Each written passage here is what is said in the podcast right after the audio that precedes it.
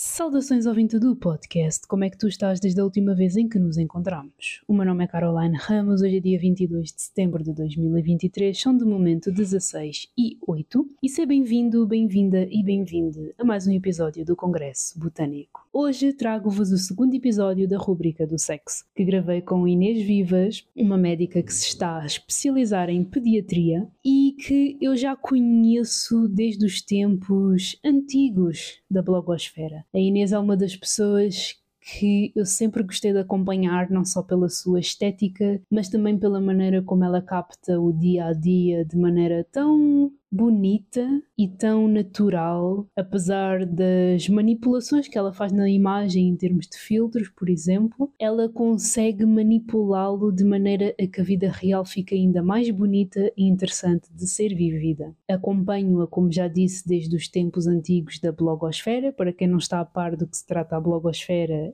a blogosfera basicamente é o universo dos blogs, onde nós comunicamos, escrevemos, partilhamos aquilo que pensamos, sentimos, observamos no mundo e que hum, teve uma fase em que realmente as partilhas eram muito mais recorrentes, diria até que com um grau ainda maior de genuidade e não estou a dizer que hoje em dia não haja quem faça um trabalho genuíno, mas sinto que naquela altura haviam muito mais pessoas a partilhar de forma genuína, sem o, a intervenção do marketing e das regras de conteúdo que se observa hoje em dia e com muita razão, afinal temos que nos adaptar e criar conteúdo de modo a que também possamos ganhar com isso, mas tudo para dizer que a Inês faz parte de uma altura da blogosfera em que sabia ainda melhor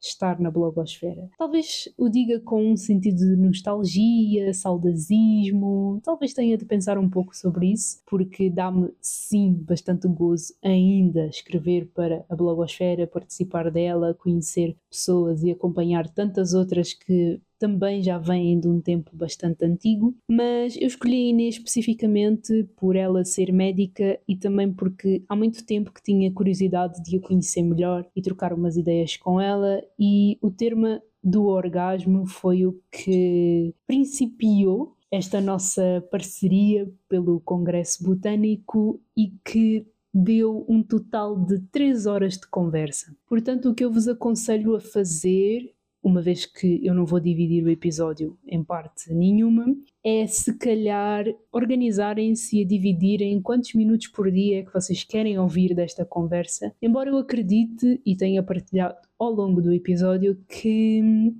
vocês vão se saborear tanto como nós nos saboreámos ao longo da gravação, uma vez que três horas passaram a correr. Nós começámos a gravar às 11 da manhã e quando demos por nós eram três da tarde. E eu partilhei com a Inês que eu acredito, uh, do fundo do meu coração, que quando começarem a ouvir a nossa conversa, não vão querer parar. E tal como para nós, as três horas vão passar a correr para vocês. Uh, por isso, espero que gostem e vamos lá.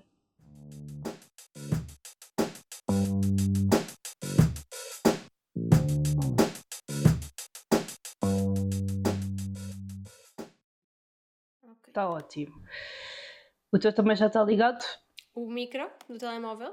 Sim. Está.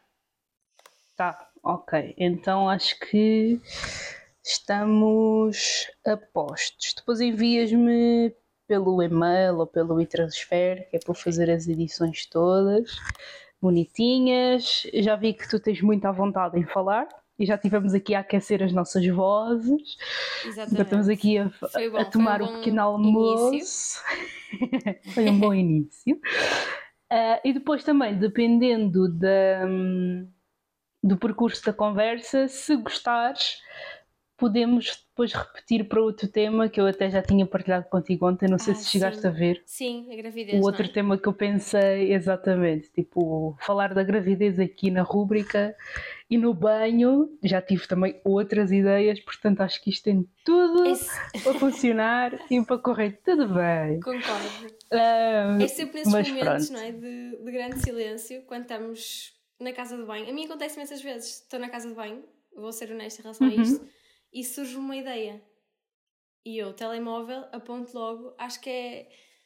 Acho que já grandes escritores falaram sobre isto também, não somos as primeiras a pensar sobre isto. Não é? Que é sempre nos momentos eu acho que é... de prazer que tu tiras Sim, eu acho que é senso comum.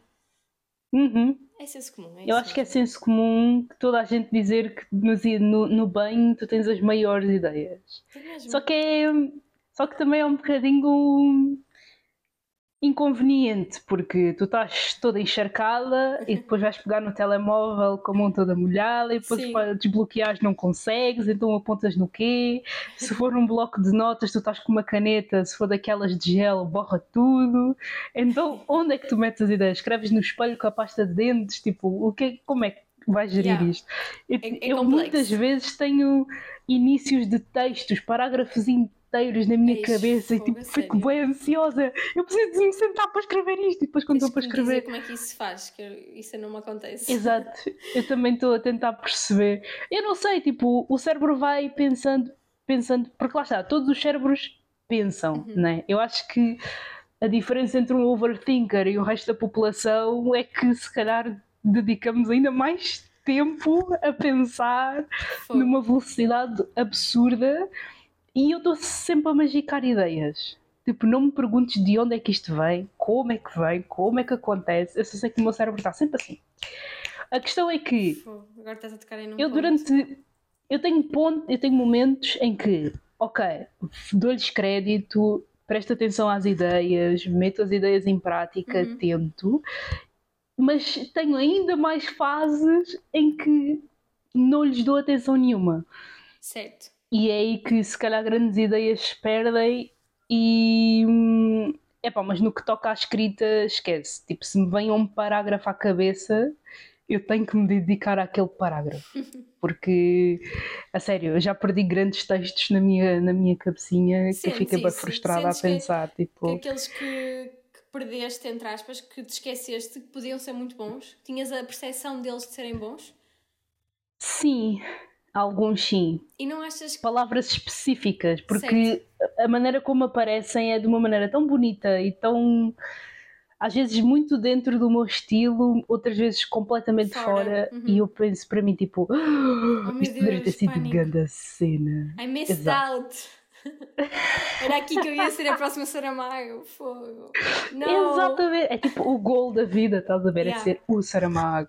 Mas acho que nunca ninguém há de conseguir ser como o Saramago, porque aquele homem era um gênio completo. Completamente. Sabes que eu, eu amo o José Saramago e até deixei aqui, sabes que ontem preparei um bocadinho algumas respostas, uh, vou aqui já desbroncar-me toda, mas sim, preparei, porque uma pessoa tem que se esperar um bocado, não é? Para vir a um podcast.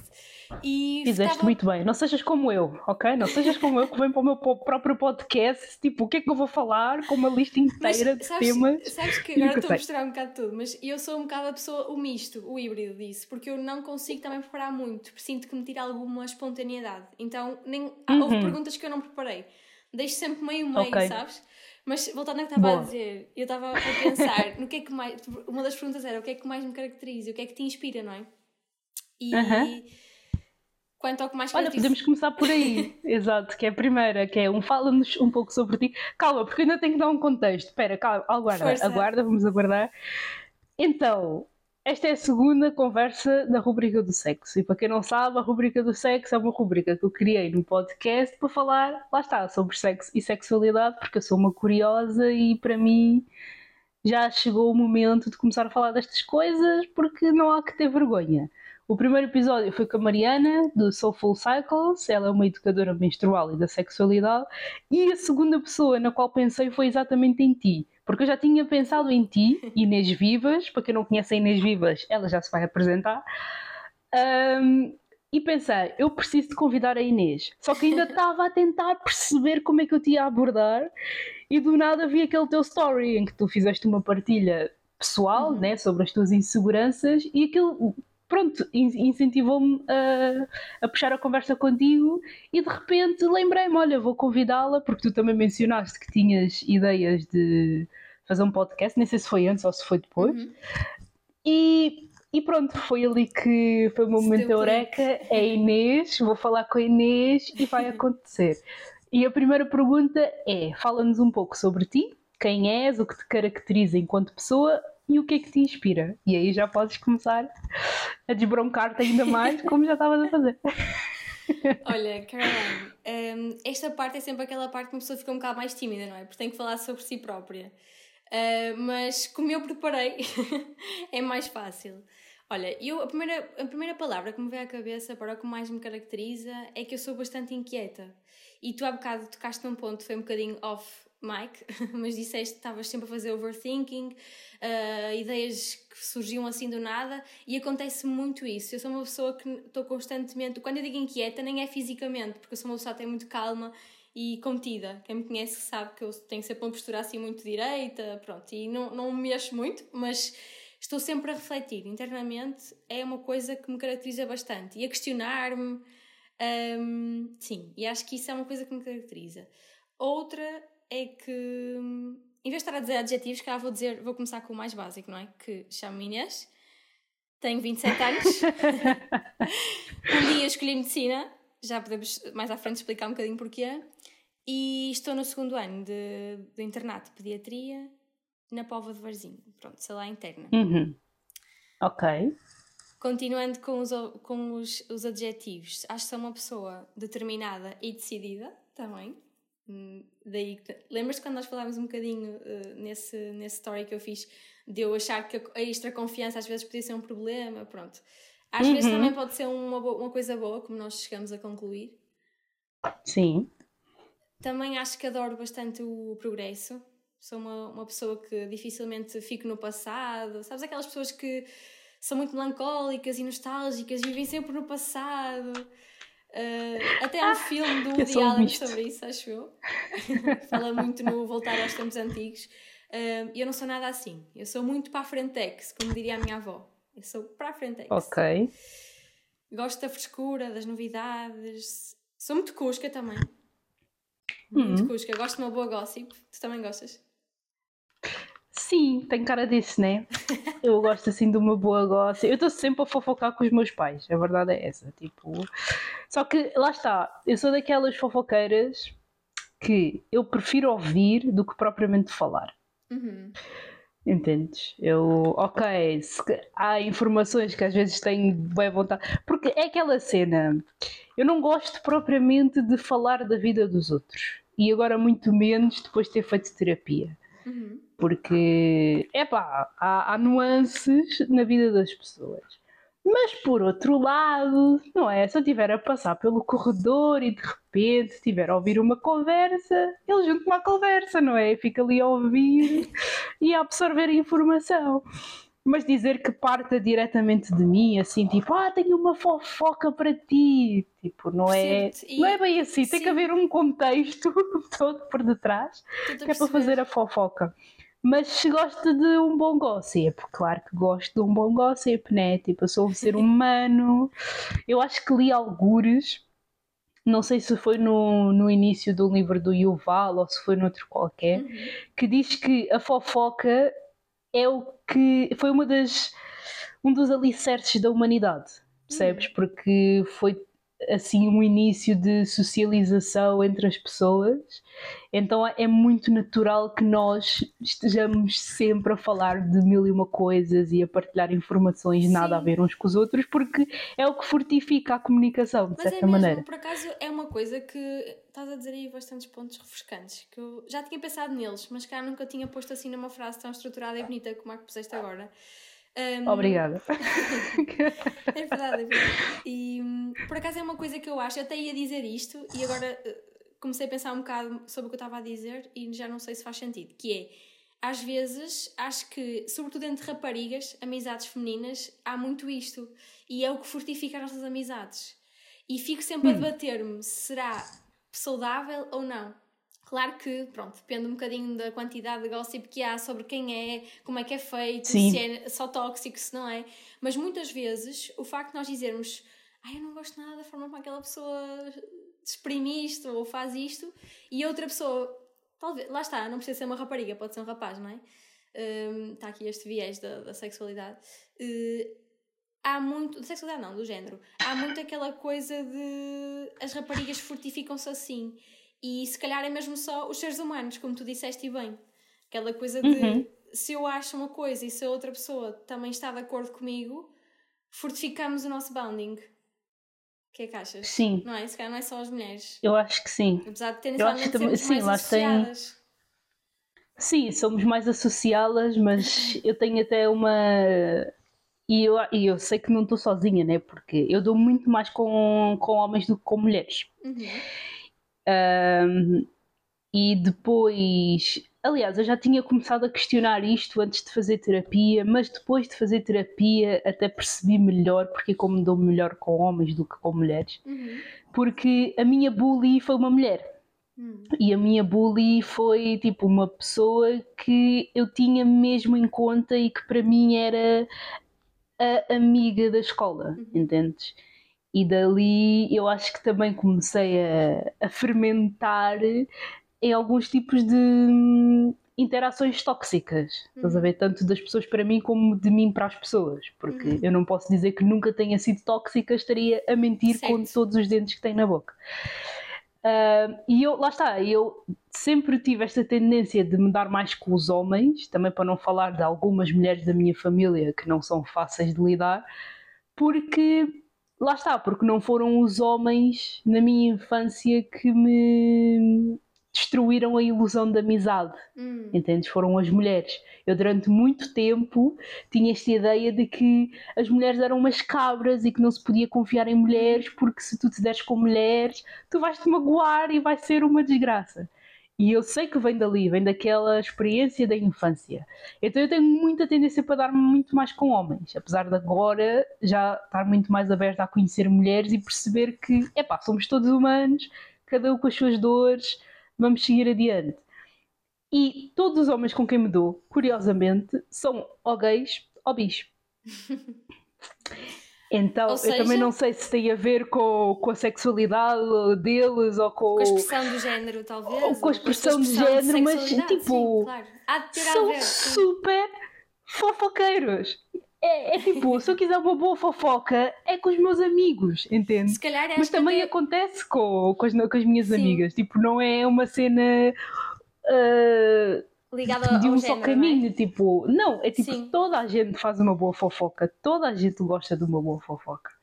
Todos É gostam de uma isso boa mesmo, fofoca. não, eu acho que é mesmo. uh, uh, Lá está, o meu viés era esse, era que se calhar as mulheres uh, acabavam por se ligar mais um bocadinho através do gossip, mas agora a falar contigo acabo por chegar a uma conclusão que acho que também já tinha vindo a perceber, que é todos somos assim e depois há quem seja mais sincero, se calhar, e quando falas nos bis, uh, nos gays, se calhar não tem a ver com a sexualidade deles, tem a ver com o facto de serem pessoas que também já batalharam muito para se expressarem a si próprias, para se para fazer que fizeram pazes com elas próprias, não é? E já chegaram a uma altura da vida em que são mais honestas. Esta é a minha teoria, também pode ser uh, um bocado enviesada, mas já estão tão à vontade com elas no, no ponto da vida em que estão que também acabam por ser mais humanos. Isto vai parecer estranho, dito assim, em voz alta.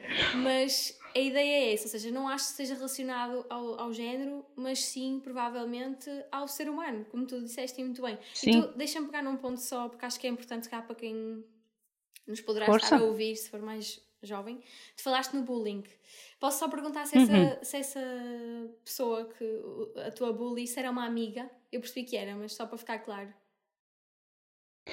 É assim, para mim, Uhum. ela era uma pessoa em quem eu confiava. Fiavas, exatamente. Se ela era minha amiga, olhando agora para trás, com a minha bagagem, com as coisas que aprendi, ela não era minha amiga. Certo. percebes? Mas Ela era apenas altura- uma pessoa que tinha um certo poder, Certo. não é? E não era sob- só Certo. sobre mim. É, eu acho que é uma, é uma verdade universal de todas as pessoas que estudaram naquela escola Uhum. que ela, tipo, exercia um determinado poder, Poder. em toda a gente.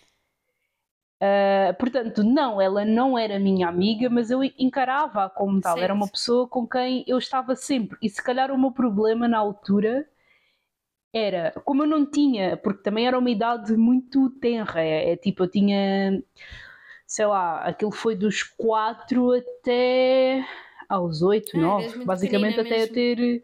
Exato, eu estava naquela idade, porque a primeira experiência de psicologia infância que ainda. tive foi com a psicóloga com quem eu fiz os testes psicotécnicos uhum. para saber se, qual a área escolher para estudar. E ela disse-me uma coisa que eu nunca mais me esqueci, que, que foi, eu não me deveria sentir culpada por eh, ter querido fazer amigos. Porque eu estava nessa idade, eu estava na idade de explorar o mundo, Sim. fazer amizades e ter alguém com quem brincar nos intervalos. E eu, na altura, como eu não sabia o que, era ser um amigo, eu associava o tempo passado com ela como amizade. Uhum. E não como uma relação de poder e, e toxicidade, basicamente. Foi o que aconteceu. Quase, não é? Porque, Exatamente. pegando no que estás a dizer, é muito ilustrativo do que é que é o bullying, não é? Geralmente é muito uma experiência que é negativa, para uma das partes, pelo menos, não é? E que acaba sempre por haver uma relação de superioridade de alguém que é tido uhum. como mais poderoso e que por isso pode fazer o que quiser com os outros, não é? Que é tido até como uhum. é admirado. Costumam ser os populares, Sim. Quem pode ter um voto na matéria e de certa forma emitir opiniões sobre outros, não é? Que são tidas uhum. como certas pelo grupo, ou seja, aquilo que ele está a dizer é que está correto. Ele realmente tem razão, vamos apoiá-lo e depois há aquela noção de manada de grupo quase, não é? De ok, aquela pessoa é má porque a pessoa A diz que a pessoa B é má. E nessa fase em que tu estavas de vida, um, sem querer explorar muito, obviamente, porque nem é o Não, à vontade, eu também já falei nosso, disto. do nosso pod, acho eu. Mas pronto, estamos a falar. Acaba por, é eu acho que tudo acaba por estar relacionado, porque uhum. o tema que nós vamos falar acaba por ser uma uma expressão consciente barra inconsciente dos nossos corpos. Uhum. E eu não sei até que ponto é que tu tens uma, uma conexão com, com a espiritualidade. Mas, pelo menos em termos espirituais, dizem que, e eu vou já espalhar qual é que é o tema, mas o tema de hoje vai ser sobre o orgasmo. Uhum. E o orgasmo, como tipo, é o momento em que tu supostamente estás no nível uh, mental, espiritual, físico, mega inconsciente, em que não tens controle, em que basicamente o teu corpo explode, não é? Uhum. Uh, o orgasmo também está muito associado às experiências que tu tiveste na vida e às mágoas que tu guardas e tens. Porque se tu Sim, tentas controlar o orgasmo, de certa maneira, seja para acontecer, seja para não acontecer, está relacionado com as tuas experiências de vida. Portanto, se calhar a nossa expressão física, as nossas inseguranças, as nossas mágoas também têm muito a ver com experiências da infância, por exemplo, como sofrer bullying. Acho que Freud concordaria contigo. Neste momento ele levanta-se da campa e diz: Sim, Caroline, concordo contigo. Tem tudo a ver com a infância. Let's kill our dads! Eles são os culpados de tudo. Estou a brincar. Coitados dos nossos pais, também não, não sabiam. Exatamente, coisa. Mas tu tens noção, eu só falei dos meus, com os meus pais sobre esta questão do bullying. Já há muitos anos depois, se calhar tinha pai 12 ou 13, nunca mais tinha visto a miúda. E porquê? Consegues e... perceber porquê? Porquê é que não falaste antes? Diz-me só o que é que tu sentiste. Porquê é que não falaste? Medo. Medo e vergonha, geralmente, não é? É o medo e a vergonha. Puro medo sempre Exato. Portanto, é pessoa, o poder da, da, pessoa, do bully, é tão grande, ele próprio é, é só uma criança, não é? Essa rapariga, whatever, era só uma miúda parva, que também não sabia o que estava a fazer na vida. E provavelmente também tinha Sim. problemas em casa, ou não os tendo, não Exato. estaria completamente bem resolvida, não é? Como ninguém uhum. está aos 4 anos, I mean. Pronto. Mas. Ai, agora perdi-me. O que é que eu estava a, a falar sobre. Uh ai, não estamos resolvidos, crianças, pais, Freud, Exatamente. orgasmos, uh, Tava... medo, vergonha. Ah, o medo, vergonha. De falar exatamente, sobre. exatamente, é isso mesmo. Muitas vezes estas denúncias, porque eu vou chamar de denúncia porque é o que nós ensinamos nas escolas aos miúdos, que é quando sofres uhum. bullying, o que é que deves fazer? Opção A, reagir, bater logo, fazer igual. Estou a falar num bullying físico, não é? Neste, neste caso específico ou emocional. A pessoa chama-te nome e tu devolves e também dás o um nome. Não, está errado. Hum. A reação, não é? A ação-reação nestes casos não é mais indicada. A reação que deves ter é sim chamar por alguém, pedir ajuda a um adulto de referência, geralmente, quer seja um auxiliar, um professor, um pai. Na prática, nós sabemos que é mais fácil dar o um morro de volta e chamar de volta o nome, não é? Mas é uma pescadinha de rabo na boca, não é? Vai andar sempre ali um ciclo de toxicidade, uma coisa que não termina porque não está a ser supervisionado por um adulto. Imagina o que é que hum. teria acontecido, eu não sei como é que na prática isso se desenvolveu, mas o que é que teria acontecido se tivesses dito aos teus pais mais cedo? Provavelmente terias sofrido muito menos. Teria havido uma conversa, a rapariga tinha sido posta no lugar, pelo menos tinha havido uma conversa na escola com a professora, com os pais da miúda sobre isso, ou pelo menos é o ideal, aquilo que se espera de um professor, de uma escola, é que termine esses ciclos abusivos, não é? Que termine. Um, e tudo teria sido diferente, se calhar encurtarias o teu período de sofrimento. Só com a denúncia. Pois, nesses casos, nesses casos eu não sei até que ponto é que eu acho que vi isso alguns. Eu tenho que começar a guardar as minhas fontes de informação, senão começa a ficar confuso. Mas eu vi alguns que hum, existem professores que têm noção de que estes abusos acontecem uhum. e não fazem nada. Absolutamente nada. Eles deixam que aquilo aconteça. Deixa-me transtornada, porque muitas vezes não é preciso fazer muito, não é? É só preciso haver um tom de autoridade. Alguém que diz isto está a acontecer e vai ter que parar de acontecer porque. Porque se não parar de acontecer, vai acontecer isto. Tem que haver consequências, não é? Porque a partir do momento em que não há consequências, é, a escola é uma anarquia. Quer dizer, eu vou para a escola, ponho o meu pois. filho na escola, acho que ele vai estar seguro e na verdade vai para um campo de batalha, não é? E não é isto que é uhum. suposto. Pronto, portanto, Exato. o que tu disseste há e, é um... do medo e da, da culpa, quase do da eu vergonha. estou a provocar isto, não é? Eu é que estou a provocar isto porque Sim. eu sou assim, se calhar a culpa é minha. E da vergonha são os handicaps, não é bem handicaps que eu queria dizer, são as limitações, sim, no fundo é isso, que, aquilo que faz com que um jovem não, não reporte, não denuncie, não é? E é isso que eu acho que é a chave, denunciar o bullying. Mesmo que não seja bullying, se calhar alguém vai desconstruir aquilo e vai dizer: Ah, estás a ser demasiado sensível. Se calhar só tens que encarar a crítica de outra forma, ok. Mas que se reporte o desconforto, acho que é muito importante. E a quem? A quem de direito, não é? Professores, auxiliares, o, o segurança da escola, o porteiro, uma amiga de confiança, de referência, estamos sempre a falar disso nos adolescentes, não é? Haver um amigo, o melhor amigo, chamado amigo de referência. Alguém que faça isso por nós, se não nos sentirmos capazes Pronto, acho que isso é, é a chave. Porque o bullying cria repercussões futuras uh, na autoestima, claro.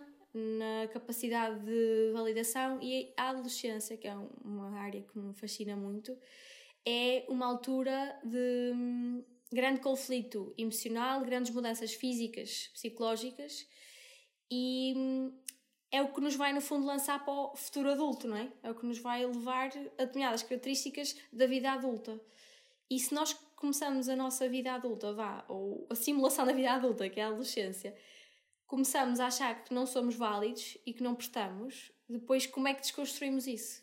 Na psicoterapia, não é? Uhum. Há quem diga, e esta frase eu acho que é muito engraçada, que é estamos sempre a fazer psicoterapia por alguém que não fez. Pronto. ok. pois, exatamente. Confirmas. Agora estavas aqui. Não, confirmo. Tipo, inclusive a minha, a minha psicóloga, porque eu, os, meus, os meus moldes de psicoterapia foram um pouco diferentes daquilo que se encontra. Porque hum, eles eram. Eles são um casal, ele é terapeuta expressivo, ela é psicóloga, e juntaram-se e criaram um projeto que é Qualia. Portanto, se alguém quiser aconselhamento psicoterapêutico, podem falar comigo que eu dou os contactos todos. Uh, depois também mando-se que é para tu, para tu veres o trabalho deles. Como é que se chama? E a Qualia. Qualia. A Qualia, tipo, em termos filos... não sei se é filosóficos, uh, até posso pesquisar para ter aqui melhor certeza, mas a Qualia tem muito a ver com um, uma espécie de desenvolvimento humano barra. Pronto, está aqui. Qualia é um termo usado na filosofia que define as qualidades subjetivas das experiências mentais conscientes. Uh, por exemplo, a vermelhidão do vermelho ou o doloroso da dor. Simbolizam o hiato explicativo que existe entre as qualidades subjetivas da nossa percepção e o sistema físico a que chamamos cérebro. Uhum. Um, isto aqui está bem complexo no Wikipedia, mas basicamente mas é tipo.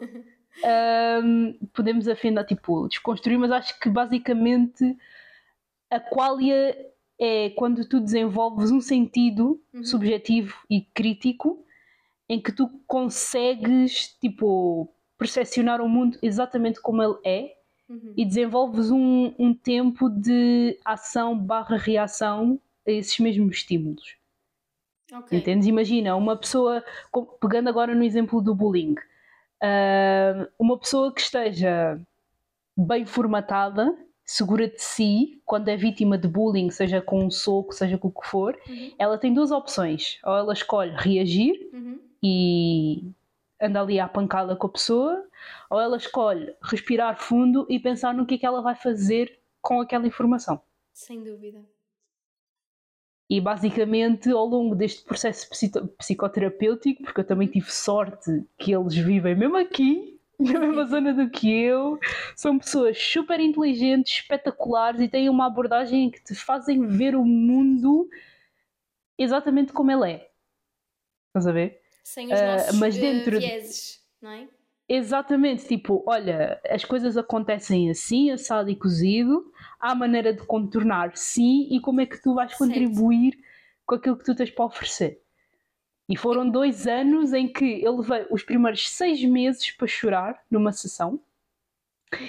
E depois desses seis meses, ainda tipo, dei ali umas cambalhotas e coisa e tal, mas quando eu comecei a entrar realmente no processo, porque fazer terapia não é de um dia para o outro, eu até acho muito estranho, mas também depende muito da abordagem de cada, de cada psicólogo. Mas eu acho muito estranho dizerem-me que em seis meses, porque eu também acreditava que em seis meses eu ia sair de lá, ia estar tudo bem, e que já tinha descoberto tudo o que tinha para descobrir. É mentira, é, mentira. uma ilusão. Nós nunca aprendemos nada, não é? Em seis meses, tu não consegues perceber quase nada da tua pessoa. Tu, em seis meses, estás simplesmente a debater-te mentalmente entre aceitar aquilo que tu sentes, aquilo que tu és, aquilo que os teus psicólogos te estão a, a- a fazer ver, porque no fundo eles são espelhos, eles não estão ali para nos dizer o que é que vamos fazer ou deixar de fazer. Eles simplesmente refletem aquilo que nós estamos a, a partilhar com eles. Se nós partilhamos um- uma frase que demonstre que somos inseguros, eles simplesmente desconstroem aquela frase para nós percebermos: ah, esta frase Sim. revela que eu sou insegura. O que é que eu vou fazer? tem que ser Exato, nossa. o que é que eu vou fazer daqui para a frente? Os psicólogos não estão lá para tipo, olha, tu és assim, assado e cozido e vais fazer assado. Tipo, não é bem assim. Uhum. E depois eles também têm uma cena muito peculiar no processo deles que é, eles desenvolvem muito esta, hum, este senso de comunidade Uhum. porque, hum, ok, nós temos as sessões individuais, cada pessoa tem, vá, nós assinamos uma espécie de, hum, não é bem um contrato, mas é um, um compromisso de que pelo menos uma vez por semana, durante seis meses no mínimo, nós temos que aparecer lá para fazermos o nosso processo.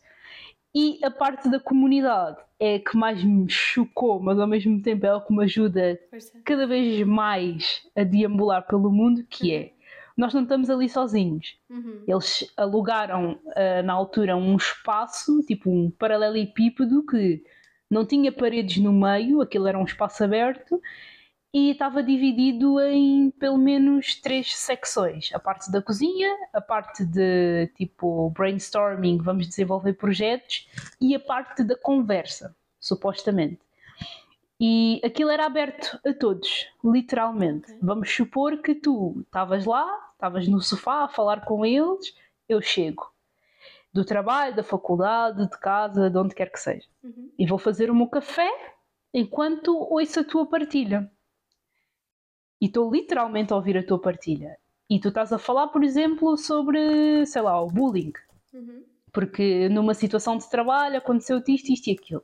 E eu estou a comer a minha bolachinha de arroz, a beber o meu cafezinho, sentadinha na mesa, mas estou-te a ouvir. E chega um ponto da conversa em que eu já estou relaxada e eles percebem que eu já estou pronta para, para me incluir na conversa e perguntam-me: então e tu, Carol, o que é que tu achas da partilha da Inês? Identificas-te com alguma coisa que ela está a dizer?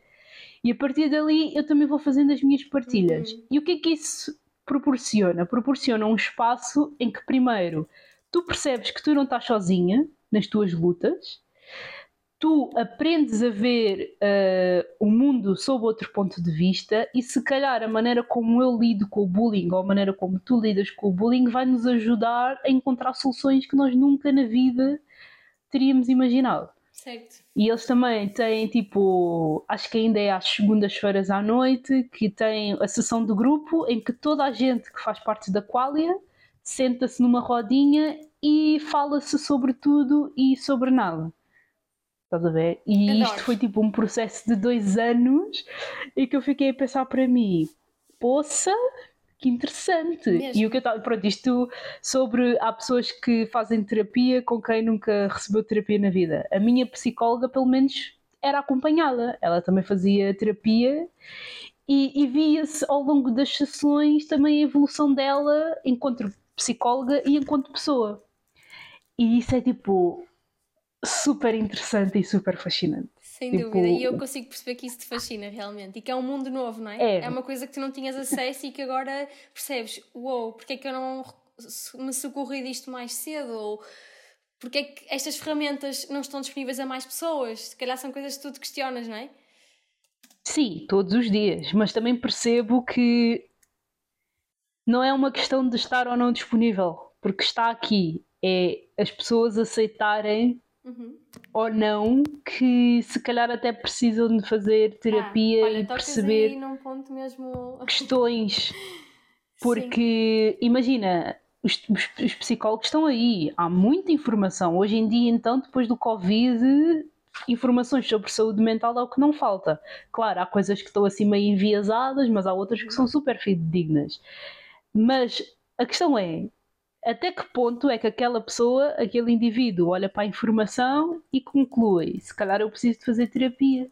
E às vezes nem é para, para tratar um trauma, às vezes é só para te melhorares enquanto pessoa. Sem dúvida.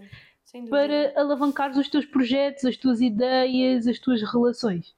Olha, Caroline, eu acho que estou a sentir que tenho que fazer uma declaração sobre mim própria, que é eu não, não, não fui seguida por psicólogos, nunca fiz psicoterapia, mas já houveram momentos da minha vida em que eu pensei, se calhar preciso de ajuda nisto. Uhum. Eu não posso dizer que tenha sido diagnosticado, eu sou médica, né? portanto sei alguns dos sinais do que é que é uma depressão, por exemplo, uma ansiedade estruturada, uma perturbação da ansiedade. Não posso dizer que pontuei em alguma dessas coisas, pelo menos à luz do meu pequeno conhecimento, porque eu sou pediatra, não sou psicóloga nem, nem psiquiatra, claro. Um, mas houve momentos em que eu senti que a forma como eu estava a viver a minha vida e as soluções que eu encontrava eram muito. Eram ineficazes, ou seja, eu precisava de ajuda. E quando digo ajuda, não digo ajuda de um amigo, porque eu tenho felizmente muitos amigos e, e também quero tocar nesse ponto da comunidade mais à frente, de, da sensação de termos uma comunidade, que acho que é bem importante e se calhar é o que se simula nessas sessões que tu, tu bem falas. Um, uhum. E na verdade, eu sentia, ok, já ajuda, a ajuda da minha família, dos meus amigos, do meu namorado, já não é suficiente. Estou a precisar de alguém, de uma ajuda especializada. E é aqui que, uhum. às vezes, o que é que me impediu, agora voltando à parte de nunca ter me socorrido de um, de um psicólogo, acho que foi mesmo a, o medo de lidar com a minha vulnerabilidade. e ainda me debato okay. muito com isso porque sou uma pessoa que me tendencialmente tendo a pensar que eu é que tenho que ajudar os outros uh, e eu é que tenho que salvar os outros e eu é que tenho de estar disponível para os outros. E cada vez mais percebo, quanto mais eu perceber que sou vulnerável e que também tenho, tenho que ter tempo no meu schedule não é? para mim, um, mais consigo também estar disponível para os outros. Pronto, isto parece um bocadinho lógica da batata, mas há realizações que só tens de uma determinada altura da vida e acho que esta é uma delas que eu estou a ter agora. Portanto, uh, o que é que me impede de ir à psicoterapia? Uma série de coisas que no fundo não são, são desculpas totais. E acho mesmo que ia ser muito bom para mim e espero um dia conseguir ultrapassar esta barreira mental de ir. Pegando na parte da comunidade, uma das coisas que está mais provada, e eu gosto muito de pesquisar sobre felicidade e tentar, como lido muito com jovens e com pessoas no geral na medicina, estou sempre a tentar levá-los para um caminho um bocadinho mais positivo, não é? E um, uma vida mais feliz, no fundo. É o que todos nós queremos enquanto seres humanos, às vezes. Acho que é assim, uhum. o, o princípio geral ou o objetivo comum de toda a gente, é a comunidade, lá está, Uh, comum, vem, comunidade vem de comum, pronto. E eu acho que esse sentido de comunidade, aliás, não acho, está mesmo provado, que um, um dos grandes fatores da felicidade é o sentido de comunidade próprio. Ou seja, se tu se estiveres inserido numa comunidade, seja comunidade, amigos, uh, um relacionamento amoroso, a família, não é? Todas estas valências de uma comunidade, sentis que pertences a algum sítio, que não estás sozinha, é mesmo muito importante para o ser humano. Os Estados Unidos, nos Estados Unidos, eu, eu quando falo em comunidade lembro-me sempre dos States, uh, se calhar é só porque não conheço outras realidades, um, e tendencialmente até no, no cinema conseguimos perceber isso. Funcionam muito à base das comunidades, mesmo as casas são muito próximas umas das outras e as pessoas ajudam-se.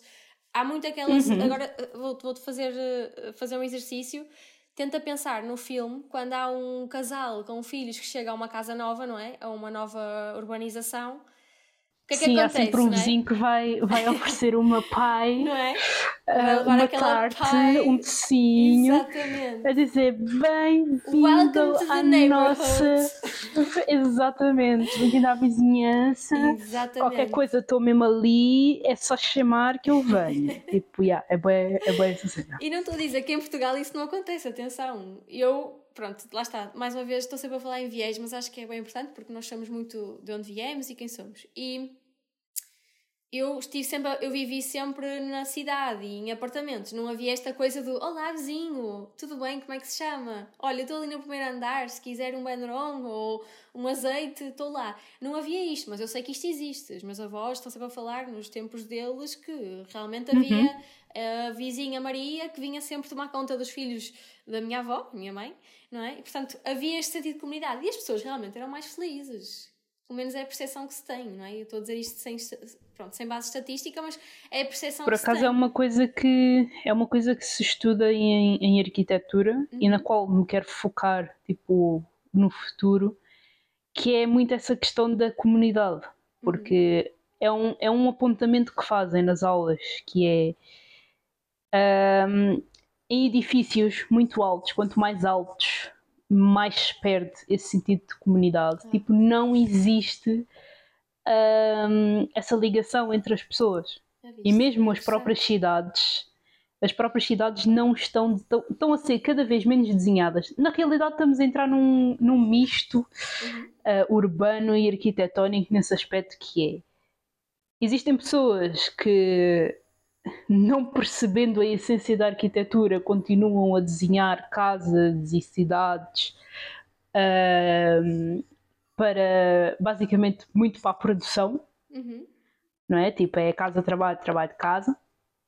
E estão a existir cada vez mais pessoas que têm percebido a importância da comunidade. Certo. E a importância de voltarmos, se calhar, a desenhar espaços, exato, espaços de contacto e a voltar a se calhar um pouco às cidades dos 15 minutos, que basicamente é uma cidade que tu consegues percorrer a pé ou de bicicleta e tens acesso ao essencial: supermercados, saúde, escolas, o próprio trabalho. E no meio desses percursos, tu lidares com as pessoas e dás-te com as pessoas. Fogo, isso é um conceito, Caroline. Five é, a cidade dos 15 minutos. City. Parece um conceito. Sim, Giro, é um conceito, é a cidade dos 15 minutos.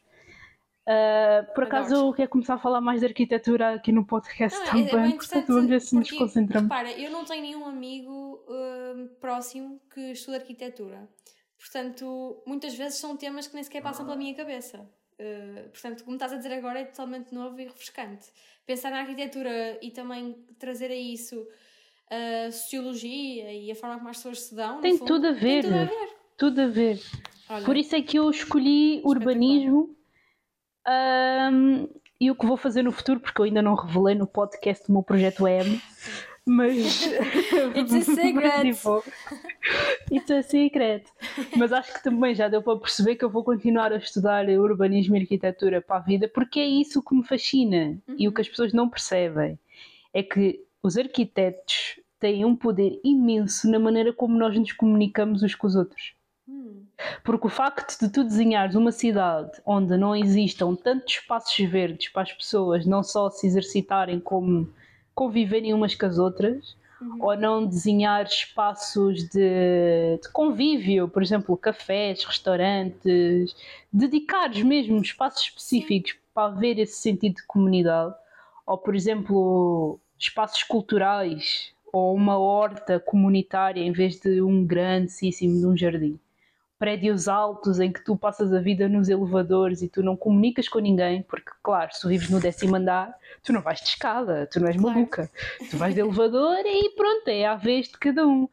Todas estas coisas pequenitas, ou a diferença entre tu teres uma zona de habitação super longe de todo o resto, uhum. isso faz com que tu praticamente vás perdendo este sentido de, de comunidade. A diferença entre tu teres um supermercado ao lado da tua casa ou uma horta comunitária é a diferença entre tu parares uns 30, 40 minutos para conversares com o teu vizinho e partilhar ideias e estás no supermercado e tipo estás com os teus fones, uhum. compras o que tens para comprar e voltas para casa. Yeah, e estas coisas todas, o impacto tipo, que a arquitetura tem na vida. vão impactando o sentido de comunidade e bom dia e preciso de um azeite. E se calhar nos Estados Unidos porque tipo óbvio né? É exemplo em todo em todo o lado inclusive nas aulas de arquitetura.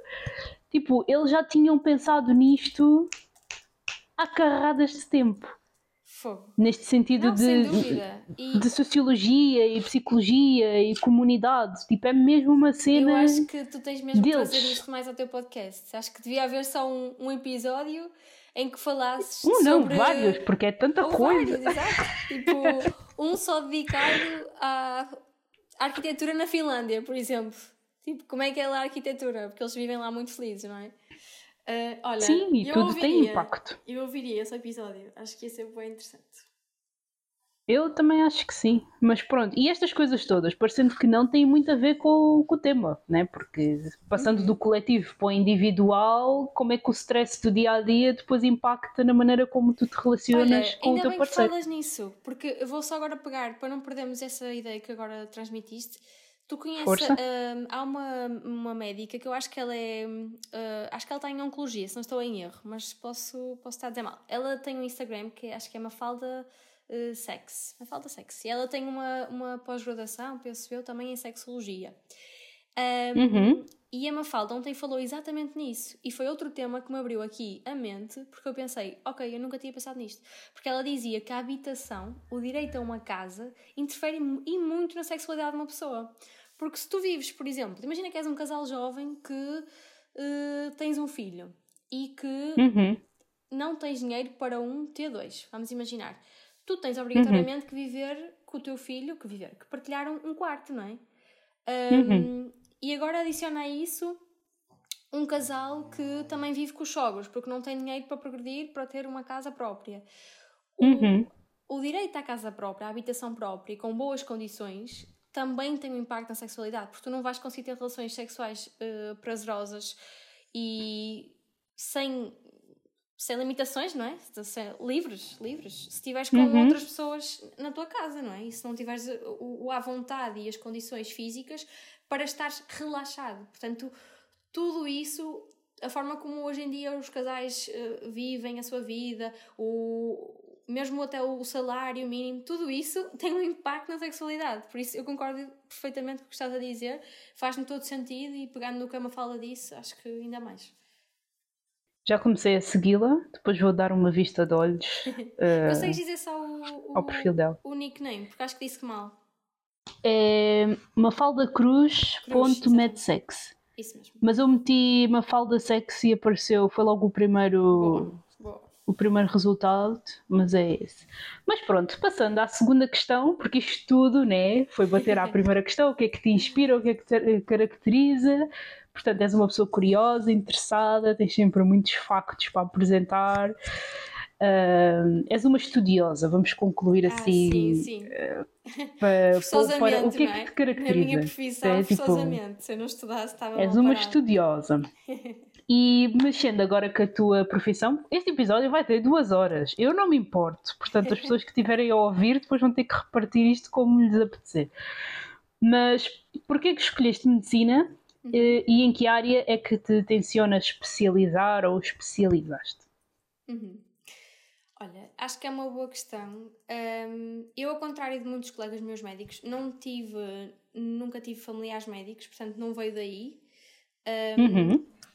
Mas acho que há uma coisa comum em quem escolhe medicina e acho que acaba por ser um bocadinho por isto. Claro que cada um tem a sua perspectiva pessoal, mas eu acho que todos nós temos um bocadinho de síndrome do herói.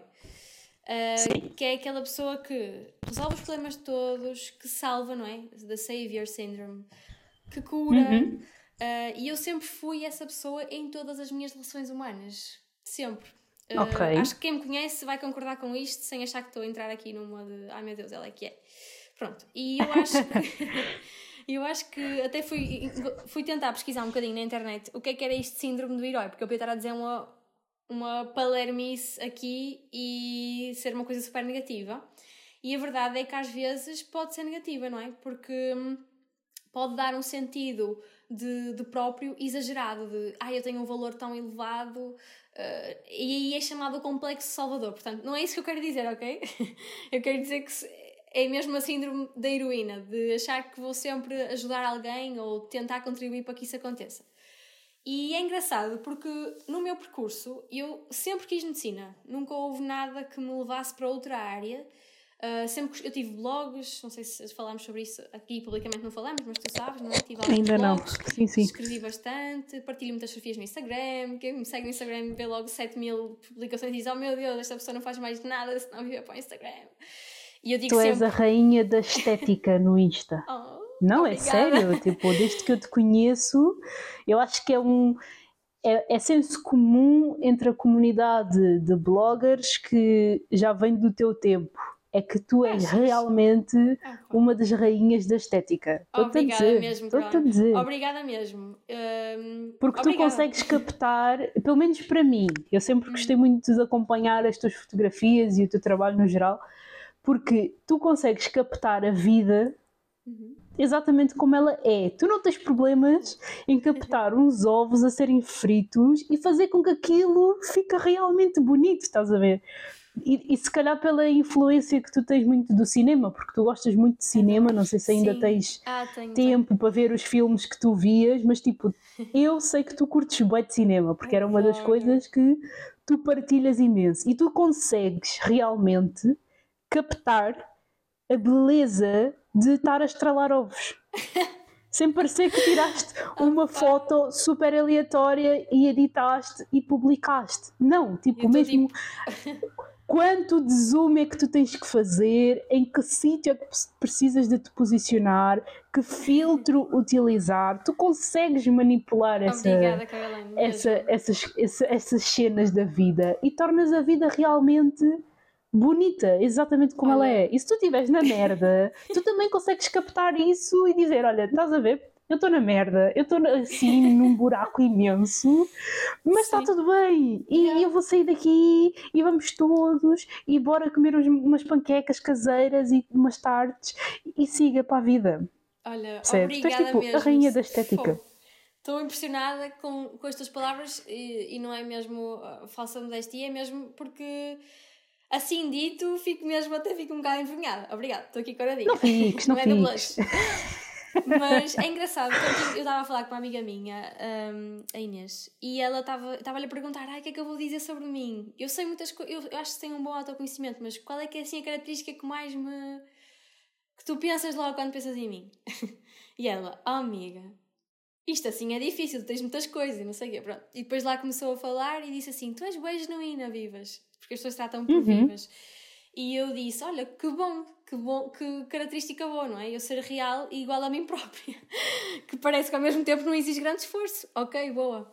Um, pronto, e é isso que tu dizes, acho que vai um bocadinho de encontro ao que ela disse e fico, fico feliz por isso. Muitas vezes eu acho que sou só trapalhona e sou só descontraída e acho que nem sempre. Exato, atenção, e tu, consegue, e tu consegues transmitir são... isso. Olha, mas obrigada, e, e, é bom que isso seja uma coisa positiva, pronto, porque o rigor é uma coisa que me incomoda um bocadinho. Eu gosto de ser rigorosa no meu trabalho, mas acho que ser demasiado uh, fundamentalista ou demasiado rigorosa, uh, eu detesto, por exemplo, estatística, tudo o que é trabalho de estatística, é, eu detesto, detesto, detesto. Eu sou mais da parte artística, como é que vai ficar o PowerPoint? Vai ficar bonito ou não?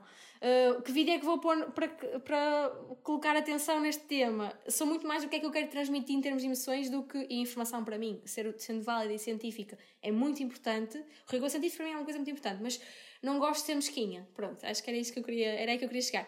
E uhum.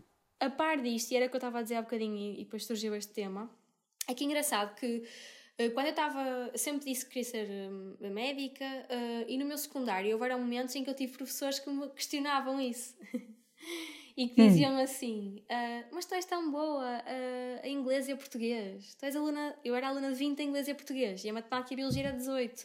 Então na cabeça deles fazia desconfusão porque viam, viam um bocadinho em caixas, não é? E diziam assim: Ah, porque é que não vais para, sei lá, professora de inglês? Ou porque é que, tens, é que queres ir para a medicina? E, e na altura eu debati muito com isso, mas sempre achei que não era um comentário positivo da parte deles, sempre tive essa percepção. Não sabia muito bem estruturar porque hoje sei, e já estou a concluir, mas na altura eu pensava assim: ai, que está-me a incomodar esta, esta, este comentário, e porque é que eu não posso ser boa uhum. a várias coisas? E se calhar é mais fácil ser boa a português e inglês, porque lá está, era artística, era uma expressão artística, eu conseguia interpretar textos de Saramago, adorava isso e achava isso prazeroso. A biologia e a matemática, como eram mais estanque, às vezes não me davam tanto prazer. Era um bocado por aí e acho que também não conseguia ser boa por isso. Pronto.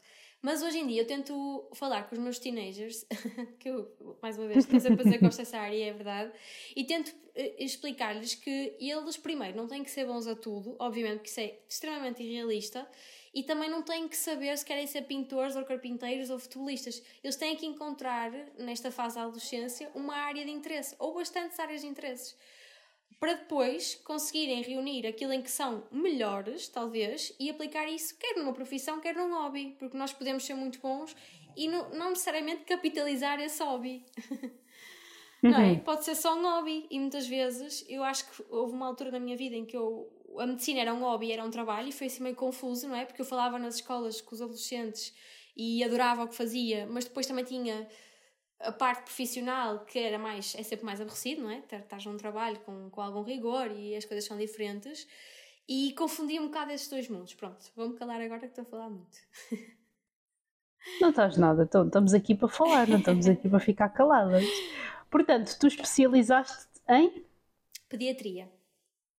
Pediatria, ok. E quais foram as conclusões a que tu chegaste na questão do síndrome de herói? Porque nós estávamos uhum. aí antes de termos descambado uh, para a estética e para a fotografia.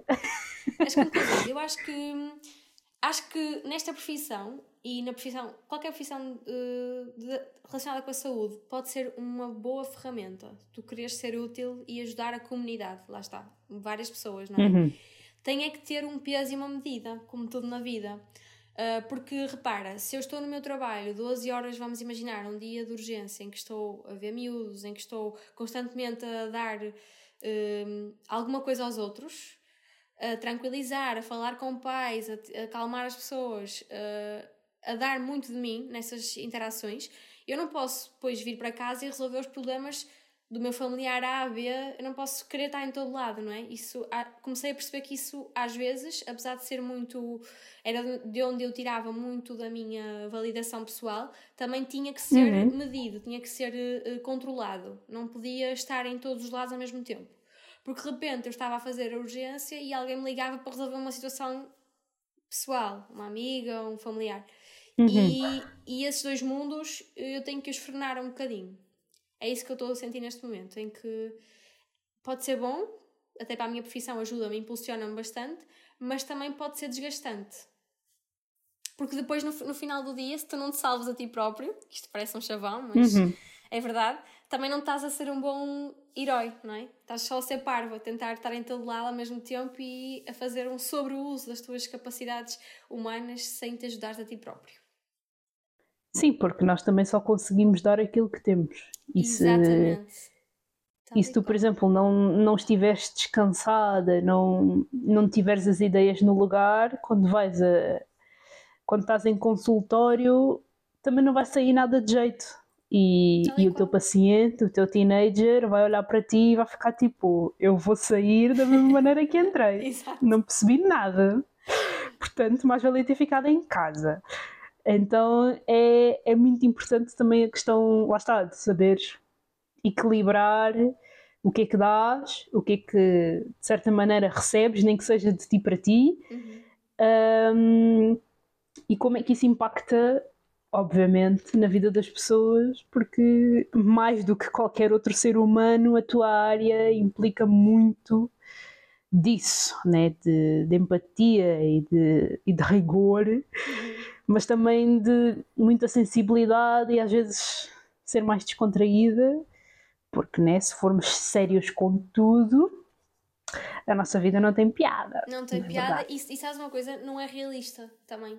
Porque uhum. nós vemos, nós na, na pediatria vemos muitos, vou pegar um exemplo prático, vemos muitos meninos obesos. E quando Sim.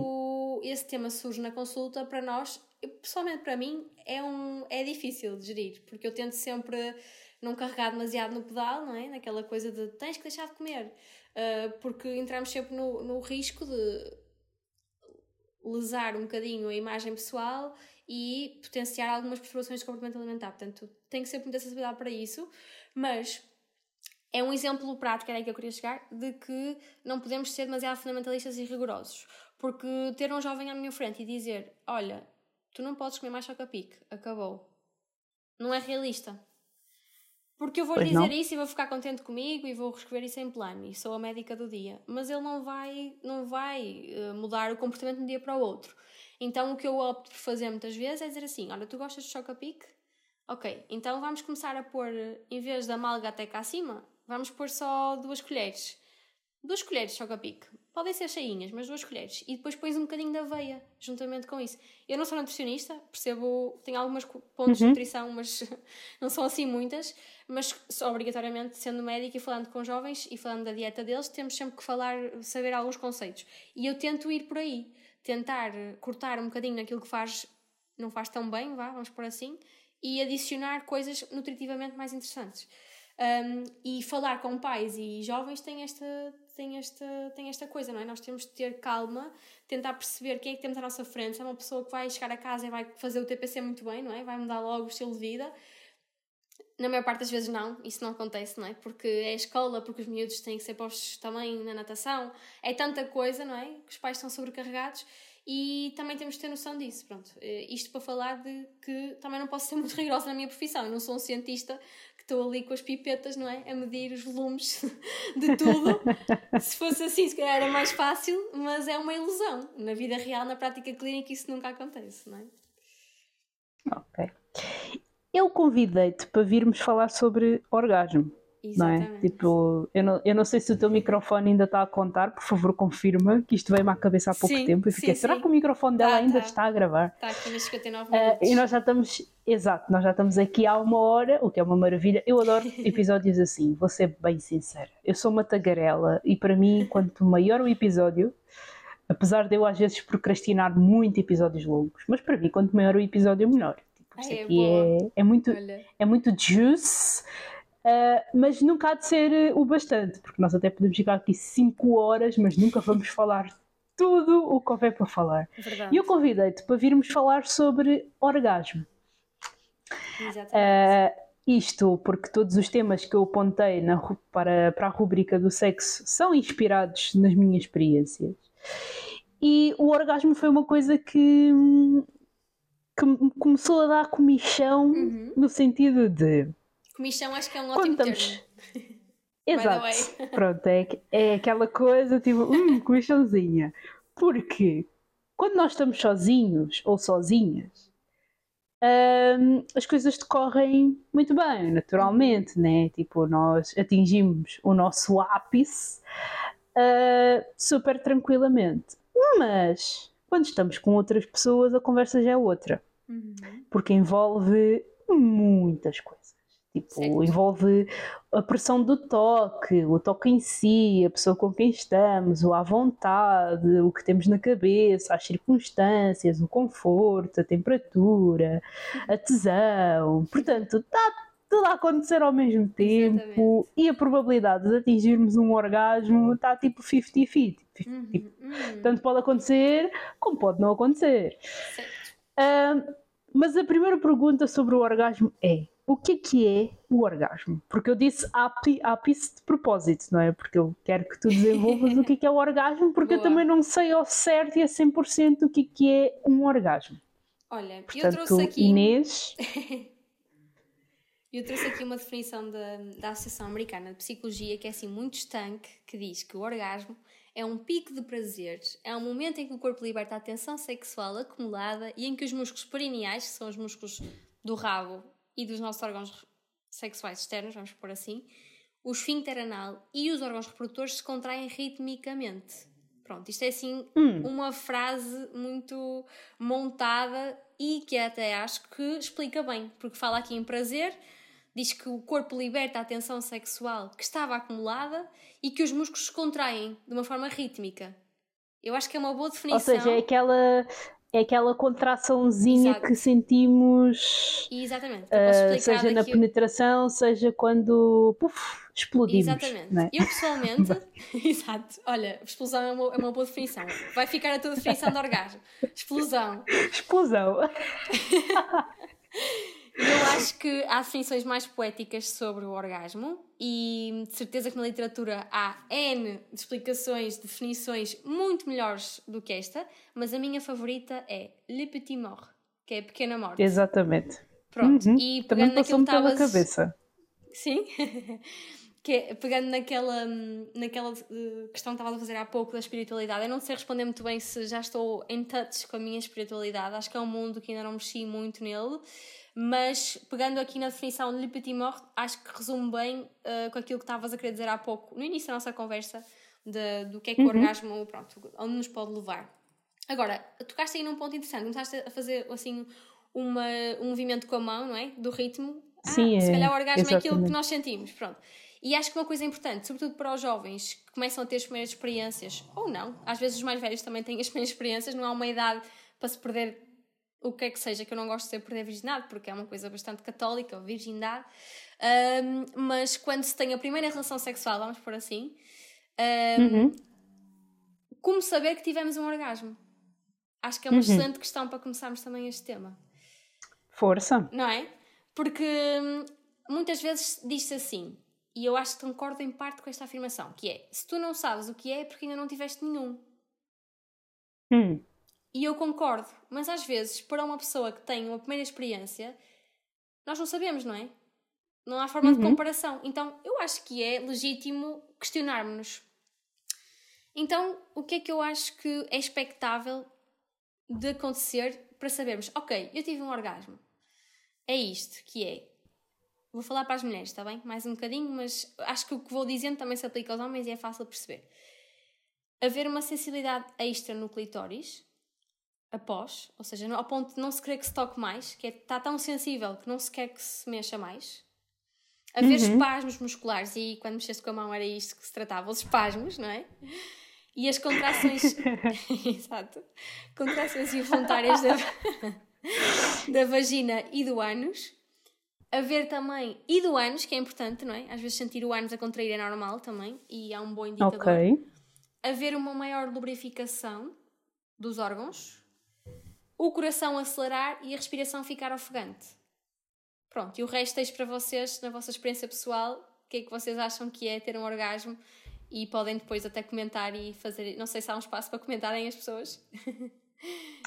Uh, supostamente no Spotify há, okay. mas então, também tem a possibilidade de mandar um e-mail ou mandar uh, uma mensagem pelo Insta, tipo, estão uhum. fazerem cartazes e porem na rua, tipo, estão super livres para, para tudo isso.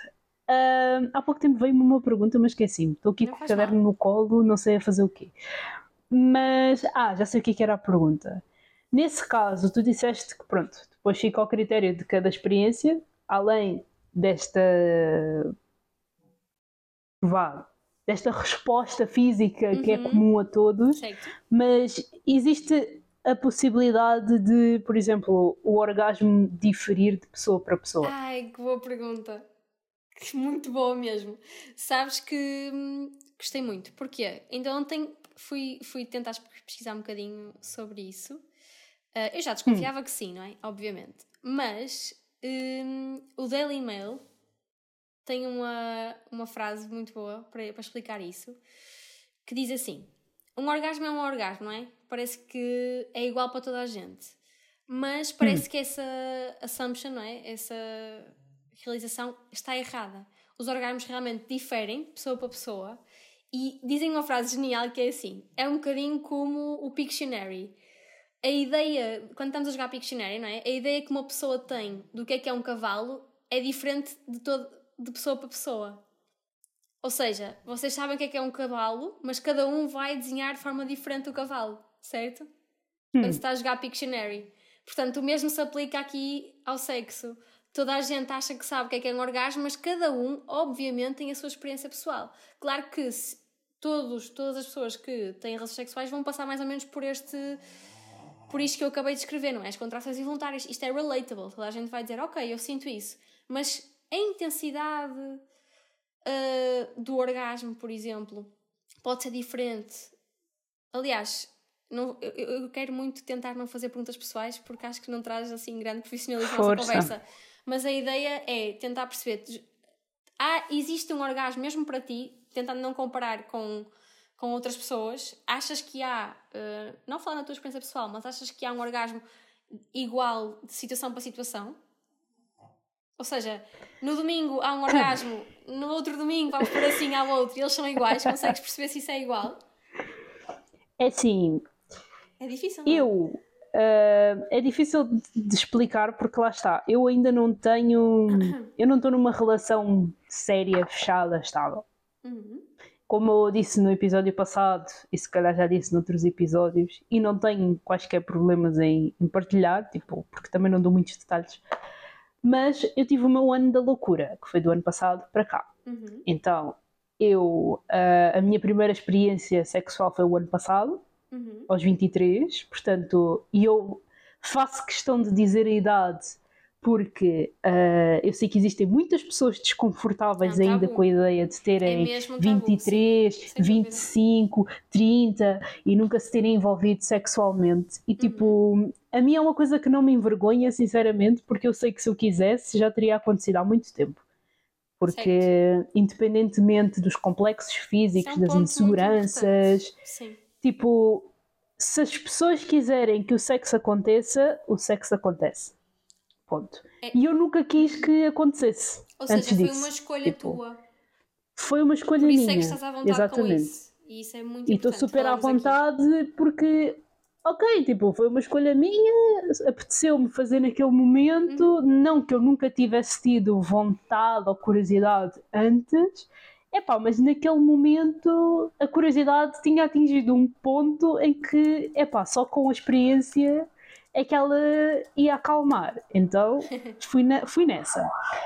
E eu tenho percebido que, e é uma coisa que também já me tinham dito, inclusive alguns dos parceiros, que foi que um dos melhores sexos que existem uhum. é quando tu estás com uma pessoa estável, porque uhum. tu, estando com a mesma pessoa, tu consegues explorar um, o sexo de uma maneira mais. Como é que eu ia dizer? Partilhada. Mais aprofundada. É uma experiência partilhada, não é? Exatamente, porque tu, com aquela mesma pessoa, consegues perceber coisas que se calhar que vão evoluindo, pondo uhum. assim. Apesar de eu também ser apologista de que também é bom nós termos alguns parceiros, tipo, com um número indefinido, porque tanto podem ser dois, como podem ser cinco, como podem ser ah, 30, sim, depende. Sim. Eu também acho muito importante nós termos vários parceiros ou parceiras, porque cada pessoa estimula uma coisa diferente. Seja uhum. em termos de sentimento, seja em termos físicos. Uhum. Às vezes o que nós sentimos com uma pessoa não sentimos com a outra e com a terceira dá para fazer um combo das primeiras descobertas e ainda descobrir outras coisas mais. Certo. Não que tu não possas fazer isto com a mesma pessoa, só que tipo, são coisas diferentes, é uma coisa muito complexa de se explicar e eu também de momento não não estou a conseguir estás, encontrar. Estás a conseguir, eu posso te ajudar uh... um bocadinho. Eu acho que tocaste aí vários pontos. Que é, primeiro começaste por dizer que o sexo às vezes eh, que até podias não conseguir dizer muito bem porque não estavas numa relação estável. Eu não sei se concordo com isso.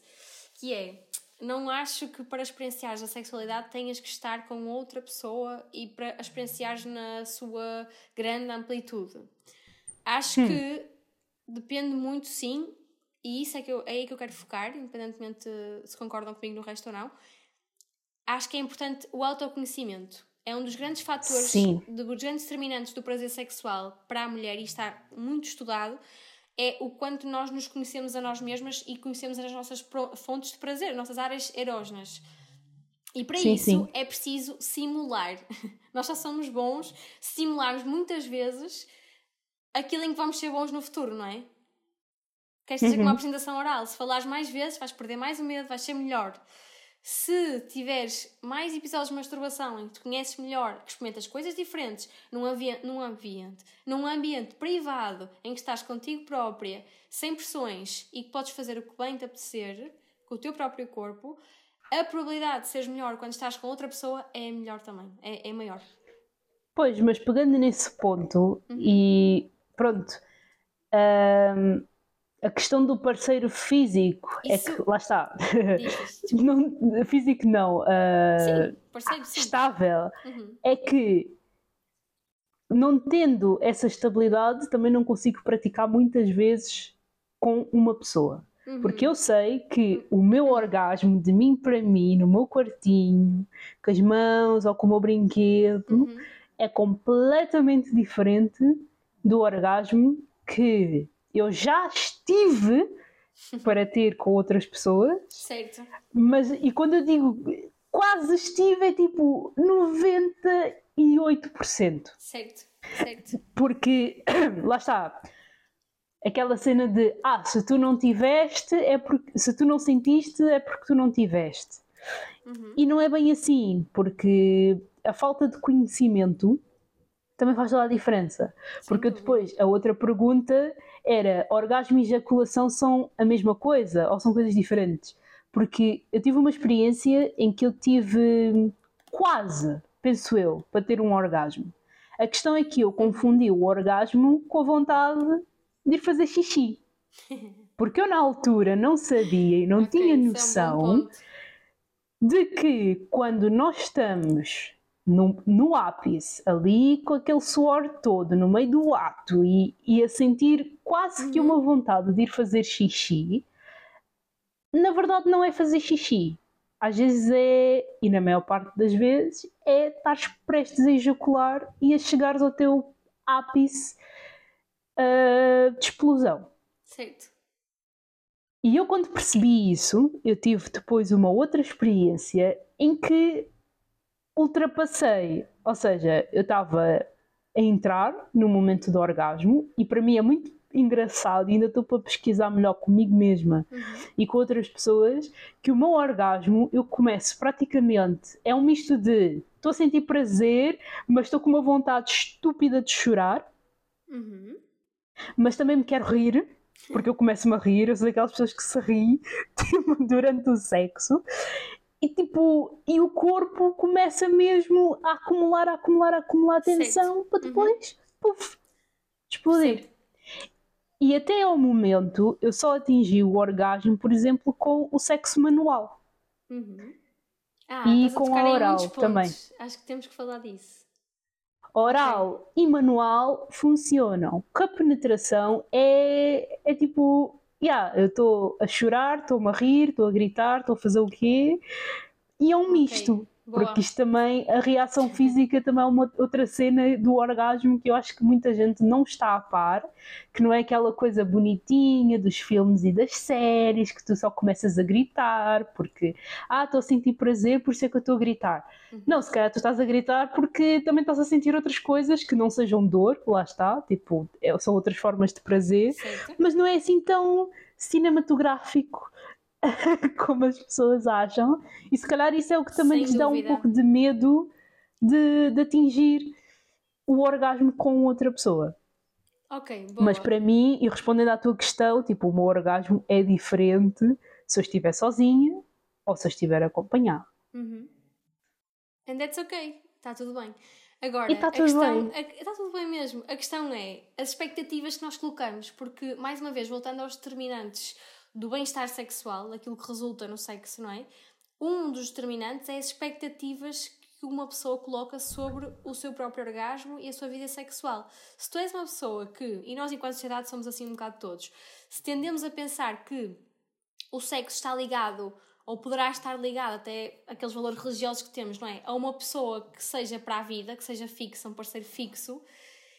E claro que um parceiro fixo, pronto, também temos que assumir que é uma pessoa com quem vamos estar mais à vontade, não é? A questão da simulação, vamos Sim. treinar mais vezes, temos a possibilidade de o ter ali mais vezes à nossa beira, mais probabilidade de interagirmos sexualmente, portanto também vamos estar à vontade. E é muito tentativa e erro, também acontece muito isso.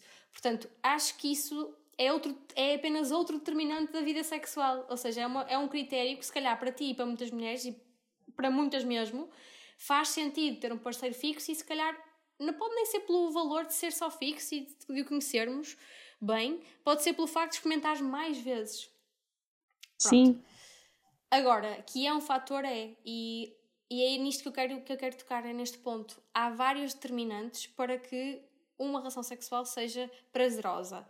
Há várias mesmo, e estão estudadas. E uma delas é exatamente o parceiro fixo, a confiança, a autoconfiança e a heteroconfiança, as expectativas que têm sobre o sexo, as experiências passadas. E outra que tu tocaste há, há bocado e muito bem, que é ah, o facto da mulher ter ou não experienciado sexo oral e manual. Portanto, e vamos pôr isto assim mais fácil. Portanto, sexo oral, acho que é fácil para toda a gente perceber, e a manipulação clitoriana, não é? Uhum. Portanto, excluindo aqui a parte do orgasmo vaginal ou que resulta da penetração. Estes dois fatores, está estudado também, não fui eu que o disse, levam as mulheres mais vezes ao orgasmo. O orgasmo feminino é melhor conseguido se for obtido através destes dois. Portanto, quando tu dizes eu só consigo este só, a utilização da expressão só, só consigo através da estimulação clitoriana, só consigo através da estimulação oral, é um bias também, porque só consegues porque realmente é o método mais eficaz de lá chegar, ok? Está tudo certo. Está Uhum. estudado que é o mais é realmente o mais fácil. E portanto, vou voltar um bocadinho aqui atrás só para organizarmos as ideias. Quando tu me perguntaste, orgasmo e ejaculação são a mesma coisa? Portanto, quando nós estamos numa relação sexual, há uma sequência de eventos. Há um estímulo, não é? Que pode ser uma manipulação, pode ser manual, como o nome indica, no clitóris, pode ser mesmo dentro da vagina, pode ser apenas nos grandes lábios, cá fora, que também sabemos que tem inervações do clitóris, não é? Vamos falar do clitóris, que é tipo o meu órgão favorito, está bem? Vamos falar um bocadinho dele. de todas nós, mas sim. Exatamente. Portanto, há o estímulo, primeiro, que parte do outro, ou de nós, e Uhum. depois haverá a ejaculação ou não. O que é que é a ejaculação? No caso do homem, saída de esperma. No nosso caso, saída de secreções ditas também prostáticas femininas. No caso da mulher, é saída de esperma de- pela vulva, cá para fora. Muitas vezes não é visível, mas pode ser visível, Uhum. chamado squirt, não é? Mas muitas vezes sente-se aquela lubrificação, não é? Ficar assim um bocado mais oleado. E se, há, não é sempre, mas muitas vezes é acompanhada de ejaculação. Depois, a seguir à ejaculação, há o orgasmo. E o orgasmo é a sensação de prazer. O orgasmo pode ser simultâneo e geralmente acompanha também a ejaculação. Mas pode não acontecer. Portanto, pode haver o orgasmo sem ejaculação e ejaculação sem o orgasmo. Ou seja, daquilo que eu percebi agora com a tua explicação, a ejaculação é quando tu atinges um ápice, mas ah, com. Como é que eu ia dizer? Com provas físicas. Exatamente. Mas No podes não atingir o é? ápice. Ou seja, o ápice é o orgasmo. Podes não atingir. Ah, o Podes ápice estar é a o libertar. orgasmo. Exatamente. Muitas vezes durante a relação sexual, a, a ejaculação começa a haver para olear e para facilitar a chegada ao ápice. Ou Percebes? seja, em vez de dizermos que a ejaculação é um ápice, basicamente a É ejaculação é quando tu liberas a, a tensão. Em Sim. termos, em termos físicos, ou seja, Exatamente. com aquela secreção toda. Uhum. O orgasmo já é tipo mais uma sensação. Exatamente. e geralmente é sequencial a ejaculação, mas pode ser simultâneo também. Pode estar a ejacular, libertar líquidos. Vamos pensar nos homens, que é mais físico, é mais visível, não é? Estão a libertar uhum. e ao mesmo tempo também estão a ter um orgasmo. Ok. E porquê que existe essa diferença? Não sei se uhum. Uh, já estudaram isso, mas porquê que existe essa diferença entre o, o prazer feminino e o prazer masculino? Será que é só em termos tipo físicos, pelo facto de eles terem um único canal e pronto, o corpo ter, ter de ser ter de, ter, de sim, ter sim, sido ajustado nesse sentido ou por outras questões quaisquer que nós tipo não estamos a par? Então, nós, o homem e a mulher, são invariavelmente diferentes. São muito diferentes. Uhum. Nós somos da mesma espécie, que é a espécie humana, mas temos complexidades completamente diferentes. E em relação aqui ao sexo, a mulher então assume uma complexidade que é superior, que já se percebeu que sim, e cada vez vem, sim, está a ser mais estudado. Ainda ontem li um artigo uhum. do PubMed que dizia que era, o título era, era 2023 mesmo, era mesmo recente, e dizia a complexidade do orgasmo feminino. E falava nestas uhum. determinantes do orgasmo, que é que leva ao orgasmo, não é? E o que se sabe é que, como em tudo, quase na vida, as mulheres têm mais overthinking passam mais pela parte da racionalização, ou vamos dizer, usam mais o pensamento para chegar a determinados fins. Agora parece que estou a reduzir, a, a reduzir os homens, não é? Torná-los redutores. Mas nesta questão específica, vamos pôr assim, porque nas outras eu não tenho competência para, para falar. Nesta questão específica, a verdade é que o orgasmo feminino é complexo e muitas vezes depende de, sobretudo para as mulheres, do, do desejo. Tem que haver desejo. E a forma como uhum. o homem e a mulher obtêm desejo são muitas vezes diferentes. Eu não vou generalizar porque não, também não tenho, mais uma vez, competência para o dizer. Mas o que eu sei do meu próprio estudo, autodidata completamente, nas faculdades não se falam nestas coisas, está bem? Hum, é mesmo que a mulher, ao contrário do homem, é muito mais cerebral. O que é que isso significa? Ela precisa do, do desejo e, precisa, e o desejo para acontecer tem que haver um estímulo, tem que haver um toque. E muitas vezes incentivamos, quando falamos até com adolescentes sobre isso, tem que haver um, um início do toque. E quando dizemos toque, não é só chegar ali ao ponto, ao clitóris. É o tocar do há cabelo. Há todo um corpo. Há Exato. todo um corpo, não é? Atrás da orelha, aquele beijo atrás da orelha, o perfume que o homem está a usar, uh, as palavras que ele diz, porque ela também é ativada. E o homem também, atenção. Mas eu estou a falar no início do sexo, para ativar o desejo. Para nos ativarmos somos diferentes dos homens. Os homens são mais visuais. E era aqui que eu queria chegar. Enquanto que as mulheres precisam de toda esta situação, ela tem que se sentir bem naquele dia, uh, ela tem que não te associar aquela experiência sexual a uma experiência passada negativa, tem que se libertar disso. Muitas vezes tem que estar, tem que haver um conjunto de situações de um, de um microambiente, vamos dizer assim, está bem? O micro, um ecossistema, era o que eu queria dizer, um ecossistema para que aquilo aconteça. Claro que não é sempre assim, mas em algumas mulheres é, e portanto estamos a falar de, para um público geral e é importante falar desta forma.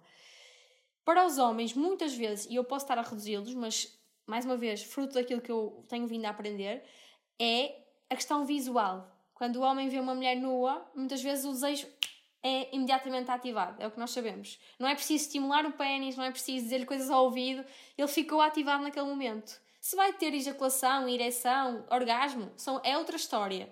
Mas o desejo, que é uma coisa que uhum. Kaplan, Kaplan foi um, penso que foi um cientista, posso estar a dizer mal, mas pronto, é um nome que surge muito associado a, estes, a estas descobertas, veio acrescentar às outras, que é, não, calma, o, nesta questão do sexo, além do, da excitação, da fase do platô, do orgasmo e de voltar ao normal, à resolução, como se costuma dizer, não é? Aquele pós-orgasmo, Uh, antes disso tudo tem que haver desejo, que era uma coisa que não se falava muito antes. E as mulheres, uhum. sobretudo, uh, têm que encontrar mecanismos, a par com os homens também. Eu, tô, eu, eu lá está, estou sempre a falar na relação heterossexual, é um bocadinho limitativa, mas pronto, é o que estamos a falar hoje, no fundo. Um, têm que arranjar estratégias, ambos, para conseguirem ativar esse mesmo desejo. E é aí que está a complexidade. Hum. Deste-me uma ideia de episódio para o futuro. Porque, pronto, tu mencionaste que estás a falar mais de estudos focados em relações heterossexuais. Certo. E eu pensei que seria interessante no futuro, por exemplo, juntar-te a ti, à Mariana e se calhar a um, a um amigo ou uma amiga homossexual que se sinta confortável né, de, de falar isto e depois aqui todos entre nós mantermos uma conversa sobre o sexo numa Sim, relação homossexual. Eu, eu acho isso muito porque, importante mesmo. Porque eventualmente eu vou querer falar com um dos meus amigos que se sinta à vontade para vir falar de como é que é, tipo, não só em termos físicos, uhum. porque eu, eu tenho, se calhar esteja errada, mas eu tenho uma, uma teoria de que o sexo não é só a componente física. O uhum. sexo não é só tipo penetração, ou sexo oral, ou sexo manual e está assim, feito. Assim, percebes? Eu acho que o sexo é todo, lá está, é um ecossistema, é todo um conjunto de coisas e ações que tu vais fazendo com o teu parceiro que depois resultam uh, em tipo, resultam num ajuste de contas, vamos pôr assim, uhum. depois na cama, no sofá, na, no chão, onde tu quiseres. Percebes? É tipo, tu vais estimulando a pessoa com conversas, com acontecimentos, com situações, uhum. e isso vai reforçando o desejo que ela sente por ti para depois vocês envolverem-se ainda mais profundamente fisicamente.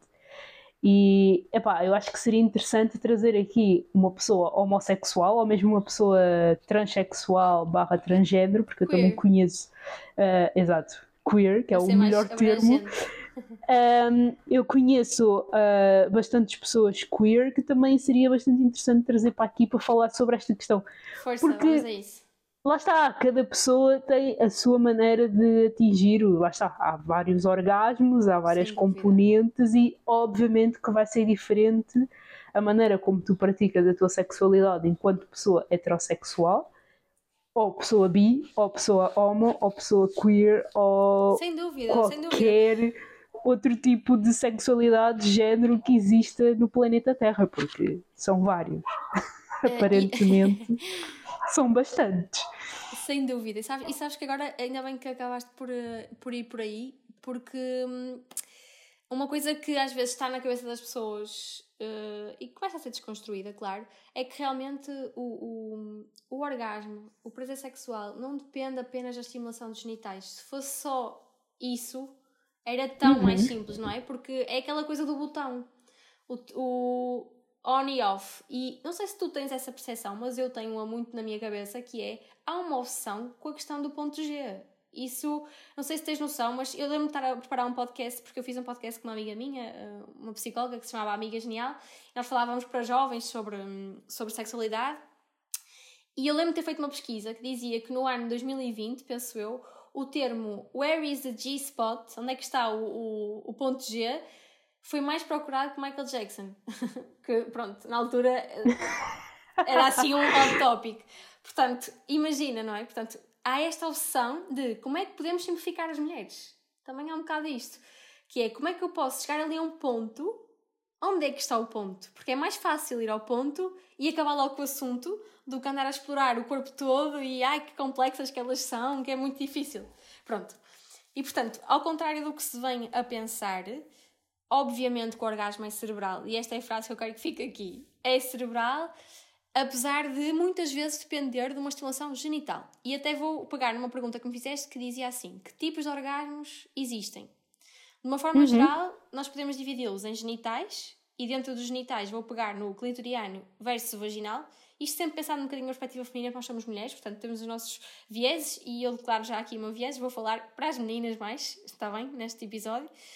E portanto, temos dois tipos de orgasmos. Os genitais, vamos dividi-los assim, dentro dos genitais, clitoriano e vaginal, e os extragenitais. E dentro dos extragenitais eu resolvi dividi-los em anos, portanto, orgasmo anal, ar e outras áreas erógenas, como, por exemplo, a pele e os mamilos.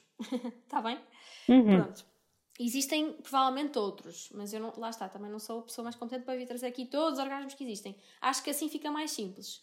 Começando por aprofundar um bocadinho. Dentro dos genitais, historicamente, nós tendemos a culpabilizar-nos, nós, quando digo nós mulheres, por não conseguirmos atingir o orgasmo por via vaginal, muitas vezes. E porquê? Uhum. Quem é que tem culpa disto? É o Freud.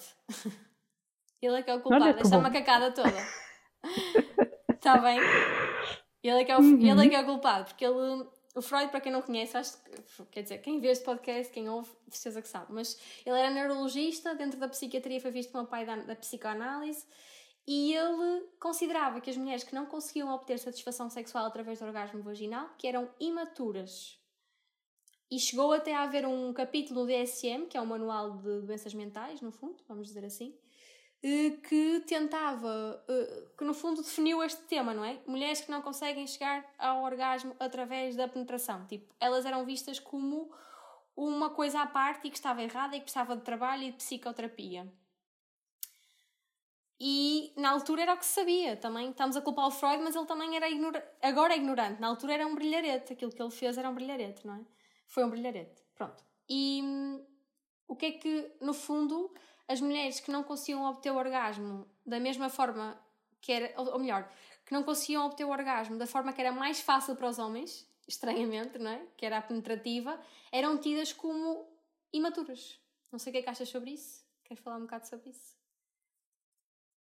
Repete lá a frase, que eu distraí-me aqui com uma coisa. Não faz mal. Então, o, o Freud tinha toda uma rant, uh, acho que até foi nos, nos três ensaios sobre a teoria da sexualidade, foi no século XIX isto, bem? Também não é assim tão antigo, em que ele dizia que a mulher que não conseguia obter o orgasmo através da penetração, que era vista como imatura, e requeria psicoterapia para conseguir obter orgasmo através dessa forma. Na cabeça dele, as mulheres que não conseguiam obter o orgasmo através da penetração eram vistas como errado. Não se alguma coisa errada nelas, algo que tivesse que, sido, que, que ser um, trabalhado. E hoje em okay. dia, o que é que nós sabemos? Sabemos que o clitóris é o, o órgão, acho que isto a gente já é senso comum também, que é exclusivamente dedicado ao prazer, é a sua função. Não há outra que se conheça uhum. até, até então. E mais do que o clitóris, que é aquela cabecinha, como se costuma dizer, não é? Que está cá fora, na vulva, a aflorar a vulva. Aquilo é todo um órgão muito é complexo. todo um órgão com milhares de terminações nervosas, com milhares mesmo. E hoje em dia até há um termo que eu gosto mais, que se calhar é um bocadinho médico, demasiado médico, mas que eu gosto mais, que é o complexo, deixa eu ver se eu digo bem, uretroclitóri vaginal. Isto está traduzido em inglês, é meio confuso. Mas no fundo diz que há um complexo de terminações nervosas entre a uretra, o clitóris e a vagina. E a hum. vulva, que acaba por ser uma extensão cutânea cá fora e mucosa de, do clitóris. Portanto, o clitóris é um órgão que vocês podem consultar na internet, a forma física dele. Não é muito grande, mas explica muitos dos nossos orgasmos das mulheres. E, não e explica quer o orgasmo clitoriano, que é aquele que as mulheres às vezes até se sentem culpadas. Ai, só consigo fazer através, só consigo obter o orgasmo através da manipulação do clitóris. Este só, que nós dizemos muitas vezes, não é? Uhum. Mas a verdade é que nós sabemos que o clitóris, como eu disse, se estende pela vagina e pela parede anterior da vagina. Anterior, pronto, isto é, para quem gostou anatomia é fácil, mas para quem não gostou é parte de cima, está bem? É que está para cima. O chamado G, uhum. o, o, o ponto G, como muitas vezes foi associado ao ponto G. Mas na verdade não é um ponto é mesmo um sítio, um local da vagina, em que se se tocar lá, e quando é que se toca lá, através do, do sexo penetrativo, da penetração, pode haver orgasmo. Portanto, o orgasmo, isto é o mind-blowing moment, Caroline acompanha-me, o orgasmo que é tido através da penetração é um orgasmo clitoriano. É o que se tem vindo claro, a perceber. Tu estás a estimular a parte interna, vá, por assim dizer, Exatamente. Do, do clitóris. Lá está, quando eu disse que só atingia a partir do sexo manual. Gente, isto porque, isto porque pronto, né? Já disse eu, isso também. Eu tenho noção do que é que para mim foi aquele sexo manual, mas uhum. porque, porque envolveu penetração, só que foi com os dedos. Uhum.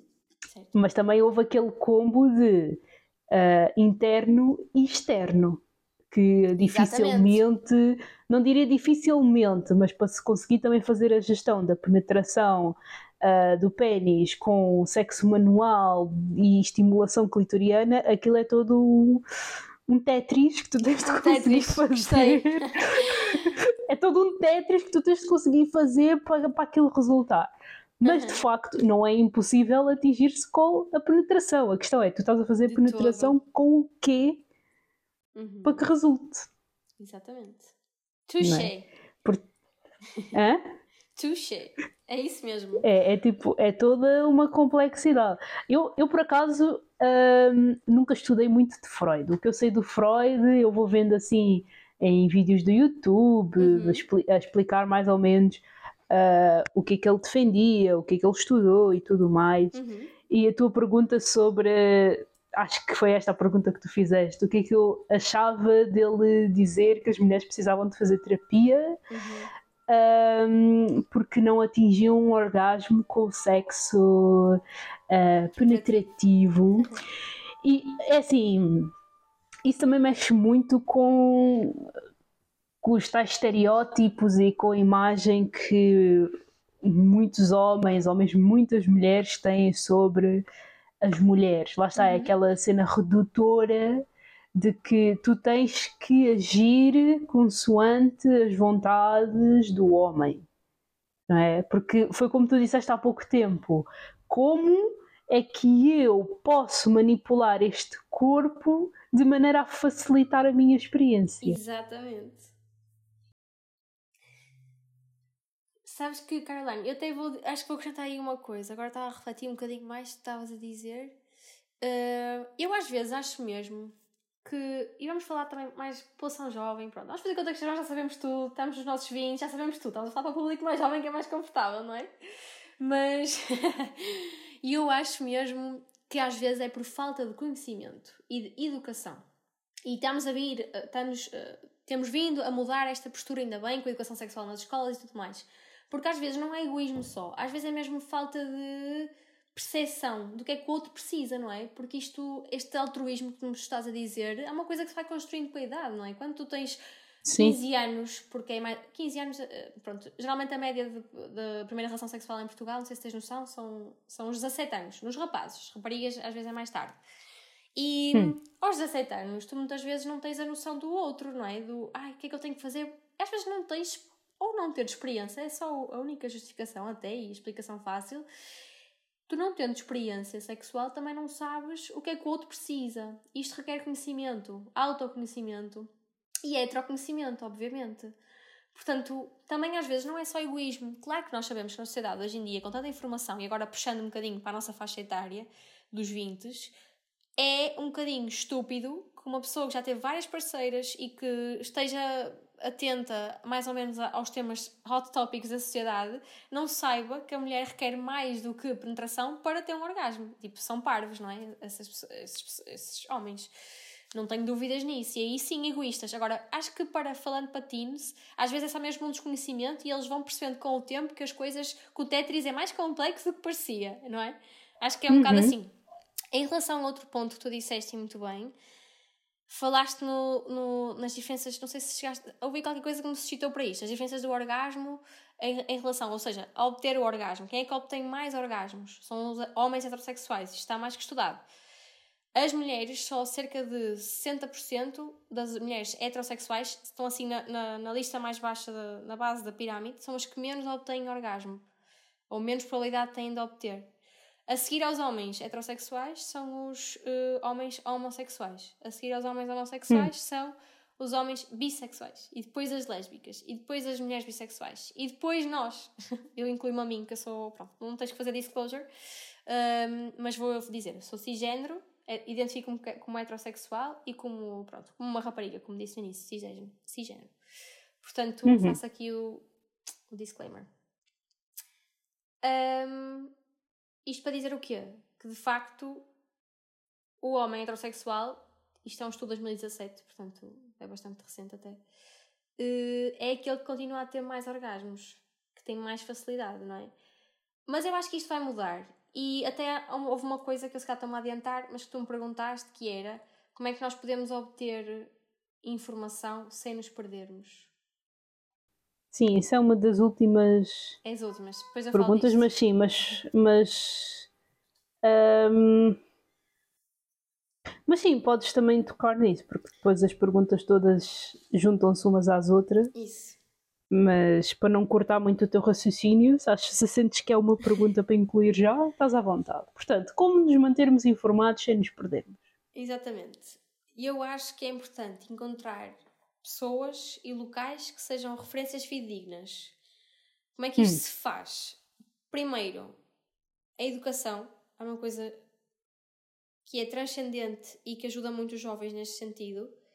Quem diz os jovens diz toda a gente, mas pronto, vamos começar pelos jovens. Professores, educadores, portanto, o espaço, escola, pessoas, professores, educadores, locais, escola, ok? E quem diz locais, escola, diz também a casa. Portanto, os educadores às vezes podem ser também os pais. Claro que nós sabemos uhum. que os pais têm muita dificuldade ainda em iniciar estes temas. E porquê? Porque eles próprios não sabem. Eles próprios não receberam uhum. esta educação. Eles só fazem por uh, um bocadinho, como é que se costuma dizer? De forma empírica, não é? Eles fazem, se Sim. calhar têm relações sexuais e se calhar até a vida deles corre-lhes bem, ou então não. E, mas não sabem orientar o, o seu próprio filho nem iniciar a conversa, não é? Portanto, eu acho que os professores, por obrigação, e os educadores, quando digo educadores mesmo já, a sexualidade é muito lata, é uma coisa enorme, não é? Não, não, não, podemos, não temos que falar no sexo penetrativo a uma miúda de 4 anos. Podemos começar antes, claro. olha, sabes que se calhar não é só tratar as coisas pelos nomes. Tens uma vulva, as meninas todas têm uma vulva, que é a parte de fora do, do teu órgão, por dentro é a vagina. Sabes que um dia vais ter a menstruação, ou o período, que acho que é uma palavra mais fácil vai sair sangue todos os meses, podes ter dores, tipo, esta preparação, eu acho que nunca é Sim, as conversas ela. que sim, as conversas que vamos tendo com as crianças, porque lá está, sexualidade não é só a prática sexual. É. Sexualidade é tudo o que engloba a tua existência enquanto ser humano. Exatamente. Percebes? É desde se calhar o teu dedo de mindinho à maneira como o teu cérebro funciona aos estímulos. Uhum. Portanto, falar com uma miúda de 4 anos sobre o funcionamento do corpo dela não é assim tão. sei lá, não é tão alienígena. Não, é até uma cena importante. Mas para nós, porque há pessoas que acham que é. E é Sim, é há pessoas que acham que é tipo. A... É tipo demo. A melhor coisa que se faz é meter a criança numa caixa e nunca falar sobre isto. Uhum. E depois não se. Tipo, e depois espantam-se se a criança começar a menstruar uhum. ou se, no caso de um rapaz, começar a ter sonhos molhados e, e, a pessoa não souber o que raio é que está a acontecer com o corpo dela. E lá está, depois surge toda aquela questão da vergonha e do medo de perguntar, e depois vamos perpetuando uh, esta bola de neve de os pais não falam porque têm vergonha, lá está, uhum. às vezes nem é uma questão de não saberem, é, é também não saberem lidar com as suas vergonhas sobre o sexo e depois tipo não falam com, com as crianças e explicam, olha, o teu corpo funciona assim, porque eu sinto que se nós falássemos mais desses assuntos e se começássemos a alertar as crianças desde muito cedo que o corpo delas funciona de determinada forma, eu acho que elas também poderiam começar a à sua maneira e dentro do que for possível com a sua maturidade, também começar a ter noção de que existe, por exemplo, a questão do abuso uh, sexual. Isso Porque se elas perceberem, ok, se o meu corpo dizer. funciona assim e se existe esta possibilidade e se no fundo, no fundo, acaba por ser um, um corpo reprodutivo, uhum. a criança vai estar tipo, ok, isto então Aware, pode estar de certa maneira, uhum. exato, pode estar associado Sim, a estas ações que um adulto ou um adolescente ou qualquer outra pessoa possa ter para comigo. E a pessoa vai estar mais alerta e se alguma coisa acontecer, se os pais disserem, olha, nesta zona as únicas pessoas que podem, podem tocar, tocar, mais à vontade és tu, uhum. porque nem mesmo os pais podem dizer, ah, eu estou à vontade para tocar, porque também não é bem assim. Uhum. Se os pais começarem a advertir, olha, a única pessoa que pode tocar à vontade aqui és tu, porque o corpo é teu. É Se outra pessoa começar a tocar, ela já vai estar tipo, não. Uhum. Sem dúvida. Entendes? Portanto, falar sobre sexualidade e, e sobre o corpo filhos, não. Fundo é proteger, no fundo, e, porque mesmo que seja uma, um colega. Ponto. É isto mesmo. Exato, porque seja, mesmo que seja um colega, seja uma, uma amiga da escola, um amigo da escola, que seja a tocar a pessoa, se a pessoa, se a criança, que no fundo é uma pessoa, né? Um, começar tipo a ficar consciente de calma, esta, pessoa, esta outra pessoa está a invadir o meu espaço pessoal. Sem dúvida. E vai começando a praticar. E a praticar, e, e a praticar. Tipo, nunca, não, nunca, não, sim. Sem dúvida sem dúvida, Caroline. E, e isso é bem importante. nunca é, desculpa interromper, nunca é cedo nem nunca é tarde. Porque imagina que até aconteceu uma infelicidade e uma jovem foi violada por um tio, como sabemos que acontece pelos familiares mais próximos. O facto de se continuar perpetuamente a falar nisso, a dar educação sexual aos jovens, a falar à mesa, os pais a falarem, porque nunca é tarde para se falar. Não é, uhum. Nunca é cedo, mas também nunca é tarde. O falar vai libertá-la de uma culpa, de uma vergonha, que provavelmente, mais uma vez, eh, fazendo a ponto com o bullying, vai levar aquela cinta confortável para reportar, denunciar, que também é muito importante, não é? Porque muitas vezes uhum. as jovens e os jovens, também falar nos meninos, muitas vezes quando são abusados, há esta culpa, esta vergonha e noção de eu é que se calhar fiz alguma coisa para isto acontecer, porque eu estou a maturar, estou, estou a ter percepção no meu corpo e se calhar fui eu que despertei, despertei o interesse, o desejo, é esta culpa, não é? Que nós sabemos que existe. Uhum. Um, e isto impede os jovens de depois denunciarem. Isto são coisas que acompanham um jovem para a vida, como nós sabemos, não é? Portanto, retomando, acho que sim, apesar dos pais terem esse papel e cada vez mais acho que tem que haver uma, uma educação por parte dos pais também, o falar sobre sexualidade de forma neutra, que ainda há pouco, não sei se tu viste o And Just Like That, de, a série da, ai, da HBO, que é com a Sexo e a Cidade. É uma, um remake. Não, não, vi. Pronto, mas há assim, há uma parte muito gira que é a Charlotte, que é assim a mãe que é toda direitinha, organizada, que quer ter que os filhos estão nas melhores escolas e é assim muito rígida com ela própria. Uh, e ela fala muito nisso. Eu quero ser uma mãe que quero ter uma sexualidade positiva e neutra. E eu gostei desse conceito, foi, foi assim refrescante também para, para passar numa série desse género. Pronto. Um, Além dos, dos professores e dos educadores, quem é que também tem responsabilidade? Médicos, enfermeiros e psicólogos, sem dúvida. Claro que, como é que nós fazemos isto? Eu pessoalmente, e os enfermeiros também. Nos cuidados saúde primários, por exemplo, há um espaço dedicado a isto nas consultas de adolescência. Ou seja, quando tu tens um adolescente à frente, é importante falar nestes temas. Perguntar, já tiveste namorado, namorada, queres ter, como é que pensas em prevenir-te? desde muito cedo, porque uhum. às vezes temos jovens, eu pessoalmente posso ter esta confidência, que a partir dos 13 anos já têm relações sexuais e isto tem, eticamente é assim muito discutível. Um, mas sendo uma realidade, nós temos de estar parados para ela e eu sou muito apologista disto. Se as coisas existem, não vale a pena estar aqui a julgar, ai, mas isso não deve acontecer, ai, não vale a pena estarmos a ser punitivos sempre. Vale a pena pensar, refletir e dizer como é que eu me vou preparar para isto? Como é que eu vou educar este jovem a ter práticas sexuais protegidas e seguras. Portanto, uhum. quando tu falaste em como nos mantermos informados sem nos perdermos, acho que é isto: pessoas e locais de fidedignas e até quero adicionar aqui uma coisa que é sites, coisas na internet, locais de internet em que as pessoas não devem recorrer para tirar as suas dúvidas. Queres avançar pornografia, aí? Vamos só. Por exemplo, vamos falar um bocadinho da pornografia. Ela pode existir atenção, mas temos é que ter a percepção de que não é real, não é? Ela pode ser, ela pode ser pode bem ser um utilizada, um, dependendo também da, da dinâmica das pessoas, dos casais, porque até pode ser fixe para tu retirares umas ideias uhum, e sim. há pessoas que lá está, tipo, pela é? questão exato, a simulação, a, a, questão visual, a uhum. questão física, tipo, pode sim ser utilizada como um contributo. Mas, porém, contudo, todavia, já todos sabemos que a pornografia é sim fonte de muitos problemas. Sem dúvida. Epá, por si só, eu acredito que quando. Nunca parei para pesquisar, estou mesmo a tirar tudo da minha cabeça. Força.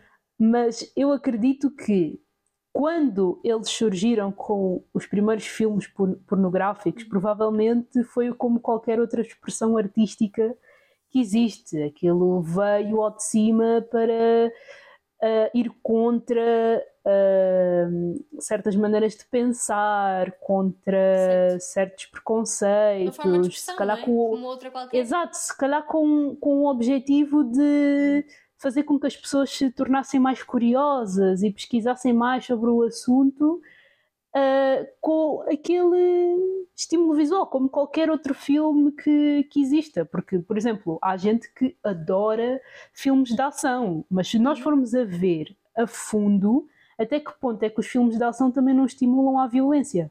Claro, sem dúvida. Ou seja, o que tu queres dizer é, ok, pode ser uma forma artística e de expressão e passar imensas ideias e trazer eh, hot topics eh, à baila, mas Exato. também tem consequências e é, acho que é Sim, interessante porque com o passar nelas. do tempo as pessoas sendo cada vez mais reprimidas a explorar a sua sexualidade, o seu corpo, onde é que elas vão encontrar um determinado conforto? Exatamente. É ali sozinhas, com o telemóvel, com o computador, com o tablet, que seja, se calhar a começar por ver vídeos super simples e que depois vão começando a ascender consoante a, a, a repressão da pessoa, né? quanto mais reprimida a pessoa estiver, se calhar pior são os motores de busca dela.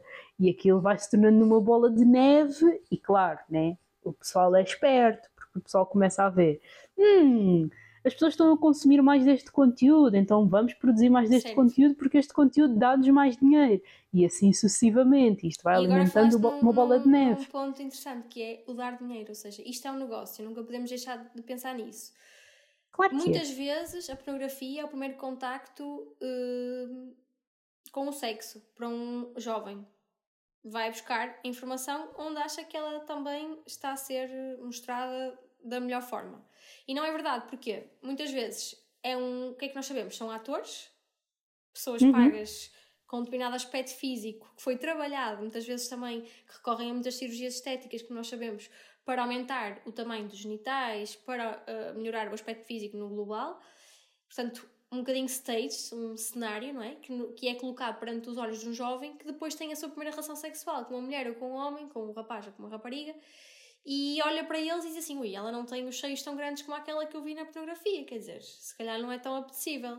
E vai criando estas pequenas expectativas nos rapazes e nas raparigas de como é que deve ser o, o primeiro ato sexual. E a expectativa, como nós sabemos, estraga tudo, não é? Muitas vezes. Uhum. Outra coisa que eu acho importante falar da pornografia, raras as vezes, agora começa a mudar um bocadinho, mas são raras as vezes em que nos lembramos de um vídeo pornográfico que tenha o uso do preservativo. Uhum. Certo? E eu acho isso um bocadinho nefasto porque tudo aquilo que vai entrando na cultura, tudo aquilo, nós somos influenciados, quer queremos, quer não, pelos filmes, pelo que está à nossa volta. E é como a questão do cigarro, não é? Inicialmente havia filmes que mostravam muita gente a fumar. Uh, os Lucky Charms, os, o tabaco muito conhecido na América, era sempre, portanto, era uma coisa mesmo até vista como sexy e que trazia uma coisa boa assim à, à tela cinematográfica. E hoje em dia é raríssimo ver um, um clipe de, de um filme em que alguém está a fumar ou que está a fumar constantemente. Pronto, com o mesmo com o preservativo. Se tu associas à relação sexual uma relação desprotegida, se calhar a primeira que vais ter vai ser assim. Pronto, vou copiar, copy-paste e está feito. Pronto. E tem outras, outras uh, consequências, se calhar não vale a pena estarmos aqui a discorrer porque é só chato, mas de uma forma geral acho que pornografia pode ser boa para até buscarmos um bocadinho e tentarmos perceber como é que as coisas podem, qual é que é o aspecto visual de certas coisas, mas não achar que vai ser realista. Aquilo é um cenário fabricado. E é isso que tem que ficar presente uhum. na, na cabeça dos jovens. Agora, não é punitivo, não acho que seja por aí. Acho que poucas coisas na vida se mudam a proibir-se. Têm que se educar para o que é que pode ser melhor do que aquilo e as consequências. Ok. É assim, eu vou precisar de fazer uma pausa de 10 minutos. Please do it. Um, Queres beber, urinar? Quero fazer o meu xixi, o meu pai ligou-me e tenho que ligar para ele para saber se está tudo bem. E já voltamos para okay. aqui. Portanto, eu vou meter, eu vou desligar o gravador, vou gravar, guardar isto para não se perder, porque isto é precioso, e depois metemos outra gravação a funcionar. Já está, já liguei, já ligaste o teu?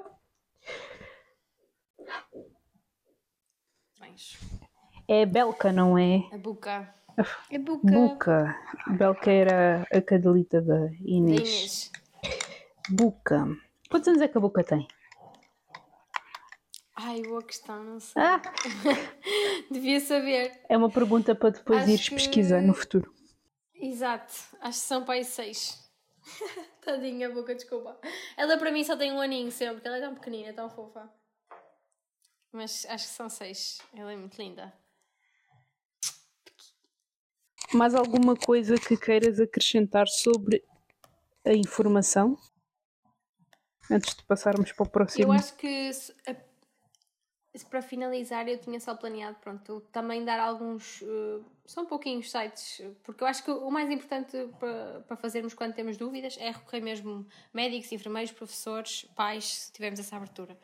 Mas se alguém quer fazer uma pesquisa rápida num site que é fidedigno, eu aconselhava um português nosso, que é a Associação para o Planeamento Familiar, uhum. apf.pt, que fala sobre métodos de contracepção, sobre várias coisas da sexualidade. E hum, temos também o, o, NHS, que é, pronto, é internacional, que também tem uma parte em que eu acho muito gira, que muitas vezes até vou lá preparar temas para as escolas também, uh, que tem médicos eh, a responder aos, aos temas, o que eu acho bom, e acaba por uh, ter, ter o formato de perguntas, ou seja, será que o tamanho do meu pênis é normal? E alguém responde lá o que é que é o normal. São assim uh, sítios uh, aos quais se pode recorrer e que há informação que está correta. Melhor do que o TikTok, por exemplo. Sim, de facto. Acredito que seja melhor do que o TikTok. Um, portanto, já posso meter um certinho nesta pergunta. Yeah. Yes. A próxima é. Porque isto também está muito ligado com, com a questão das informações e o que é que acabamos por uhum. descobrir uhum. ou não. Mas que impactos um, é que o orgasmo tem em termos mentais? Tanto positivos uhum. quanto negativos? Hum, uma ótima pergunta. Na qual eu pensei com muito carinho. Que é, no fundo, o, quando eu pensei que o impacto em, termo, em termos mentais é. Tentei chegar a uma explicação científica, não é? O que é que ocorre quando ocorre no nosso cérebro? O que é que ocorre quando ocorre um orgasmo? Sim. E acho que também é um bocadinho senso comum, mas no fundo há uma libertação de substâncias químicas como a oxitocina. A oxitocina leva à conexão com o outro, que é um, um, um pensamento que eu quero desenvolver um bocadinho mais à frente. Uhum. A dopamina, que é a hormona do prazer. A serotonina, que está relacionada com a felicidade e com o bom humor. E uma série de endorfinas que levam à diminu diminuição da dor e aumentam a sensação do bem-estar e da intimidade com o outro. E portanto, às vezes, há pouco acho que também falavas um bocadinho nisso, que às vezes temos sensações durante o sexo de que parece que são dolorosas ou que estão próximas de uma dor, mas que afinal é só uma, uma forma de prazer. Uhum. E no fundo é interessante isto, a forma como o cérebro uh, funciona. Ele liberta certas uh, substâncias neuroquímicas que vão fazer com que situações que noutra, uh, noutro contexto não, é, não seriam prazerosas e passam a ser. Claro que isto Pronto, mais uma vez generalizando. Mas a química faz com que um momento em que há traumatismos, não é? Dos, dos órgãos, eles esbarram uns contra os outros às vezes, não é? Uhum. E que isso podia ser doloroso noutro contexto, neste é prazeroso. Ou seja, o cérebro de certa maneira um, faz essa filtragem, não é? Ou... Sim, okay. potencia o momento. E eu ia dizer, estava a dizer há um bocado que a oxitocina, que é a hormona que faz, que é responsável pela conexão com o outro, há até bastantes uh, pessoas que acabam por uh, desaconselhar o, o sexo no primeiro encontro por causa disto. Porquê? Porque quando tu emites, quando tu fazes sexo com uma pessoa, lá está, libertas esta hormona e induzes o teu cérebro a pensar que estás conectada com aquela pessoa e que há uma determinada intimidade que na realidade não existe. Ok. Portanto, às vezes pode ser bom esperar pelo segundo, pelo segundo encontro, claro que cada um faz o que quiser, mas às vezes pode ser bom por este motivo, para não cairmos em erro de achar que aquela pessoa, oh meu Deus, foi talhada para mim e quero levá-la para casa para sempre, vamos casar-nos. Eu, é assim, eu sou daquelas pessoas que posso dar todos os conselhos do mundo, mas no final eu digo mas tu tens que fazer para tu saberes.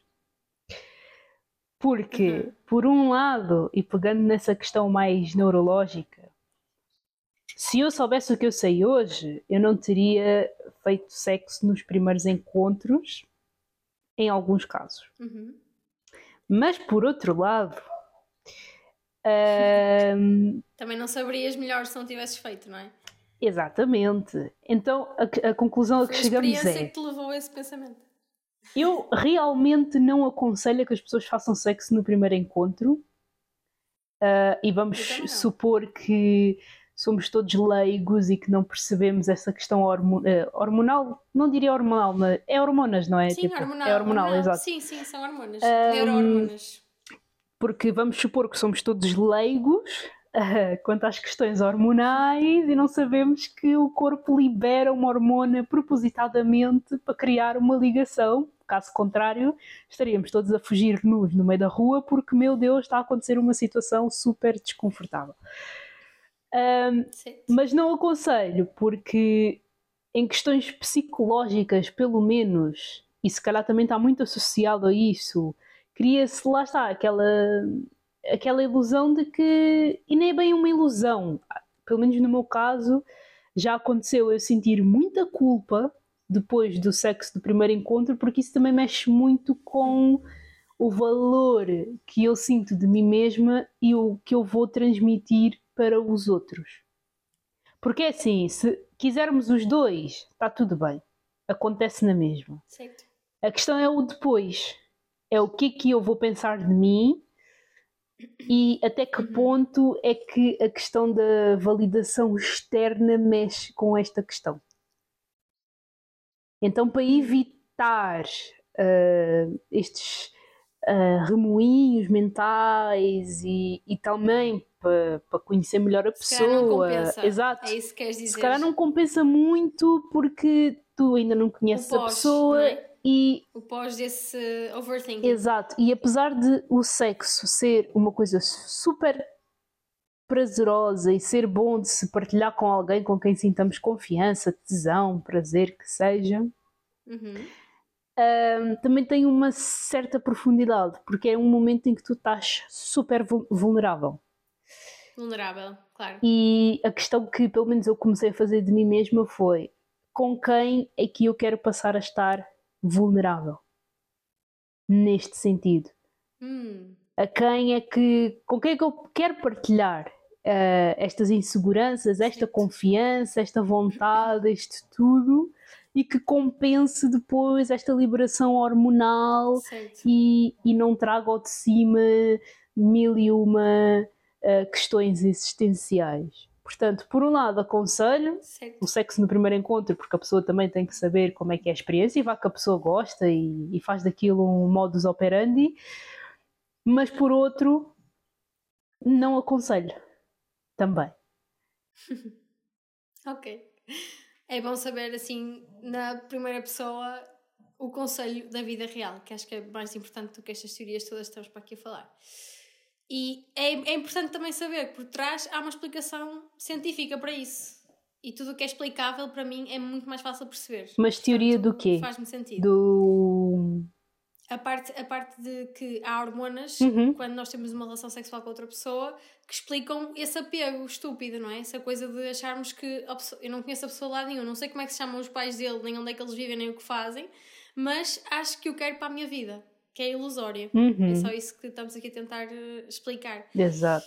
E somos quase que enganados pelo nosso próprio cérebro, não é? Por isso é que também é muito uh, importante falando... pesquisarmos sobre estas coisas e termos conhecimento, porque, oh, porque se formos. Claro, e falarmos. E falarmos. falarmos disto, porque se nós formos para o primeiro encontro sabendo que existe a possibilidade de um apego ilusório, e mesmo assim quisermos se calhar até diminui ainda uma certa culpa que certas Exatamente. pessoas possam sentir, porque a pessoa já Exatamente. sabe, tipo, ok, envolvi-me porque tesão, porque o corpo quer se reproduzir e somos todos animais, no fundo, cuja uhum. única função, assim mesmo crua, nua, é estamos o aqui problema... para reproduzir. E quando eu me envolver uhum. com esta uhum. pessoa, o meu corpo vai libertar hormonas e vai dizer que ela é para casar, mas não é bem assim. Então não há que sentir certo. culpa, porque a pessoa só foi pelo, pelo impulso, vamos por assim. Pelo impulso, não é? A questão é mesmo essa, Caroline, que acho que estás aí a dizer uma coisa mesmo fixe, que é nós somos animais nesse impulso, como tu disseste.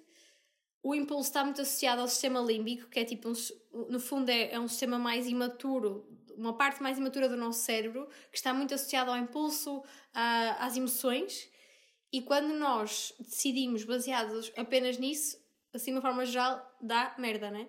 Uhum. Pronto. E é exatamente isso, ou seja, estavas a dizer isso está tudo ok, fazer isso, mas nem sempre é a melhor escolha. Quando nós usamos o nosso córtex frontal, que é aquele que toma as decisões, e isso está muito relacionado com o progredir da idade adulta, há quem diga que o cérebro só se forma totalmente após os 25 anos. Oba, Portanto, lá. cheguei lá. Ainda vais a tempo. Eu já tenho 27, já não consigo. tu ainda és uma teenager. Eu ainda estou ainda ali no limbo de bora melhorar aqui o córtex. Mas sim, continua. Exato. Mas, mas melhorar o córtex, exatamente. Mas imagina, para quem já tem uh, esse decision making muito bem traçado, não, é aí nesse momento nós deixamos de ser animais, já não estamos a sentir só. E ao bocado disseste, somos todos animais, por isso é que partimos para o sexo e tal, e temos esse ímpeto. O problema é que nós, sim, também temos essa parte animal, mas temos o aftermath, temos o que acontece depois, que é começar a pensar, overthinking, ai, porque é que eu fiz isto? Quem é que eu sou? Desvalorizarmos a nós próprios porque fizemos uma coisa errada, culpa, não é? Se fôssemos só animais, corria tudo bem, ok? Fizemos sexo para encontro, está feito, passamos à frente, outro cão, por favor, entre aspas, outro parceiro, vamos lá, pronto, mais um acasalamento.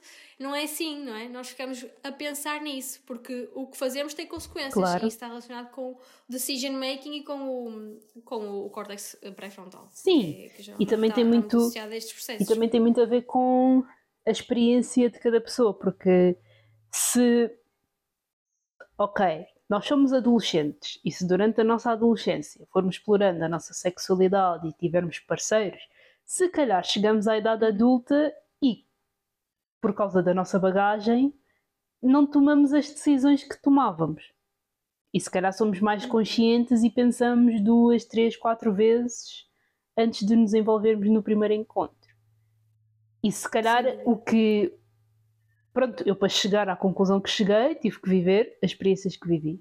E se calhar para uma pessoa que aos 30 ainda não se tenha envolvido sexualmente com ninguém, provavelmente vai ter a mesma conduta que eu tive, que outros adolescentes tiveram, porque vamos pelo sentido de curiosidade. Em certa medida. Sem dúvida. Porque se eu nunca me tinha envolvido. é muito boa, às Exato. E se eu não me tinha envolvido com ninguém antes dos 23, claro que me envolvendo e descobrindo toda aquela explosão de hormonas e por um tipo até determinado ponto até se torna viciante, uma mescla de vício com curiosidade, com vontade, com tudo. Epá, eu fui fazendo, fui experimentando, fui vendo, uh, até que cheguei à conclusão, se calhar não compensa assim tanto uh, fazer isto da primeira vez ou sem o, aquilo que me estimula, porque tu disseste que as mulheres por default, são mais mentais. E, e de facto eu identifico-me com isso, porque eu sei que há exceções à regra. Se calhar mulheres que são mais visuais do que mentais e, e homens que são mais sim, mentais do que visuais. Concordo.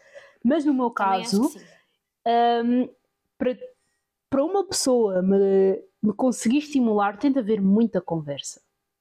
E não é conversa de ah, vamos fazer sexting e vamos dizer aqui coisas muito picantes e vamos ficar todos excitados para, para a ação. Não, são conversas com profundidade, gente.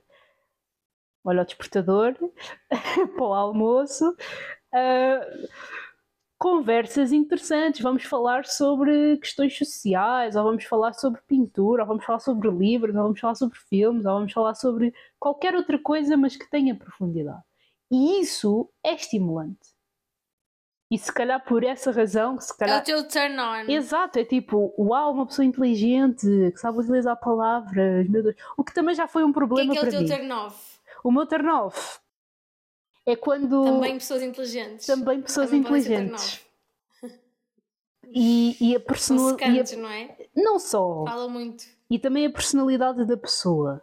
Porque eu acho que o meu maior turn-off, e também pode ser o meu toxic trait, em certa medida, é que quando eu começo a conhecer as pessoas, e eu sou daquelas que puxa bué, eu acho, eu ontem ou anteontem estava a ver um vídeo da, da Rita Van Uti, não sei se tu conheces, a Tempero Drag, e ela estava a falar sobre a teoria do apego.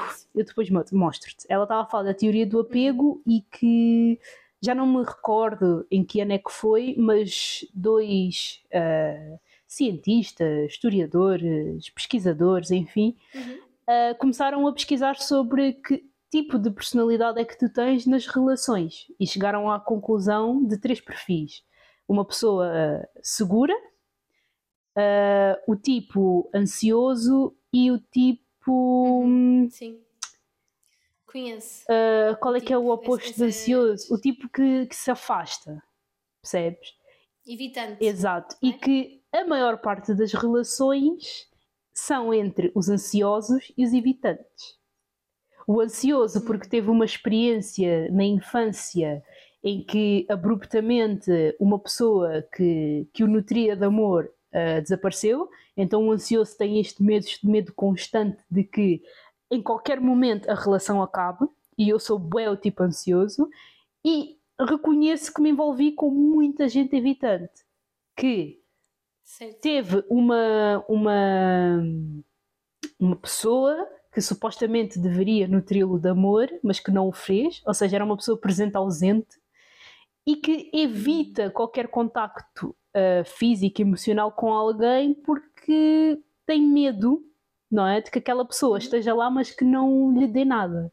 E depois, né, eh, existe um, um, conjunto de patamares na relação das pessoas, mas a questão é, eu por ser do tipo ansioso e reconhecer que sou do tipo ansioso, e também por ter esta curiosidade sobre as pessoas, chegou um ponto em que eu começo a querer saber como é que elas são. Uhum. E envolvendo-me com pessoas evitantes, quando as pessoas evitantes começam a sentir que se calhar eu estou a, a transpor os seus limites, as pessoas começam-se a afastar cada vez mais. Porque não entendem uhum. que se calhar eu não quero sufocar ninguém e nem quero a controlar ninguém, embora as minhas ações se pareçam com tal. Então as pessoas afastam-me. E o meu turn off é exatamente este e ao mesmo tempo um toxic trait, que é eu quando quero conhecer as pessoas e as pessoas não se dão a conhecer, por muito inteligentes que elas sejam, aquilo começa-me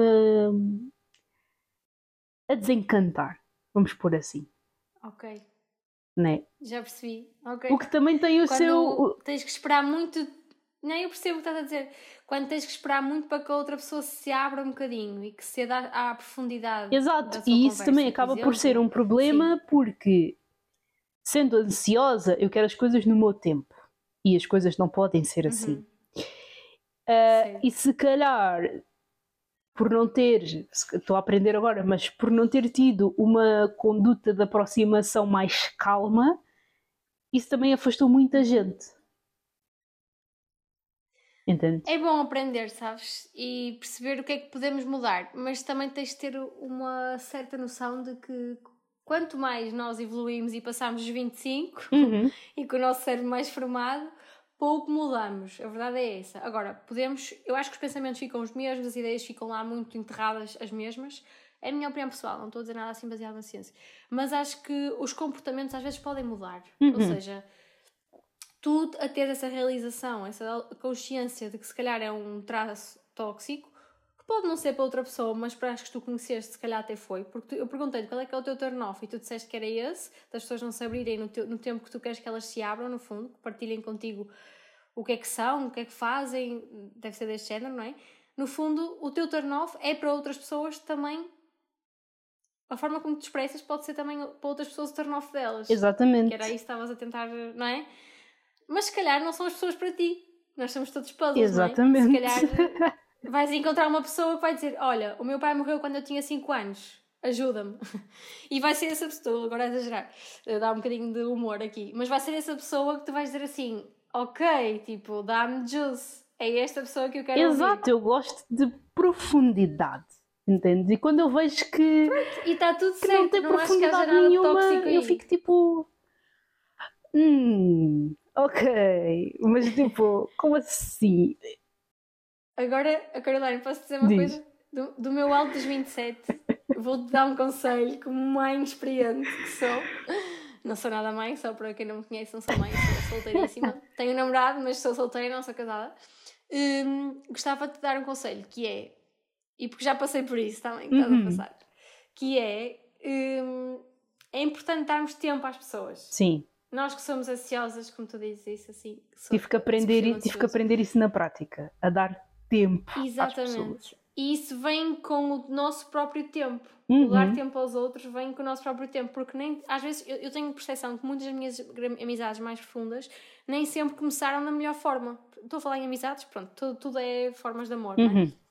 Muitas vezes nós temos mesmo que dar tempo. E aquela pessoa que dá aquele primeiro impacto negativo, que é uma coisa que eu acho que é extremamente importante, a primeira impressão para mim é uma coisa muito importante nem sempre vai ser a pessoa que vai, ela não vai dar, dar sempre essa, essa cara. Podes, há, pode haver tempo e deve haver tempo para tu perceberes a profundidade. O que eu acho é que se calhar as pessoas com quem tu contactaste podiam não estar numa fase da vida em que tivessem facilidade uhum. ou maturidade para exprimir determinadas características delas, sentimentos, etc. Verdade. Mas pode, podia até haver outras coisas que não só isso. Se calhar foi o bolo todo que te desmotivou e não só o facto de não se aprofundarem. Sim, há todas. Porque às vezes quando há assim uma luz ao fundo do túnel, não é? nós, nós tendemos a esperar. Ok, há aqui alguma coisa que me agrada, vou esperar pelo próximo date ou whatever para chegar à profundidade. E há um dia que chega, e se não chegar, eu concordo contigo. Acho que se uma pessoa também não se vulnerabiliza, não se abre, estamos a falar com com uma parede, não é? Sim, eu estou a falar, falar de eu estou a falar de casos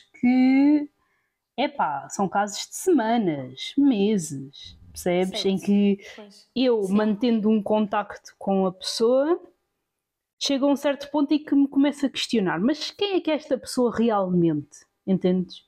Certo. Do que é que esta pessoa realmente certo. gosta? Como é que é realmente a relação dela, por exemplo, com os pais, com os irmãos, com os primos? E a partir do momento em que eu chego a essa realização de que, por muito tempo que tenha passado, não tenha havido essa profundidade, e nem digo para namorar, às vezes é só mesmo para manter a amizade, aquilo começa-me a desencantar, porque, uhum. ok, eu, eu tenho um amigo que eu já conheço há 21 anos, ou 22, já perdi a conta. E nós, e pronto, nós conhecemos-nos na escola, exatamente naquele momento do bullying, porque ele era uma das pessoas que observava de longe o que, é que acontecia, mas também não tinha muito poder para fazer nada. E até já falámos sobre isto uma vez. E hum, depois houve um momento em que ele mudou de escola, afastámos-nos, e quando estávamos no secundário, por eu ter uh, colegas de turma que foram colegas dele e amigas, inclusive, eu reencontrei-o. E nós ali fomos tipo restabelecendo a amizade e mesmo que nós já nos conheçamos há 20 anos e, e, e, saibamos como é que fomos em miúdos e tínhamos assim uma noção do que é que fomos em adolescentes, o que é que somos em adultos, nós estamos em constante conhecimento. É? Estás a ver? Claro. E ele era Sem uma dúvida. das pessoas que eu também, pronto, tinha uma ideia dele um pouco negativa, porque lá está, porque uhum. até aquele ponto nunca tinha havido esta profundidade, esta conversa mais séria de porque é que tu fazes as coisas como fazes, porque é que eu faço as coisas como faço. E quando quebramos esse gelo e essa barreira, começou a funcionar ainda melhor. Entendes? Portanto, sim, é uma questão de tempo e por isso é que eu também acho que a terapia ajuda-nos muito nas nossas relações, porque a partir do momento em que eu percebi que eu tenho problemas como as outras pessoas, que eu tenho o meu tempo como as outras pessoas têm o seu tempo, passou a ser muito mais fácil de gerir a ansiedade. O meu terapeuta uma vez fez uma analogia, não para mim, mas para outra pessoa e que encaixou muito comigo, e ele basicamente disse que as pessoas ansiosas em relações são como os cãezinhos bebés num parque. Nós queremos brincadeira, nós estamos a correr de um lado para o outro, e quando estamos a tentar brincar com pomos ou com pássaros, qual é que é o instinto do pássaro? É voar, porque o pássaro pensa que está a ser atacado. Mas na verdade não, nós só queremos brincar. Então, se calhar é sobre sabermos regular a nossa intensidade e a nossa ansiedade, certo. porque há momentos para tudo. Sem nunca fugirmos da nossa identidade. Exatamente. Acho isso muito importante. Porque nós podemos, nós podemos mostrar, sei lá, 50% da nossa ansiedade, porque também se formos com 100, nem nós nos relacionamos, nem a pessoa se relaciona connosco, e aos poucos vamos introduzindo os outros 50. Tipo, olha, eu tenho 100% de ansiedade, o que é que vamos fazer com isto? E ali vão os dois descobrindo e a pessoa, obviamente, individualmente também vai percebendo um, isso. Mas isto porquê? Porque estávamos a falar de é um, impactos é um positivos processo. e negativos. Positivos, exatamente. Onde é que isto nos levou? Foi. Mas tem tudo a ver. Nós não conseguimos. Tipo, tem tudo a ver. Não há como dizer que não tenha a ver, porque tem tudo a ver. Tipo, se calhar é o impacto.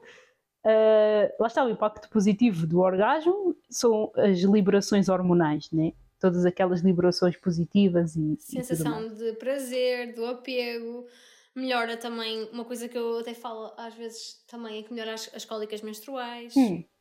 É, uma, é uma melhoria mesmo física.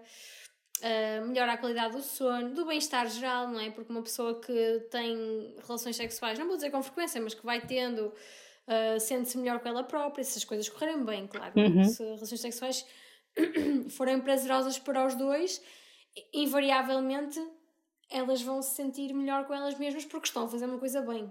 Não quer dizer que esteja relacionada com o sexo, não é? Tem que beber um bocadinho de água também. Força. Hum, as partes negativas. Epá, não sei, se, calhar, hum, se calhar a parte negativa do orgasmo. Ai, há tantas. Uh, se, se calhar tem muito a ver com a pergunta seguinte, que é se é obrigatório termos um orgasmo. Eu também acho que sim, exatamente. Eu acho que a parte negativa Portanto, do orgasmo está muito relacionada com esta questão se é obrigatório ou não termos um orgasmo. Sim. Eu acho que respondendo à pergunta diretamente, se há consequências negativas do orgasmo, pode haver, mais uma vez, dependendo das expectativas da pessoa, ou seja, ou experiências passadas. Se, se a pessoa tem uma experiência negativa relacionada com o sexo, como por exemplo ter tido dor durante a relação sexual, que é uma coisa muito comum, uhum. chamada dispareunia, não é? Uh, que é o termo médico para dor com a penetração. Isso está relacionado um, com o quê? Com essa dor? Com várias coisas. É muito complexo, até à consulta de dispareunia. É Vai ficar para o próximo tema. Dor durante o sexo. Se calhar é melhor, é. Ok.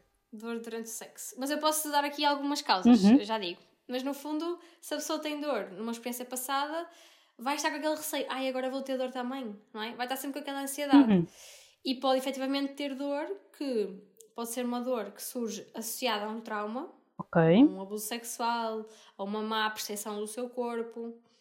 Pode ter esse valor psicológico, não é? Ou então pode ter outras causas mais médicas, como, por exemplo, a endometriose, que é uma doença que está relacionada também com a dispareunia. Uhum. Outras doenças, como doenças sexualmente transmissíveis, também podem dar dor. Falta de lubrificação acontece muito nas mulheres com a menopausa uh, que têm algum déficit de hormonal, então acabam por também ter uh, as mucosas mais secas e então pode ter dor porque há mais, mais probabilidade de traumatismos. Uhum. Ainda na linha dos traumatismos, quando o sexo é um bocadinho agressivo, pode também fazer certas feridinhas, não é? E as feridas podem levar a dor também. Pronto, portanto, há assim muitas coisas que podem dar dispareunia e é um mundo gigante porque quando não se resolve é muito complicado. Pronto, depois as disfunções sexuais, que é um campo que eu não domino de todo, dou já aqui também esse lamiré, mas uh, e que acho que tem relação com a pergunta seguinte. Ah, antes disso, portanto, eu tinha aqui planeado alguns uh, efeitos negativos do orgasmo ou possíveis complicações negativas associadas. Quando há uma disfunção sexual, não é? nomeadamente ansiedade de performance ou outra qualquer que, que exista, uh, vamos invariavelmente associar o sexo a uma coisa negativa, não é? Sim. Então, se não correu bem da última vez, se eu não me consegui, não consegui obter o orgasmo, caraças, agora se calhar estou muito self-conscious disso e acabo por não conseguir ter de novo e começo a valorizar o sexo como um momento de ansiedade e medo e não de prazer. Ok. Pronto, isto é uma, uma, uma visão. A outra é se houver sexo também em excesso, que nem sempre é bom, tem, pode ter um impacto negativo. É? Existe é? isso de sexo em excesso? Existe. E existe se perturbar a funcionalidade da pessoa. É uma bastante questão, uma boa questão, se, se isso é um conceito. Os chamados ninfomaníacos, não é? As pessoas que são aditas no sexo, uhum. é uma coisa que pode trazer muitas complicações para o próprio, não é?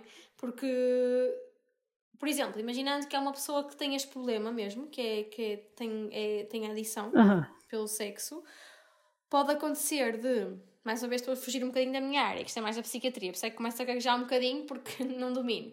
Mas da ideia que eu tenho é quando impacta a funcionalidade, ou seja, a pessoa não vai ao trabalho porque só pensa nisso. por exemplo, ou não vai à escola, isto pode começar desde a idade tenra, porque só pensa nisso Uhum. e só quer estar a sentir prazer. É disruptivo, não é? Uma pessoa que, por exemplo, mais um cenário, tem uma. Vamos pensar que é um homem que tem este problema. Tem uma rapariga, uma mulher, a sua namorada, fixa e que até se vê como monogâmico, mas como está tão adito no sexo, vai procurar outras pessoas para também ter estas experiências. Ok. E é uma coisa um bocadinho involuntária, não é? Tudo aquilo que está no nosso psique, que acaba por eh, ser uma. é um distúrbio mental, não é? A ninfomania, pensaste que posso dizer assim. Mas depois corrijam os psiquiatras se estiverem a ouvir, se eu tiver alguma vacurada, como se costuma dizer aqui no Norte, corrijam. Um, claro que também vai ter um impacto negativo, não é? Se a pessoa está a entrar no campo da traição e a perder pessoas para próprio prazer, para o próprio benefício, Uhum. para obter o próprio benefício, isso é uma doença, obviamente precisa de ajuda, pronto, e acaba por... eh, Foi assim os pontos que eu pensei de forma Ok. espontânea, eh, podiam ser negativos associados ao sexo, não tanto ao orgasmo, mas ao sexo. Uhum. Ok. Ah, é obrigatório termos um orgasmo? Pronto, é assim, o que é que tu achas? Eu não sei se eu vou falar. Eu não acho que seja obrigatório. Porque daquilo que tudo que já falámos e tendo em conta as minhas pesquisas pessoais, ah, pesquisas práticas pessoais e, e tudo mais, hum, eu acho que reduzir o sexo ao orgasmo não é bom. Uhum, Porque concordo. Epá, lá está, o sexo é muito complexo. Além de, de uma função reprodutora, se for eh, o desejo da- das pessoas, eh, é toda, sei lá, é toda uma maneira de te. É um meio de comunicação entre duas ou mais pessoas, por assim dizer. Uhum. Um, e tu, ao longo de- do sexo, podes sentir pequenos prazeres ou grandes praze- prazeres e que não estejam relacionadas Boa. com, com o orgasmo. Porque o orgasmo lá está, é tu, é, é estares a escalar uma montanha. Estás a escalar, a escalar, a escalar e o orgasmo é tipo o pico da montanha. Só que depois olhas para trás e vês que a montanha é ainda mais alta do que aquilo. Epá, e, e se calhar da próxima até consegues atingir o outro pico, ou então não, ou então nem atinges o primeiro, mas ficas no meio e ao longo dessa escalada tu foste te sentindo bem, por variadas razões. E o sexo é Exatamente. muito isso. Então é obrigatório termos um orgasmo? Não, porque não é o orgasmo Não. que vai definir se o sexo é bom ou é mau. Não é? Tipo, ok. Não é o barómetro. não é? Exatamente. É que. Das primeiras Certo. vezes em que eu me relacionei com alguém, posso não ter atingido o orgasmo por falta de, lá está, Uhum. conhecimento, porque se até ao momento eu só o, o fazia comigo, se só me masturbava, se só me tocava, eu só Uhum. conhecia como é que funcionava comigo. A partir do momento em que eu Comigo, comecei a introduzir pessoas na equação, começou a ser outra dinâmica. São outras variáveis. Mas não quer dizer que eu não, tenha, não me tenha sentido bem com as pessoas. E isto eu só percebi Uhum. depois, não no momento. Porque lá está, até eu Certo. ter começado a desconstruir que atingir o orgasmo não é obrigatório, houve aquele, aquele percurso de culpa, não é? Tipo, ah, porque eu não sei fazer sexo, não existe esta coisa de saber fazer ou não sexo. Ah, porque eu não sei fazer Uhum. sexo, porque eu não, não, não, não sinto prazer, porque não, não tive o E até orgasmo. culpabilizar o outro. Exato, é? Um porque a outra pessoa Ah, não sabe fazer, porque a outra pessoa não, sabe, sabe estimular. Tipo, E às vezes é verdade. não, até eu ter começado a desconstruir esta questão de se ter ou não um orgasmo e ter percebido o que é que eu sentia ao longo da relação, antes era, era uma tortura, mas agora deixou de ser. Uhum. Porque se calhar eu até posso não ter atingido o orgasmo com determinadas pessoas, mas foi divertido, soube bem. Ah, eu, eu senti ah, prazer ou senti do- dor? Como é, que, como é que foi toda a dinâmica? E depois é pesar na balança e ver se os prós foram maiores do que os contras, então foi um bom sexo. Teve orgasmo? Boa. Não Sim. mas tudo o resto pesa mais. Portanto, é obrigatório termos orgasmo? Não, não é obrigatório Não. termos um orgasmo. Boa, Caroline. Fogo. Apetece-me bater palmas, mas não quero dar aqui no som. Eu bato por ti. Eu responsabilizo-me por esses picos no som. É isso mesmo, olha. Eu não diria melhor, mesmo. Eu acho que acho que cresceste muito neste ano que passou. É só o que eu te posso Obrigada. dizer. Epá, eu tenho que utilizar a intensidade. Eu tenho que usar a intensidade a meu favor. Porque eu sendo uma pessoa intensa, eu tenho que viver as experiências assim. E depois canso-me porque é muito intenso. Mas, epá, já, também acho que sim. Neste último ano, eu acho que Percebo neste último ano cresci, se calhar, muito mais do que estava à espera e, e se calhar em comparação com pessoas que até levam a vida inteira, mas também depende muito de cada experiência e de cada curiosidade. Porque eu sendo curiosa sim, e ansiosa, eu vou querer saber tudo para ontem. Então fica a saber as coisas para ontem e pronto, olha. é isto. mesmo. Mas isso é tão bom. Tem, seu, tem o seu quê de, de mau, às vezes, provavelmente na tua vida vais-te vais -te bater com isso, não é? Há uma característica nossa que nos vai sempre levar a sítios, como por exemplo nos trouxe aqui este podcast, não é? Tu és intensa, gostas de falar, então gostas de comunicar, então gostas de falar para os outros e partilhar conhecimento uhum. desta forma entertaining, não é? Esta coisa que estamos a ouvir a falar e queremos ouvir-te mais a falar. Mas por outro lado, pode ser uma coisa que, de certa forma, também te vai atrapalhar, vá, vamos dizer assim, no teu percurso noutras valências da vida. Sim. É, isto é como tudo, nós somos muito complexos. Uh, acho que a palavra complexo foi a palavra que mais usamos neste podcast hoje. Complexo. Não é? Complexidade. Complexo e viés, que eu estou sempre a dizer viés, vais perceber isso depois. Um, eu acho que sim. E no fundo é enjoy the ride. É sempre, é, é o que nós queremos aqui também trazer, não é? Se, se pensares na última viagem que tiveste eu vou pensar na minha, por exemplo, a Santo Tomé, eu não, não me lembro, ou não, o melhor momento da viagem não foi quando eu aterrei em Santo Tomé, não é? Uhum. Que é o destino. Ok, cheguei aqui, está feito, pronto. Não foi o primeiro nem o último dia, foram todos aqueles dias in between. Portanto, ou seja, a viagem é muito mais, isto é um chavão enorme, mas é verdade, é muito mais valiosa do que propriamente o destino, onde tu chegas. Sim. E fazendo aqui uma analogia entre orgasmo e as sensações que vais tendo antes do orgasmo. Agora, outra coisa que eu acho que não quero deixar cair e morrer aqui é que, ok, que não é obrigatório, mas deve ser um direito. Temos direito a ele também. Sim. Portanto, é um bom, é um, pode ser um mau barómetro de uma boa relação, ou seja, tu podes ter uma relação sexual que até gostaste, mas ok, não conseguiste naquele dia, ou porque estavas cansada, ou porque tinhas outro fator determinante da relação sexual, como eu estou a falar dos determinantes da relação sexual, que não estava presente naquele momento, mas tens o direito de o ir buscar. Ou seja, não percas, não percamos, falando assim de forma geral, essa ideia de que temos direito a ele. Ele tem que ser reivindicado também. Sim, porque no fundo, lá está, se tu souberes que tens direito a, e se tu, ou melhor, basta tu saberes que tens direito a alguma coisa para te sentires confortável a buscá-lo. Né? Certo. E depois é a tua escolha se tu o Sim. atinges ou não. Porque deixa de ser a responsabilidade Exatamente. do outro e passa a ser a tua responsabilidade. No sentido de não depende exclusivamente do parceiro ou da parceira tu atingires o orgasmo, depende também de ti e daquilo que tu pedes, como é que comunicas, o que é que fazes, como é que fazes. Eu acho que com isso estás a dizer agora, isto no fundo são os fatores determinantes de relação sexual. Isso estás a dizer tudo agora, faz o sumo do que temos vindo a falar. É exatamente a resposta para a próxima pergunta. É exatamente a mesma. Como facilitar o é orgasmo? Como, é como, facilitar o orgasmo, não é? Uhum. O que é que disseste agora? Comunicação, conhecer o nosso corpo, dizer o que queremos fazer, o que é que gostávamos que nos fizessem saber que temos direito ao prazer e como lá chegar. O como é muito complexo, atenção, não é? Porque dependemos de duas pessoas, não dependemos só de nós. Mas a partir do momento em que nós sabemos o que gostamos de fazer com, com o nosso próprio corpo e se calhar como chegar lá, até podemos ensinar o outro. Uhum. Por que não?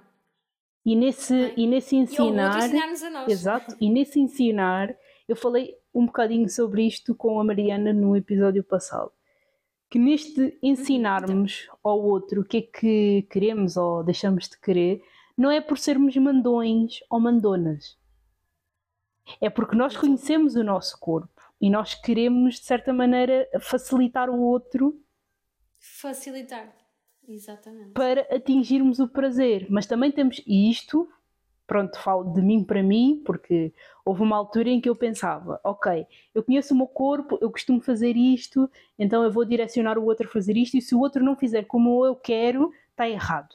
Mas não é bem assim, Uhum. porque o outro pode adaptar o que eu gosto de fazer a mim mesma, mas segundo não é, o toque dele, a pressão que ele usa, o que ele costuma fazer, e chegarmos todos a um consenso.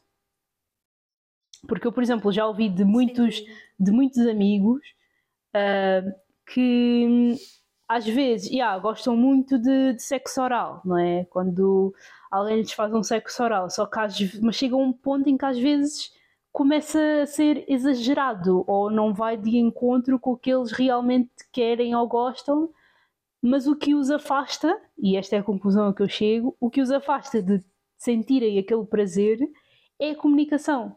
Porque eu acho que, na generalidade, todos nós sentimos um certo medo em comunicar aquilo que queremos ou deixamos de querer no sexo. Uhum. Como em tudo na vida. Porque temos medo que não seja correspondido, não é? Que seja, haja ali uma rejeição qualquer ou que não sejamos bem interpretados e que cortemos o momento. Por isso é que eu acho que muito, muita da boa comunicação em relação ao sexo tem que ser fora dele. Sim. Não pode ser só exclusivamente dentro. Porque o momento é o momento, não é? Havia alguém que me dizia, não sei se isto está em alguma canção ou pronto, é uma ideia que eu tenho, uma, uma frase que é tudo é sobre sexo menos o sexo. Ou seja, tudo aquilo que se faz antes do sexo, depois do sexo é sobre o sexo. Pronto, isto é discutível, mas aplicando a nossa conversa de falar sobre sexo deve ser fora, fora dele. Sim. Para mim faz-me algum sentido. Há gente que. E depois sim, que se quisermos, depois de falar sobre o sexo, quando estamos a ter relações, aí sim também verbalizar o que se quer. Claro. Acho que faz todo sentido. Mas haver uma conversa também antes ou depois, dizer, olha, não gostei muito daquilo que fizeste, não gostei muito como me senti, gostava que fosse assim. Fora do sexo, porque tira a pressão do momento, não é? Pois. Eu, por exemplo, uh, eu digo que eu usava as dating apps como um, um, uma base de estudo sociológico, né? Porque uhum. se nós formos com este olhar curioso e mesmo para estudar a, psique humana e como é que nós nos conectamos todos uns com os outros, eu cheguei à conclusão de que há muita gente que acha estranho um, falar-se de, de, sexo nas primeiras conversas ou nos primeiros encontros. Porque tem, tem o sexo como uma coisa uh, profunda, não é? Um tema que não é de primeira linha, se calhar. E não só, e se calhar por acharem que se tu estás a falar, se tu estás a falar de sexo, estás a pedir. tu estás a pedir. E não é bem assim. Certo, que é uma coisa ridícula, sim, não é bem assim. Se calhar eu estou a é perguntar, coisa... lá está, sim. muitas vezes eu perguntava sim, com a intenção de eventualmente isto vai acontecer. O que é um problema de, das dating apps como um meio de tu conheceres um parceiro sexual e não como um amigo, por exemplo. É tu uhum. já ires com a intenção de que haja sexo e a pessoa que lá está, se também tiver a intenção exclusiva de que só exista sexo, pronto, é o que acaba por acontecer. E pode ser, pode ser possível. Agora tem é que ser comunicado se é essa a intenção da pessoa que lá está. Muitas vezes não, não é. Muitas vezes não é, e acho que esse é que é o problema das relações consequentes. E quando digo relações, é a interação que temos como seres humanos, porque existem vários tipos de relação. Uhum. Mas acho que esse é que é um dos problemas uh, das relações das dating, das dating apps. É que uhum. há muita dificuldade em comunicar-se o que é que se quer realmente. Certo. Isso, não só nas dating apps, nas, nas, uh, no mundo real também. mas eu acho que, não achas que, agora a partir de um bocado para outro tema, mas não achas que hum, também é parte um bocadinho a falha de, do amor ou de encontrar o amor se for essa expectativa da pessoa numa dating app é porque falha um bocadinho a espontaneidade porque tu já vais lá com um determinado uma determinada vontade pressuposta de que queres encontrar alguém. não achas que é por isso por faltar um bocadinho o fator uh, uh, espontaneidade do género o destino colocou-nos aqui neste parque maravilhoso hoje a comer um gelado e esbarrarmos um contra o outro que isto é super realista, também nunca acontece, não é? mas é assim que nós vemos um bocado o, o, as relações, não é? E se calhar acho que é por isso também às vezes uh, os Tinders desta vida não nem sempre, mas muitas vezes não funcionam por falta desse fator de espontaneidade de si, a espontaneidade de, de se encontrar a pessoa? Sim, ou seja, tu vais para a dating app com o pressuposto de ok, eu estou aqui para te conhecer e potencialmente batemos uma relação. Enquanto que na vida real tu conheces um amigo de um amigo que ah, começaste a falar com ele e tal, nada está pressuposto, não é? Uhum. E espontaneamente apaixonam-se ou começam a formar uma relação e daí se apaixonam. Vou perceber. Ou seja, Percebes? tu já vais. No Tinder já vais com aquela, aquele bias, aquela coisa de olha, estamos aqui para nos conhecermos. Sim. Vamos ver se vai dar bom resultado, damos os beijitos e tal, se calhar, e depois logo vemos. É questão das Já vamos com expectativas. essa pressão. É questão da expectativa. Porque quem vai para uma dating app, independentemente da intenção que tenha, já vai com a intenção de encontrar qualquer coisa. E depois, Pois, está essa quando essa expectativa não é alimentada, seja de que, por que motivo for ou de que forma for, aquilo cria muita frustração e depois vai, obviamente, danificando hum, as interações futuras. Porque é como tu falaste da questão negativa de não se ter um orgasmo, uh, porque lá está, porque a experiência foi negativa e a pessoa já vai com aquela expectativa de que a próxima experiência seja igualmente negativa. Sim. É a mesma coisa quando estamos nas dating apps. Uh, eu falo com uma pessoa e falo com outra e com outra e com outra e chego a uma conclusão, muitas vezes falaciosa, de que se eu continuar a falar com outras pessoas vai ter o mesmo resultado. Só que também depende da minha abordagem e, como sempre, depende da pessoa com quem eu estiver a falar. Porque as dating apps não existem de hoje. As dating apps já existem há bué tempo e eram sites tipo bué simples, com, aqueles, com aquela formatação bué antiga da internet Mesmo. que rosas, corações. Exato, que mais parece uma peça de museu. E mesmo os gamers e quem usava o Abu e o Wi-Fi e, e outras Sim, plataformas. todas as redes sociais, não é? São, eram plataformas, se calhar, menos diretas. Exato, e eu acho e que- possivelmente encontrar o amor, não é? Exato, e eu acho que quando, a partir do momento em que se estipulou, existe oficialmente uma plataforma conhecida mundialmente para este intuito, se calhar isso também formatou-nos um pouco e, e fez com que muita gente perdesse, lá está, essa espontaneidade de acreditar que o amor pudesse ser genuíno Encontrado. Sim, no meio da rua, ou, ou na escola, ou no trabalho. Mas eu acho que, por exemplo, agora estás a dizer uma coisa e faz sentido. Eu acho que também as dating apps surgiram para colmatar esse erro, ou não é bem esse erro, essa dificuldade em encontrar o amor de forma espontânea, Hum. não é?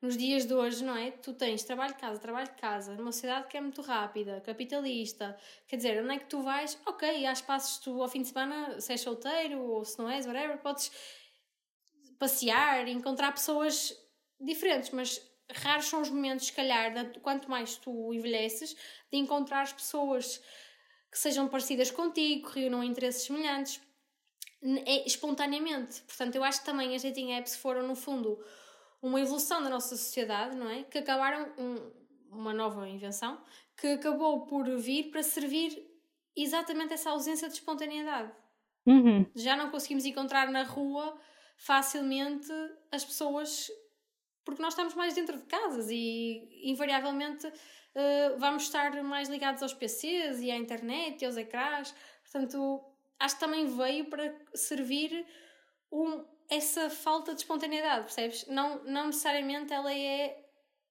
eh, como é que eu ia te explicar? A causa da falta da espontaneidade. É a consequência também. Uhum. Sim, uma coisa acaba É por. como se isso já eh, existisse, Sim, uma coisa acaba por conectar à outra e influenciar é? E faz todo o sentido. E quando estavas aqui a dizer, ah, passamos mais tempo dentro de casa, lembrei-me logo dos primeiros, dos primeiros temas de conversa que tivemos aqui neste episódio, que é a questão, lá está, a maneira como as cidades estão formatadas e como é que isso impacta Uhum. na maneira como nós encontramos, lá está, o, o amor das nossas vidas ou as amizades das nossas vidas. E como é que depois, lá está, surgem as dating apps, surgem estes.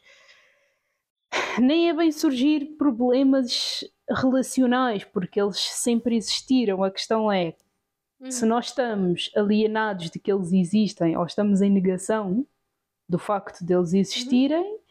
qual é que é a maneira mais fácil, simples e eficaz de não lidarmos com eles? É encontrar outra coisa para fazer. Exatamente. E muitas vezes isso é a busca constante, que foi o meu caso, que eu não percebia, uhum. que era a busca constante uhum. de encontrar alguém. Mas porquê que eu queria tanto encontrar alguém? Porque se calhar não estavas a, a, Sim, é, é um bom ponto esse. Porque se calhar não estavas também a explorar as tuas áreas de interesse.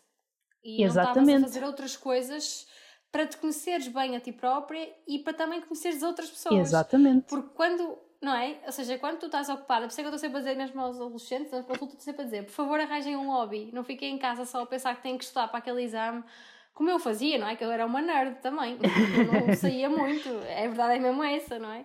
Portanto, eu tô, tento, quando estou a falar com eles, também tento um bocado, estou a falar para a minha adolescente passada, sabes? É um bocadinho isso.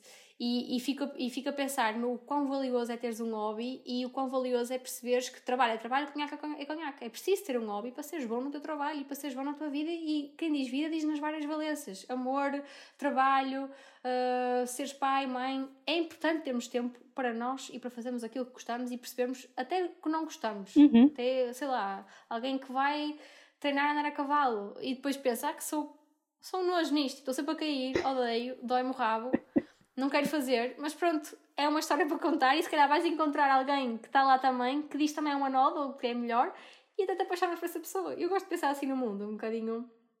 Às vezes a espontaneidade das coisas surge por nós próprios tentarmos procurar situações uh, que nos deixem feliz, felizes. Uhum. E deve ser de forma desta forma, procurar um hobby. Era, é assim o conselho que eu dou a quem está a ouvir, quem quiser entrar numa relação, fazer outra coisa que não procurar uma relação. Sim, porque isso. Porque nós ainda estamos na, na parte de como facilitar o orgasmo, né?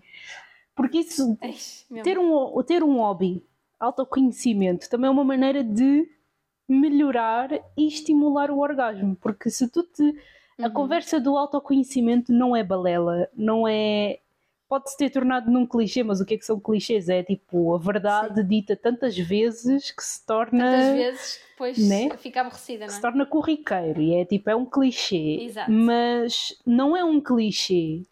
O autoconhecimento é realmente importante. E, e tu tens razão quando dizes que se calhar o que me fazia andar sempre às voltinhas à procura de pessoas era mesmo a falta de autoconhecimento, era a falta de. era a falta do que fazer Basicamente era isto. E, de, e, se, e tendo coisas para fazer, uh, era falta de valorizar essas coisas e entendê-las como uhum. importantes, de certa maneira. Sem dúvida. Porque se eu me. Ok, agora estou nessa fase de autoconhecimento e valorizar o que faço e, e e ter a capacidade de dizer, epá, gosto, não gosto, vou continuar a fazer, não vou continuar a fazer. E isso ajuda-nos, se for praticado desde cedo, a construir auto, autoconfiança. E ajuda-nos a emparelhar-nos com pessoas com as quais nos identificamos e que, quanto mais fazemos esta filtragem de maneira saudável, encontrarmos uma pessoa com quem eventualmente podemos estabelecer uma amizade de longa vida ou uma relação amorosa, romântica que valha totalmente a pena, independentemente da duração. E por consequência, isso vai fazer com que a vida sexual daquelas duas pessoas, ou três ou quatro, depende, seja boa. Ou maioritariamente boa. E isso também facilita muito no orgasmo. É o autoconhecimento que, por consequência, leva-nos por caminhos super positivos. Autoconhecimento e relaxamento. Sim, exatamente. Estás positiva, estás eh, o máximo relaxada, não é? Porque uma relação sexual com tensão, com ansiedade, é, tem muito caminho para, para, não, para não correr bem. A verdade é essa, não é? Porque se nós somos seres cerebrais, estamos a pensar em muita coisa, em muito aflitos e não estamos a aproveitar, enjoy, seize the day, não é? Uhum. aproveitar o momento. A verdade é que o sexo vai, vai se repercutir no, na nossa vida sexual, sem dúvida. Portanto, olha, arranjem hobbies e autodescobrir. Arranjem hobbies, please! é esta a conclusão. Please. Vamos arranjar hobbies para facilitar o orgasmo. Porque é assim. Agora, esta é uma pergunta nova, porque acho que tem tudo a ver e. E se calhar até vamos concordar. É possível termos prazer e orgasmo fora de relações sexuais? Hum. É, uh, explica um bocadinho melhor, ver se eu percebo. É possível, por exemplo, arranjem um hobby, arranjamos um hobby e sentimos tanto hum. prazer em fazer aquele hobby que chegamos a um ponto semelhante ao mesmo pleno de orgasmo. Hum, estou-te a perceber. Olha, ah, eu, eu não. Provavelmente a resposta é não, mas eu vou já explicar porque é que na prática é não. Na teoria. Deixa eu pensar no que eu vou dizer. Quando nós temos uma, uma sensação de prazer, ativamos as mesmas áreas cerebrais independentemente do estímulo. Ok. Ou seja, se eu consumir uma droga, se eu consumir o meu prato favorito, se eu conhecer a minha pessoa favorita e estiver a ter relações sexuais com a minha pessoa favorita, eu ativo as mesmas áreas neuronais que essas coisas todas. Portanto, o cérebro vai ficar ativo nos mesmos sítios, que é nas áreas do prazer, córtex sensorial, etc, etc, hipotálamo. Portanto, o que é que isto diz? Diz que, independentemente do estímulo, o cérebro é assim muito burro para isso, não, não, não, não especifica, não quer saber se o estímulo é, é uma relação sexual ou se é uma droga. E acaba por ser ativado na mesma. Portanto, se a percepção desse prazer é igual,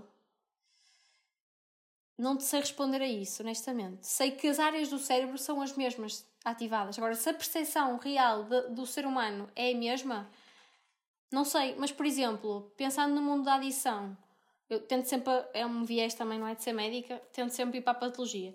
Mas depois tu podes acrescentar uhum. o que tu quiseres há pessoas que são aditas em drogas e aditas no sexo, não é? E há pessoas que até são aditas nos dois, só conseguem até ter sexo quando estão sob o efeito de alguma droga. Uhum. Pronto. Não sei se era para aí que querias levar, provavelmente não. Agora, o que eu acho que tu querias perguntar era se podemos ter o mesmo nível de prazer que uma relação sexual nos dá. Ou seja, se para sermos felizes obtemos prazer, se. Porquê é que precisamos mesmo do sexo, não é? Se temos outras coisas que nos dão prazer também. Sim, se, no sentido de se tu Será praticando, sim, se tu praticando uma atividade que te dê tanto prazer quanto ao sexo, consegues atingir o orgasmo. Ah, o orgasmo. Ou se o orgasmo é não, apenas uma. Imagina, o orgasmo é um prazer, ou.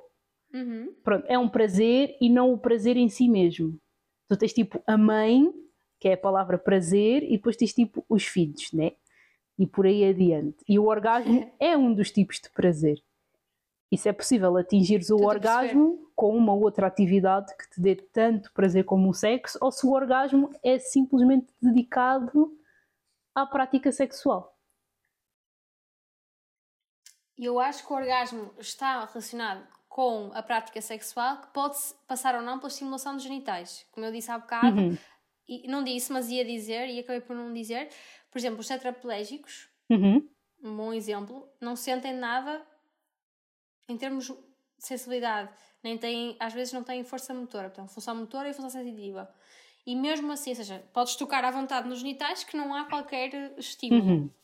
Mas o que nós sabemos é que o cérebro se reajusta e acaba por capacitar ativar outras áreas motoras através de estímulo, ou melhor, as mesmas áreas motoras através de outros estímulos, nomeadamente, olha, até há um filme muito fixe que é chama-se Amigos Improváveis, Já vi. que é francês sim, o filme. Sim. É incrível esse filme, sabes? Uhum.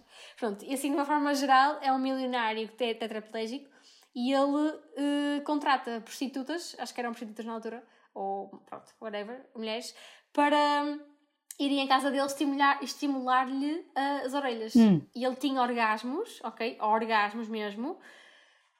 Sentia prazer, digamos, sexual, uhum. lá está, através deste estímulo.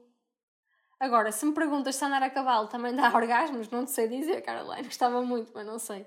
Agora, sei que isto sim, ou seja, mas aí também estamos a pensar em estímulos sexuais, não é? Com conotação sexual. Enquanto que, atenção que há pessoas que têm. Agora estou aqui a, a, começar a pensar e a dizer, ah, se calhar há. Há pessoas que têm estímulos sexuais através da comida, por exemplo. Mas, mais uma vez, é ligado ao sexo. Portanto, eu sei que há pessoas, não sei se entra no campo da, das parafilias, por acaso não sei mesmo dizer, mas há pessoas que tem, obtêm satisfação através de ver, por exemplo, a rapariga ou o rapaz a comerem. Hum. E só assim sentem-se excitados. Agora, se chegam ao orgasmo, pergunta para o queijinho, não te sei dizer. Pode ser um promotor, mas mais uma vez está associado ao sexo. Não é só, ok, eu estou a fazer o meu hobby, ando a cavalo e tenho um orgasmo porque estou tão prazerosa a fazer isto. Ok. Acho que isso não é bem assim. Interessante. Percebes? Mas realmente há atividades do dia a dia prazerosas para algumas pessoas que, mais uma vez, reforço, estão ligadas à conotação sexual, uhum. a comida, o corpo da pessoa, ver a pessoa a ser alimentada, a outras uh, questões que podem ativar os mesmos centros neuronais, que não a estimulação do genital em si, percebes? Isso não terá algo a ver com fetiches, por exemplo? Lá está, as fetiches chamadas parafilias, é um termo mais rebuscado assim. Uhum médico. Mas sim, fetiches. Agora, em, o que estavas a perguntar em específico, se um hobby, e vamos materializar um bocado o que é que é um hobby, sei lá, ouvir música, uh, fazer um podcast, se isso pode dar um orgasmo, não sei, acho que não. Mas. Ou seja, teria que ter. Pode haver um caso no Minnesota em que isso aconteceu, não sei. teria que ter uma, conect... uma conotação sexual associada, no caso. E eu penso que sim, sim. Okay. Alguma coisa que até pode ser muito rebuscada, como um fetiche, uma coisa que até pode ser legal, não sei, que esteja relacionada com esse ímpeto sexual, percebes? Agora, se uma coisa que nunca teve relacionada com o sexo te dá um orgasmo, acho que não. Okay. Pode dar prazer, agora orgasmo não. Interessante. Não é? Eu acho que eu só faço perguntas interessantes. É a conclusão. Fazes mesmo. É a conclusão que eu Eu fico aqui um bocadinho à rasca, suei um bocado com esta, não sei se reparaste. Eu mexi muito aqui na cadeira, para a frente, para trás, para os lados, assim, ah, como é que eu vou safar desta? Não, eu, eu realmente gosto de fazer perguntas e. E é pá, é assim que eu vou viver a minha vida: é fazer perguntas complicadas e deixar os outros a balançarem na cadeira sem saber o que dizer. É, é o meu talento. Um, ainda sobre os orgasmos, né? Porque eu fiz 30 mil perguntas, a pensar, ah, isto vai dar uma hora e meia na boa. Não, estamos quase nas 3 horas, mas também não vou assustar ninguém. vais ter que cortar. Não vou cortar nada, vão às 3 horas e quem tiver a ouvir vai ter que fazer oh, a gestão, tipo, hoje 8h45, amanhã 8h45. Mas tu tens, eu vou-te, vou confessar agora no meio do episódio aquilo que eu acho que vai acontecer. Eu acho que as pessoas, e isto porque eu estou na conversa contigo e provavelmente por isso é que a conversa está-se a estender imenso, é porque eu estou a gostar realmente de te ouvir. Porque tu tens uma maneira bué descontraída, lá está. Tu, és, tu, tu levas as coisas de uma maneira muito descontraída, explicas super bem, não, não tem rolas na comunicação, tipo, és confiante. Lembras-te daquilo que eu te disse sobre a confiança? É muito positivo uhum. nesse aspecto porque tu dominas os assuntos e mesmo quando não dominas, metes o cérebro a pensar e chegas a uma conclusão. E está a ser super bom estar aqui a falar contigo. E o que eu acredito que vai acontecer Obrigada. com este episódio Igualmente. é que desde o início as pessoas vão começar a ouvir e vão ficar tão viciantes, tão viciadas, no caso, vão ficar tão viciadas naquilo que estão a ouvir que vão ouvir até ao fim as 3 horas e não se vão dar conta. É porque são duas da tarde okay. e nós começamos a gravar às 11. Fico contente com esse prognóstico. Mesmo. E. Estou cansada. Tipo, nem, eu também já estou a ficar assim um bocadinho. Bora, Carol, só mais um bocado. Uh, só mais um bocadinho, porque se já passaram duas horas e meia, aguentas mais uma beca. E eu, eu pelo menos, não, não me dei pelo tempo a passar. Não sei quanto a ti. Eu também não. Eu estou constantemente a olhar para o relógio e dizer, ui, são duas e vinte. Exato, Fico tipo, um está a passar bem rápido. E eu acredito que vai acontecer a mesma coisa com os ouvintes. Eles vão, vão ouvir tem... E vão tipo, ainda pá, parece que passaram 45 minutos e já se passaram Olha, 3 bom. horas. Quem me dera, fico mesmo à espera que isso aconteça. Sabes quem é que não está a gostar nada desta nossa conversa? Quem? A minha cadela à boca. Porquê? Tem que ir fazer xixi, está-me a pressionar. Oh. Está-me a olhar para mim tipo, fogo, e quê? Como é que é? Quando é que isso termina? Mas queres parar para fazer um Mas passeio? sem pressão, sem pressão. Se quiseres parar para Acho fazer um, um passeiozinho. Eu sou mesmo a dona. eh, Acho que ela aguenta. Mãe, não ouças isto, por favor, mamã. A minha mãe se ouvir que ela vai ficar já chateada de não estar a cumprir o timing da cadela para ir à rua. vá, também só faltam vá, duas perguntitas. Sim, sim, sim. É- Mas obrigada pelos teus comentários. Pronto, mas se precisares de parar para levar a boca à, à rua, estás à vontade. É possível conter o orgasmo? E se sim, porquê que o faríamos? Hum. Eu gostava sempre de perceber porque é que tu, o que é que estavas a pensar quando fazes as perguntas, mas eu vou responder e depois tu dizes que era mais ou menos isto ou outra coisa. Então, o que é que eu acho? Sim, é possível conter o orgasmo, claro. Pode acontecer de forma intencional ou não intencional, não é?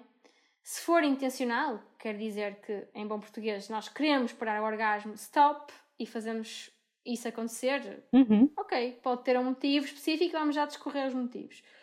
Se for não intencional, ou seja, eu não consegui conter o orgasmo e tive orgasmo ou ejaculação antes do tempo que eu queria, Uhum. não consegui controlar, aí pode entrar no campo da disfunção sexual. E é aqui que eu não gosto muito de me atravessar, porque apesar de conhecer alguns termos, espero, prefiro não falar porque não é meu- da minha área. Uhum. Pronto. Mas assim, da forma intencional, o que é que podemos fazer conscientemente para atrasar o orgasmo? Vamos imaginar um casal, mais uma vez heterossexual, por exemplo, em que, ou não, também pode ser eh, queer, pronto. Hum, e vamos imaginar uma situação em que ambos querem esperar um pelo outro para terem um orgasmo. Uhum. É ok, é lícito, ou pelo menos estarem mais ou menos a, a- a ter aquele momento mais ou menos ao mesmo tempo. Nós sabemos que um orgasmo simultâneo é raríssimo. Ainda que possível, é raríssimo. Ok. tá? Pronto. O que é que se pode fazer? Muitas vezes há a contração dos músculos perineais, são os músculos do rabiosque e dos genitais, para atrasar essa contração e esse, esse orgasmo. E pode ser com este intuito de, ok, bora experienciar isto em conjunto. Vou até utilizar uh, um bocado o exemplo, se calhar mais corriqueiro, que é quando há aquelas primeiras relações sexuais e o homem pode ter alguma, mais uma vez, relação heterossexual, em que o homem pode ter o orgasmo muito precocemente e depois, antes até ter uma ejaculação, ou ao mesmo tempo ter uma ejaculação, e acabou, saiu, acabou o momento, a mulher ainda não chegou lá, não é? e pode ser um bocado desagradável. Depende, mais uma vez, das expectativas. Pronto. Mas para isto não acontecer, e até falando um bocadinho para os jovens, eu costumo usar um, um argumento que eu acho que é, pode ser bom, que é o uso do preservativo. Ah, que sei, que lá vem ela falar do uso do preservativo, não é? Que é muito Para importante, gente, usem, não interessa. Estamos sempre a falar no uso do preservativo. Os adultos são péssimos a usar preservativo, atenção. Por isso é que temos muitas DSTs não diagnosticadas aí por esse mundo fora. Mas, jovens que nos estão a ouvir, é muito importante usar o preservativo. E neste, por vários motivos. Os dois mais importantes. Previne infecções sexualmente transmissíveis e previne a gravidez. Uhum. Pronto. Mas estes são argumentos que o pessoal já do sei já ouvi falar. Porque, ah, já sei, pronto, não é nada de novo mais uma vez, quando falamos para jovens, temos de trazer sempre alguma novidade, alguma coisa que seja aplicável ao contexto real, não é? Deles. Então, o que é que eu acho que o preservativo pode ser muito bom?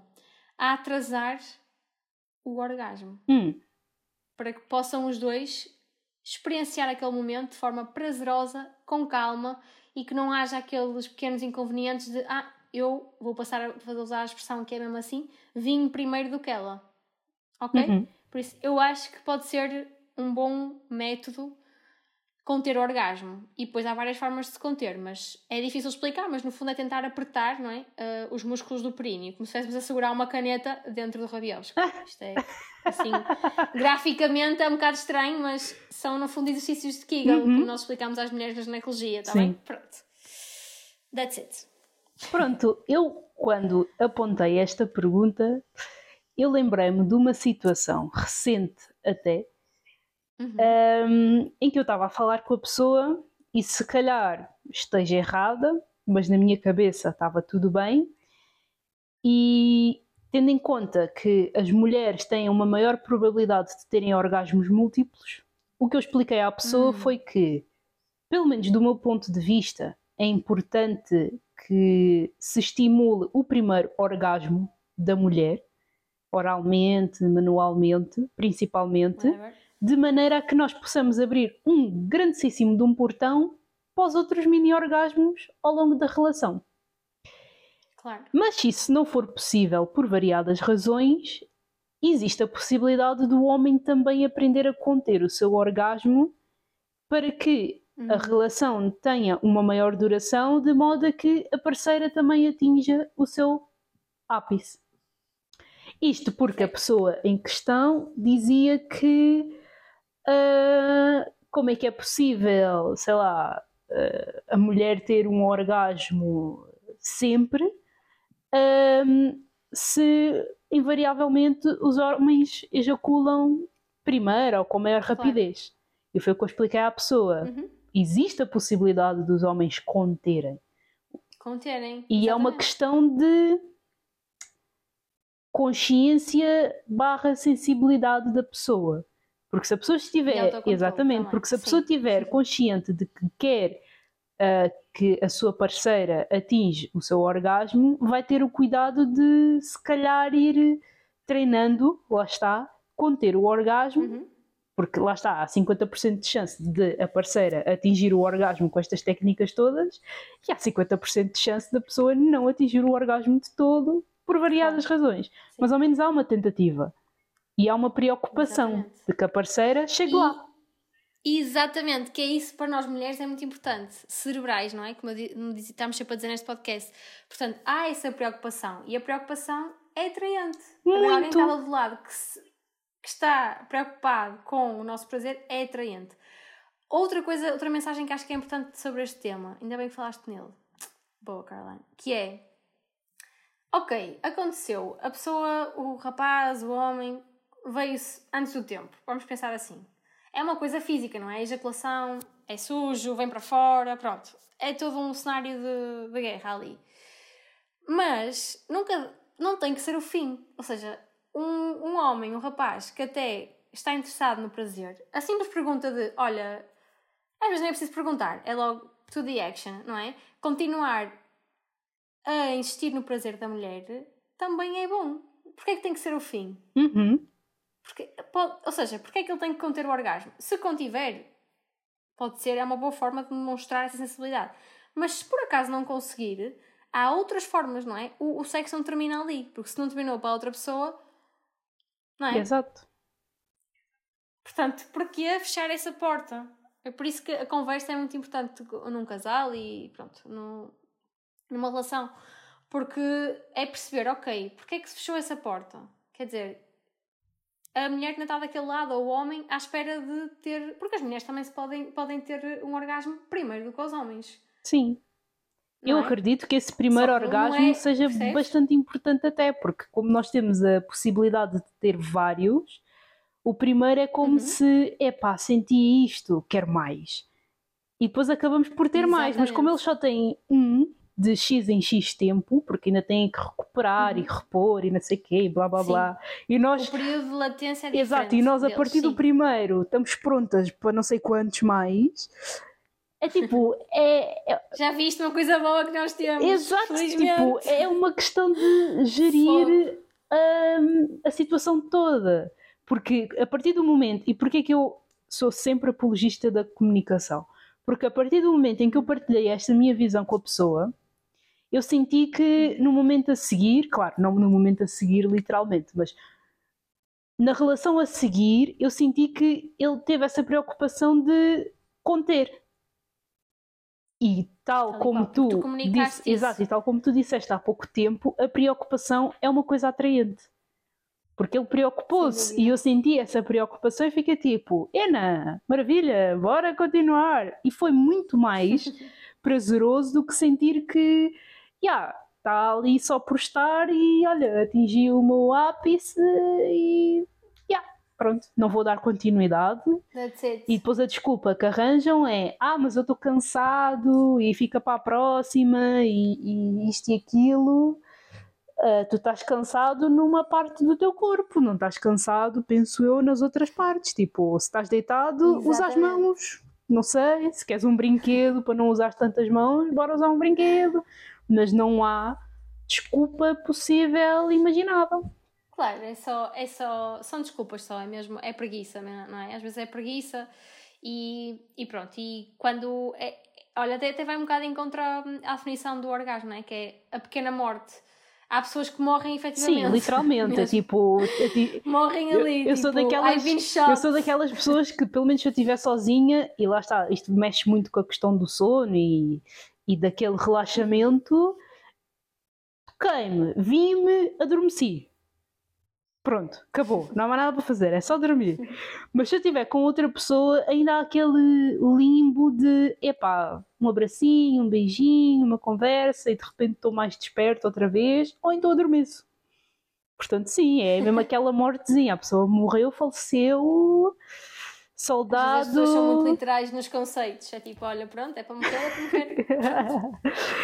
Exatamente. Não, não é para morrer, é para se continuar. Ainda que meio adormecidos, podemos continuar. Ah, sim, de várias maneiras. É essa a mensagem.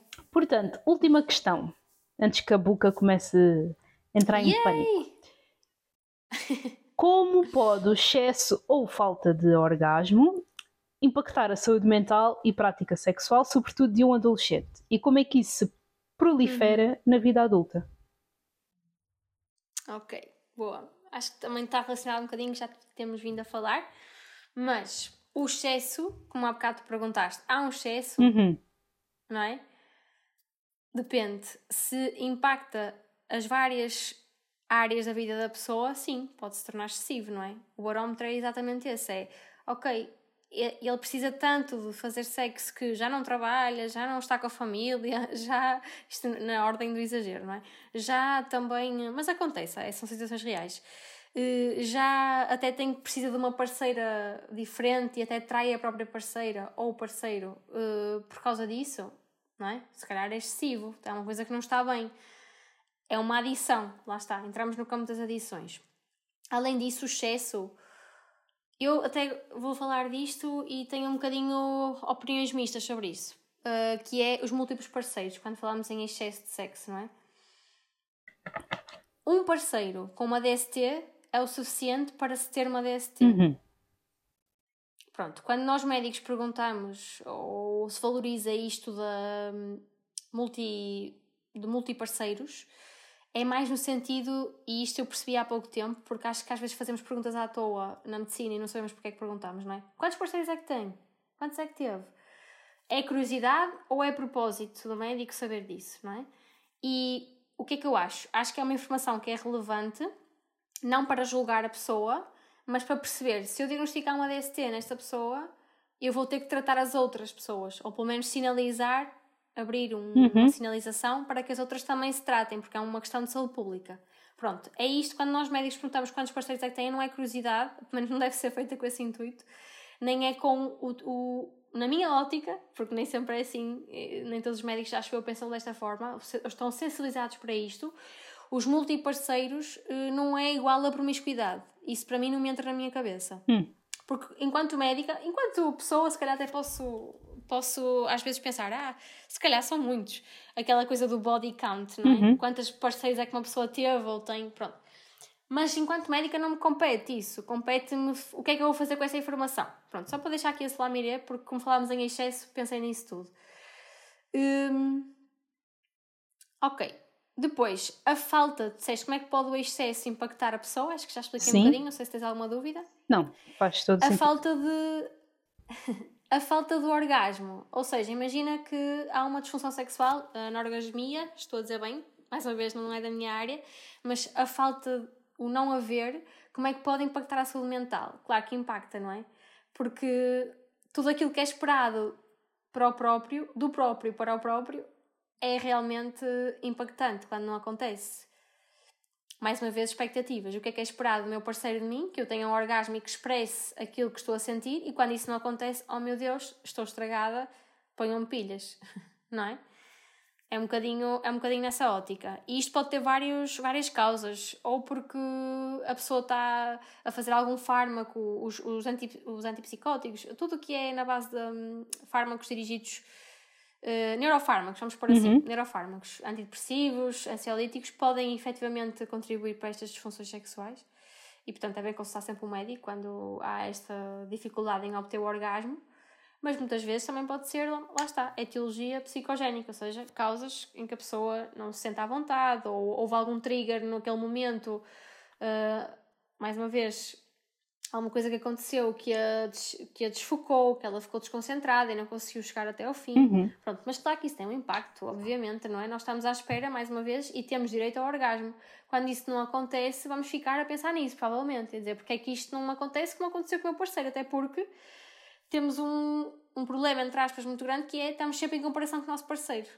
É, é difícil, não é? Aquilo é uma dança que é para os dois e é para o bem comum, ou deve ser. Mas depois ele conseguiu, ou ela conseguiu, e eu não consigo porquê? Uhum. O que é que está de errado comigo? Ou seja, é? a falta Há também leva esta... muito à, à insegurança e à comparação, e, e não é só em relação ao parceiro, eu acho que a comparação depois começa a, a espalhar-se com as outras pessoas uh, do nosso meio. Ah, porque a minha amiga consegue ter não sei quantos orgasmos e a minha amiga uh, Olha, consegue fazer isto e consegue fazer aquilo e, e eu não.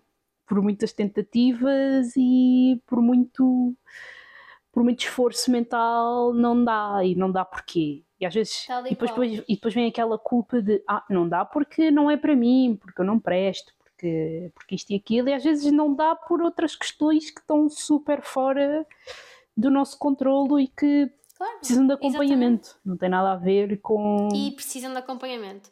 Exatamente. E é essa a mensagem que nós também acho que devemos deixar que se isto está a acontecer, ok, pode ser um momentâneo, pode ser uma coisa que se calhar vai passar com conversa ou quando a pessoa perceber que se calhar não está nas condições ideais de si própria, físicas, de autoestima e que vai até ultrapassar isso sozinha, mas às vezes precisamos de ajuda especializada. E eu acho que neste, neste campo, claro que podemos recorrer ao médico, acho que faz todo sentido, mas quando achamos que realmente alguma coisa não está bem com as nossas ideias, com a forma como vemos o sexo, com a valorização que damos a nós próprios, se calhar recorrer a um psicólogo acho que talvez sejam uhum. os que têm mais capacidade para lidar, e dentro da área do, da psicologia, a sexologia, claro.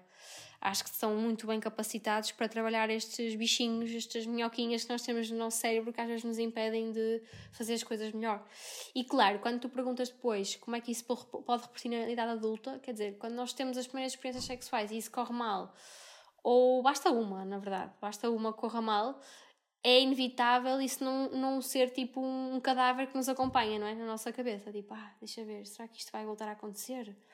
Um, e a ansiedade começa a ser o fantasma que anda a perseguir a pessoa e acaba por, claro, repetir-se na idade adulta se não for, mais uma vez, trabalhado quando tu ainda és jovem. Se for trabalhado e se arranjar as ferramentas, idealmente não, não se vai repercutir na idade adulta. Agora, se não for trabalhado, se calhar vais levar estes cadáveres contigo para a idade adulta, é verdade. Mais duas questões. Duas não, são três. Força. Como é que foi a tua experiência a gravar? E acho que podes sim começar a pensar no teu futuro podcast, porque tens mesmo jeito para isto. Como é que foi a tua experiência a gravar? Uh, que último conselho é que deixas? uh, para os nossos ouvintes e hum, que recomendações é que queres fazer uh, para as pessoas em termos de informação, em termos de séries, filmes, qualquer coisa ah, boa, que, boa. Gosto dessa. Sim. que possas deixar aqui para nós neste momento. Uhum. Olha, boa, obrigada por essas três perguntas. Olha, então, acho que como é que eu me senti a gravar? às vezes senti que estava a falar muito rápido, que é uma coisa que eu faço, falo muito rápido. e às vezes atropelo-me um bocadinho, mas faz parte. Também é das primeiras experiências que eu estou a ter de podcast e de me ouvir até falar. Pronto, tive, já tive um no, no, passado, mas também foram poucos episódios. É sempre, é sempre uma aprendizagem. Mas de uma forma geral, senti muito bem no sentido de ser eu própria, que é uma coisa que eu às vezes tendo a, a frenar um bocadinho. Hum.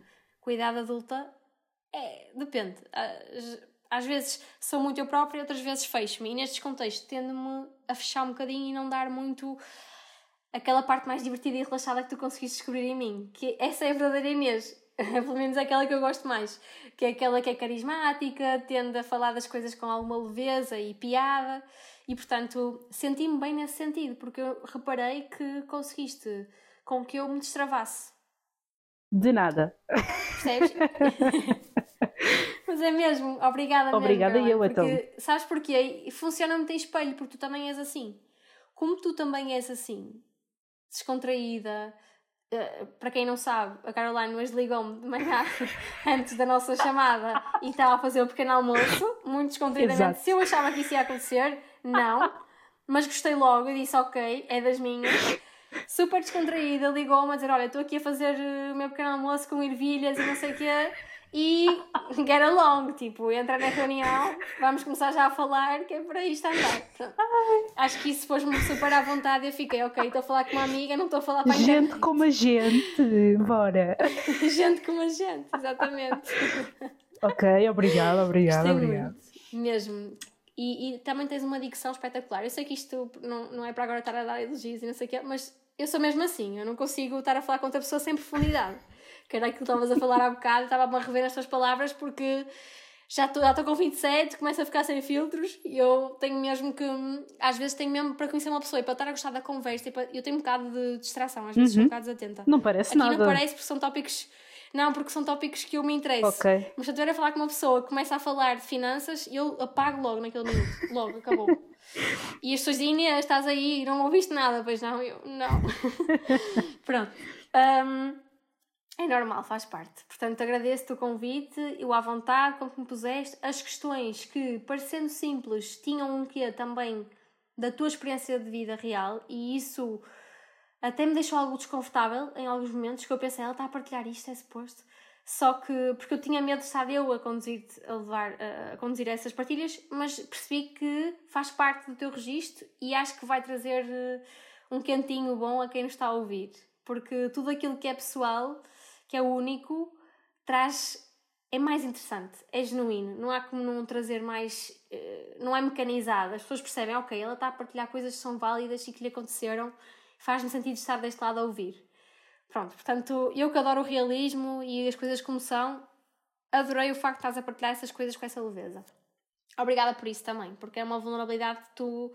No fundo, é um poder, não é? É uma vulnerabilidade transformada em poder. É verdade. Concordas? Eu sempre. Espera aí, deixa-me pôr o outro fone, que este morreu. Morreu. Espera aí. Ai, ai. Estou a ouvir. Será que já foi? Uh... Agora já estou a ouvir. Já foi. Que o outro morreu? Não, é que esta questão da, da vulnerabilidade. Eu sempre me senti, nem sempre, vá, sentia-me à vontade com determinados assuntos em falar, tipo assim, em círculos mais próximos, principalmente. Mas depois, eu com a terapia ganhei este super poder de hum, falar abertamente com as pessoas sobre literalmente tudo. tudo. Porque eu percebi uhum. que isso não, não só é um poder meu, mas é um poder em comunidade. Porque a partir do momento uhum. em que eu vi pessoas a chorar à minha frente, ouvi partilhas que, epá, incríveis em vários sentidos. Partilhas mesmo negativas, mas que depois, quando são pensadas, tornam-se incríveis, porque a pessoa teve a coragem de abrir a boca e de partilhar aquilo. Sim. Eu percebi Sim, que quando nós somos vulneráveis e partilhamos, nós abrimos mais espaço para conexão. Conexões verdadeiras. Sem dúvida. Não é? Sem dúvida. Porque é assim, eu sou um ser humano como os outros. Eu não fiz nada que outras pessoas nunca tenham feito ou que não venham a fazer. E eu tive esta percepção, tipo, há três dias, que um dos meus superpoderes é a mesma comunicação. E se eu, e se eu puder. Não conheço os outros, fico Fica à espera. Mas este concordo. Porque é assim, se eu conseguir transmitir aquilo que eu sinto, aquilo que eu penso, as minhas experiências, e se isso de alguma forma fizer com que uma única pessoa sinta que não está sozinha no mundo e que pode realmente estar à vontade porque aquilo não é um bicho de sete cabeças, se calhar a pessoa vai hum, adotar aquilo e em vez de ter uma atitude menos vá, em vez de ter uma atitude mais pessimista e mais para baixo, e, e se calhar considerar uh, atitudes muito prejudiciais, a pessoa se calhar vai pensar, calma, se calhar o que eu sinto, o que eu faço, o que eu penso é normal e não há razões para estar aqui a sentir-me envergonhada, porque durante muito tempo e por muito que eu tenha pais incríveis, tenha tido amigos uhum. Incríveis, é tipo, eu reconheço. A tua comunidade começou bem cedo, é que não sabias. Eu é que não, sabia. Os pais são uma base espetacular para Exatamente. isso. E eu posso ser mesmo dos meus. Tô... Desculpa interromper, mas é só porque eu acho que isso é mesmo muito importante e eu até gosto de dar um shout aos meus pais sempre que falo um bocadinho sobre mim, porque acho que é mesmo muito importante. E uma coisa que eles me incutiram sempre é a autoestima. Hum. Apesar de ser uma coisa que é para mim, não é? Porque vem de mim para mim eu acho que eles sempre confiaram tanto em mim, capacitaram-me tanto a ser eu própria, que não há situação na vida em que eu passe mais difícil, que às vezes atravesso situações difíceis, claro, até na minha profissão, e que eu penso sempre: não, mas eu vou conseguir sair disto. É aquela confiança e autoestima parte dos meus pais. Portanto, eu percebo perfeitamente o que tu me estás a dizer e acho que é o segredo para, sermos pais também. Podemos ter muitos erros, claro, ninguém é perfeito, mas dar autoestima aos nossos filhos, capacitação é a melhor coisa que podemos fazer. Sim, eles em certa medida deram-me isso, só que eu não estava consciente de que, consciente, de que era uma maneira de trabalhar a minha autoestima, porque eu tenho uma tendência certo. para olhar para o mundo de forma muito negativa, parecendo que não. Sério, Exato, tipo, eu tenho assim uma tendência muito pessimista, olho para as coisas e penso tipo, ah, o mundo vai acabar, tipo, não há maneira de, de salvar isto. Mas eu tenho praticado a ser mais otimista. Eu acho que o meu otimismo é mesmo por pura prática, não, não tem nada a ver. Certo. E o que eu estava a dizer é que, por muito que um, eu tenha, tenha e tenho pais incríveis e tenha amigos espetaculares, eu tive fases na vida em que me senti muito sozinha. E que se, e que, e que se eu tivesse escutado as coisas que eu estou a dizer agora, se calhar teria sido muito mais fácil de construir essa autoestima e de perceber que ela está aqui. Então, essa é uma das minhas missões com o podcast e a falar destes assuntos que praticamente ou quase ninguém fala e se falam é. Epá, é com aquela profundidade um bocadinho rasa de. Yeah, bora falar sobre sexo e orgasmo, mas de uma maneira mais científica, mais teórica e não, e não aplicada a situações específicas. Uhum, certo. E acho que, espero eu, que tenhamos conseguido fazer isso hoje aqui também. Não ser só os achismos, não é? Que é, hoje em dia na internet há muito, ah, eu acho que os TikToks desta vida, toda a gente tem uma câmera, toda a gente tem aquela estética e de repente parece que é uma pessoa com alguma autoridade para nos dizer como é que nos devemos sentir, o que é que devemos fazer, pronto, e é irrealista, portanto acho que faz todo sentido. Desse lado uma perguntadora, deste lado alguém que tem algumas respostas, ainda que pronto, estruturadas, mas não assim muito, também não sou, não sou especialista na área, tenho só grandes interesses nesta área. Um, e portanto fez-me sentido aceitar o convite e agradeço-te mais uma vez também pela tua disponibilidade e generosidade de, ao longo da conversa também ir-me lançando para cima, dizer, olha, estou a gostar muito. Isso fez-me ganhar também alguma confiança e continuar a falar sem achar que estava a ser um total falhanço. Portanto, obrigada. Conselhos finais. Conselhos. Eu, isto vai parecer mais uma vez um chavão, mas eu acho mesmo que não há poder maior do que reconhecermos as nossas fragilidades, os nossos pontos fortes, claro, mas sobretudo os pontos fortes. Aquilo em que nós somos bons. E às vezes pode não ser fácil perceber, numa idade terra, uh, aquilo em que somos bons. Se calhar vamos ter muitas pessoas a dizer-nos: Olha, tu és mesmo boa nisto. E se calhar acreditar um bocadinho mais, mais, mais nessas pessoas. E a chave é, acho eu, no alto dos meus 27 anos, para vivermos bem, é rodear-nos de pessoas que acreditam em nós. Uhum. Concordo. Acho que é mesmo mais importante, porque são essas que provavelmente nos vão eh, mostrar o que é que são os nossos pontos fortes, relembrar-nos dos pontos fortes, fazer-nos chegar à terra também quando estamos a voar muito alto uhum. um, e fazer-nos sentir confortáveis com quem nós somos, porque isso é mesmo o mais importante. É, é como a minha amiga me dizia, Inês, tu és as minhas amigas mais genuínas. E eu não seria essa amiga, essa pessoa, aliás, se não tivesse amigas como a Inês, também se chama Inês. Portanto, acho mesmo que eu sou feita de todas as pessoas que acreditam em mim e, e é isso que eu me quero lembrar nos meus dias piores. é que há pessoas que me admiram e que gostam das coisas que eu faço e acho que não há melhor eh, prazer do que esse. Já que estamos a falar num podcast de prazer, não é? Ter pessoas que confiam em nós e que nos elevam, sabes? Uhum. Muito importante. Também é importante ter as más, aquelas que nos ah, para baixo, sim, sim. para nós ficarmos fortes. Mas as boas são, são, têm um grande peso, sim. Uh, sugestões, recomendações, contas, sites que queiras partilhar, se bem que depois vou-te pedir para me mandares uma lista uh, das tuas fontes, Ai, que é para eu meter no, na descrição do podcast. Sim, sim, tenho, eu tenho aqui. Uh, tenho aqui mas, assim, em resumo, o que é que sugeres em termos de séries, filmes, relacionados okay, ou não? Tem que ser... Okay, okay, ou não então vou começar com o tema. Com o tema. Vou começar com relacionado com o tema. Por acaso não tinhas dito que ias perguntar isto, agora estou a tirar da Surpresa! Minha... Surpresa! Olha, um muito bom, que é um livro e é uma série que eu aconselho toda a gente a ver, é o Masters of Sex. Hum. Muito bom mesmo. A série é capaz de ter algum difícil acesso agora, mas piratas desta vida resolvam-se, vão conseguir, tenho a certeza.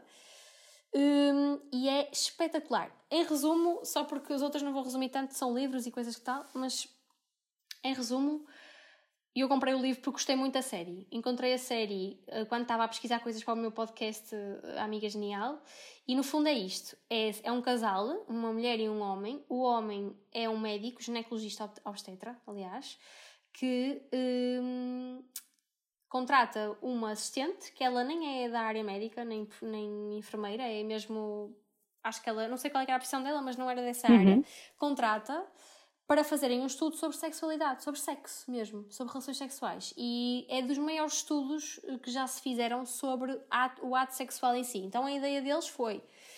Ele tinha. Pronto, ele partia da ginecologia obstetrícia, não é? Tipo, estava, com, estava relacionado com esse tipo de situações, mulheres que tinham, faziam queixas. Eh, ele, aliás, estava numa clínica da fertilidade, portanto, ajudava as mulheres a, e os homens a reproduzirem-se, uhum. casais com dificuldades em ter bebés. Pronto. E, e ele começou a fazer um estudo observacional. Então, eles literalmente observavam casais, como se fossem ratinhos de laboratório, humanos mesmo, dentro de uma sala a ter sexo.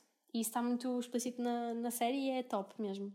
Eles explicam todas as fases do orgasmo, o que é que atrai um homem, o que é que atrai uma mulher. Eles chegaram, inclusive, também, estou a dar um bocadinho de spoiler, mas acho que é essencial. Inclusive, inclusive uh, chegaram a assistir a, a, atos prostituição, pronto, uhum. portanto, iam a casas prostitutas. Na altura até fez imenso, porque isto é, é inspirado na, na, história real. E eles até tiveram uma parceria com o Hugh Gaffner, acho que estou a dizer bem, o da Playboy, da casa da Playboy. Uhum. Pronto. Um, e eles assistiam, por assim, por um buraquinho, que é o que é ilustrado na série, pela porta, não é? Viam os atos sexuais, pronto. Uma, o sexo entre uma prostituta e um homem uma mulher um, para tentarem registar, para fazerem registros. Então eles mediam o tamanho do pênis depois do sexo, mediam a satisfação sexual de cada um, um, chegaram a, também a, a, medir eh, o prazer sexual, eh, a intensidade eh, que, que, a mulher obtinha com um dildo. Portanto, isto foi em 1950. Tipo, isto é uma cena louca. É uma uhum. coisa mesmo. Eu não conheço estudos feitos. Hum, é mesmo porque não conheço. Estudos feitos antes desse tempo sobre isto. Portanto, houve alguém médico também que se preocupou com estas questões. Pronto, a série está muito fixe e depois também fala um bocadinho da, história pessoal deles. Eles depois acabam por se envolver, pronto. Mas hum, acho que é muito fixe. O livro é um bom complemento para ficarmos com as ideias fixas e eu sublinhei o livro todo porque é mesmo muito bom. O livro veio antes da série, suponho, não é? É provável. A edição que eu tenho deve ter sido depois, com certeza. Okay. Mas o livro penso que foi a base para a série. Sim. Uhum. E mais? Pronto. Em termos disso, acho que é o que eu mais gosto de ver. Depois, deixa-me pensar. Ah, Uh, como é que se chama o podcast da Tânia Graça? Voz de Cama. Voz de Cama. Pronto, vou deixar estas duas, não quero alongar-me mais, porque de certeza que há coisas que eu vejo também que adoro, mas agora não me estou a lembrar. Acho que a Tânia Graça é, é espetacular a falar deste tema, muito descontraída também, sabe muito, tem uma voz uh, simples, seja, seja que ela sabe muito e depois simplifica os termos, e isso é muito bom para quem a está a ouvir. Uhum. E tem o seu papel nos mídias, que acho que é bastante importante nestas temáticas, haver mais profissionais de saúde a falar sobre estas coisas e não um tralhou qualquer que se lembrou de fazer uma área de formação na sexualidade e acha que já sabe tudo. Pronto. Acho que é isso. Depois, uh, vais passar para os livros? Força! Livros assim. Então, bora lá. livros sem ser coisas assim mais poéticas e coisas boas, sem ser relacionadas com o sexo. O meu livro favorito of all time, O Filho de Mil Homens, já tinha partilhado contigo, de Walter Ugumem. Sim. E gosto muito de Walter Ugumem, mesmo da pessoa. Portanto, se puderem também ver um, Os Herdeiros de Saramago, que é uma série que cá está na RTP Tá. Play, uh, podem ver, está tá de livre acesso e é muito boa. Pronto. Afonso Cruz, As Flores, adorei esse livro também. As flores? As Flores. E é daqueles livros que eu fico assim, porque é que eu gostei dele? Nem sei bem. Porque não há propriamente. Há, tantos, há, há muitas ideias ali, que eu não vou discorrer aqui, mas eu gosto da forma como ele escreve e da forma simples. Por exemplo, vou fazer uma, uma pequena inconfidência que acho que é um pode ser polémica para quem gosta de Saramago, porque eu também gosto muito de Saramago, mas eu gosto mais de ouvir o Saramago expressar as suas opiniões mesmo às vezes no YouTube vejo documentários em que ele fala e eu adoro ouvi-lo falar, a forma como ele se expressa o pensamento é deliciosa, mas não gosto tanto dos livros dele. De quem? Do Saramago? São um bocadinho do Saramago, Ok. sim. Eu, eu acho que o único livro que eu consegui terminar de Saramago, isso também é um defeito meu que eu não consigo terminar muito bem as coisas, mas foi As Intermitências da Morte, É o meu livro favorito. que eu gostei e acabei. Gostas? Eu adorei também. Já li duas vezes. Mas, por exemplo, oh, fixe, tenho que ler outra vez também, para ler agora com mais maturidade, que eu era mais pequenita quando li. Mas acho, por exemplo, o ano da morte de Ricardo Reis não consegui terminar. Ahm, o Evangelho segundo Jesus Cristo, meu Deus, literalmente não consigo terminar. Portanto, está difícil. Mas eu acho que também tem que ser eu, se calhar, tenho que maturar um bocadinho o meu estilo saramaguiano. O Evangelho, Agora, gosto muito de ouvir. eu, eu por acaso nunca, nunca vi entrevistas do, do Saramago. É uma curiosidade que tenho, porque eu curtia de saber como é que ele era em termos de personalidade. Embora com os livros dê para Uhum. perceber que ele era bastante crítico e até vanguardista no, no tempo dele. Certo. Mas o Evangelho segundo Jesus Cristo também foi um livro que inicialmente, tipo, metade do livro, a primeira metade, é realmente uma Pois, eu fiquei na seca. metade. É realmente uma seca. Exato, tipo o ramalhete dos livros, Exato. é? Ficas É, é- é uma seca completa, a primeira metade. Detesto levei isso. imenso tempo para sair de lá, mas da segunda metade voou completamente, porque a primeira metade ele pronto, faz aquele contexto histórico e faz toda. Ah, ele explica toda a trajetória da Maria, do José, e de como é que ela engravidou, e depois todas as O questões todas sociais e religiosas e não sei quê. Mas a vida de Jesus em adulto nessa história é muito mais interessante do que a primeira parte, porque ali já há tipo envolvência com outras questões. Ah, por exemplo, o diabo mete-se ali pelo meio e vem com uma Claro, figura. ele redefine um bocadinho a história, Exatamente, não é? Não é tão e factual, tu percebes que se calhar o diabo não surge apenas na vida adulta e que se calhar já existia muito antes ou no momento em que Jesus foi concebido e tu, epá, eu fiquei Hum. fascinada com a segunda O metade. bem e o mal. Portanto, Opa, ler, eu acho então. que deverias dar uma oportunidade à segunda metade do livro Uhum. porque compensa realmente. Ah, toda, aquele, Ok. toda aquela seca da primeira parte compensa bem.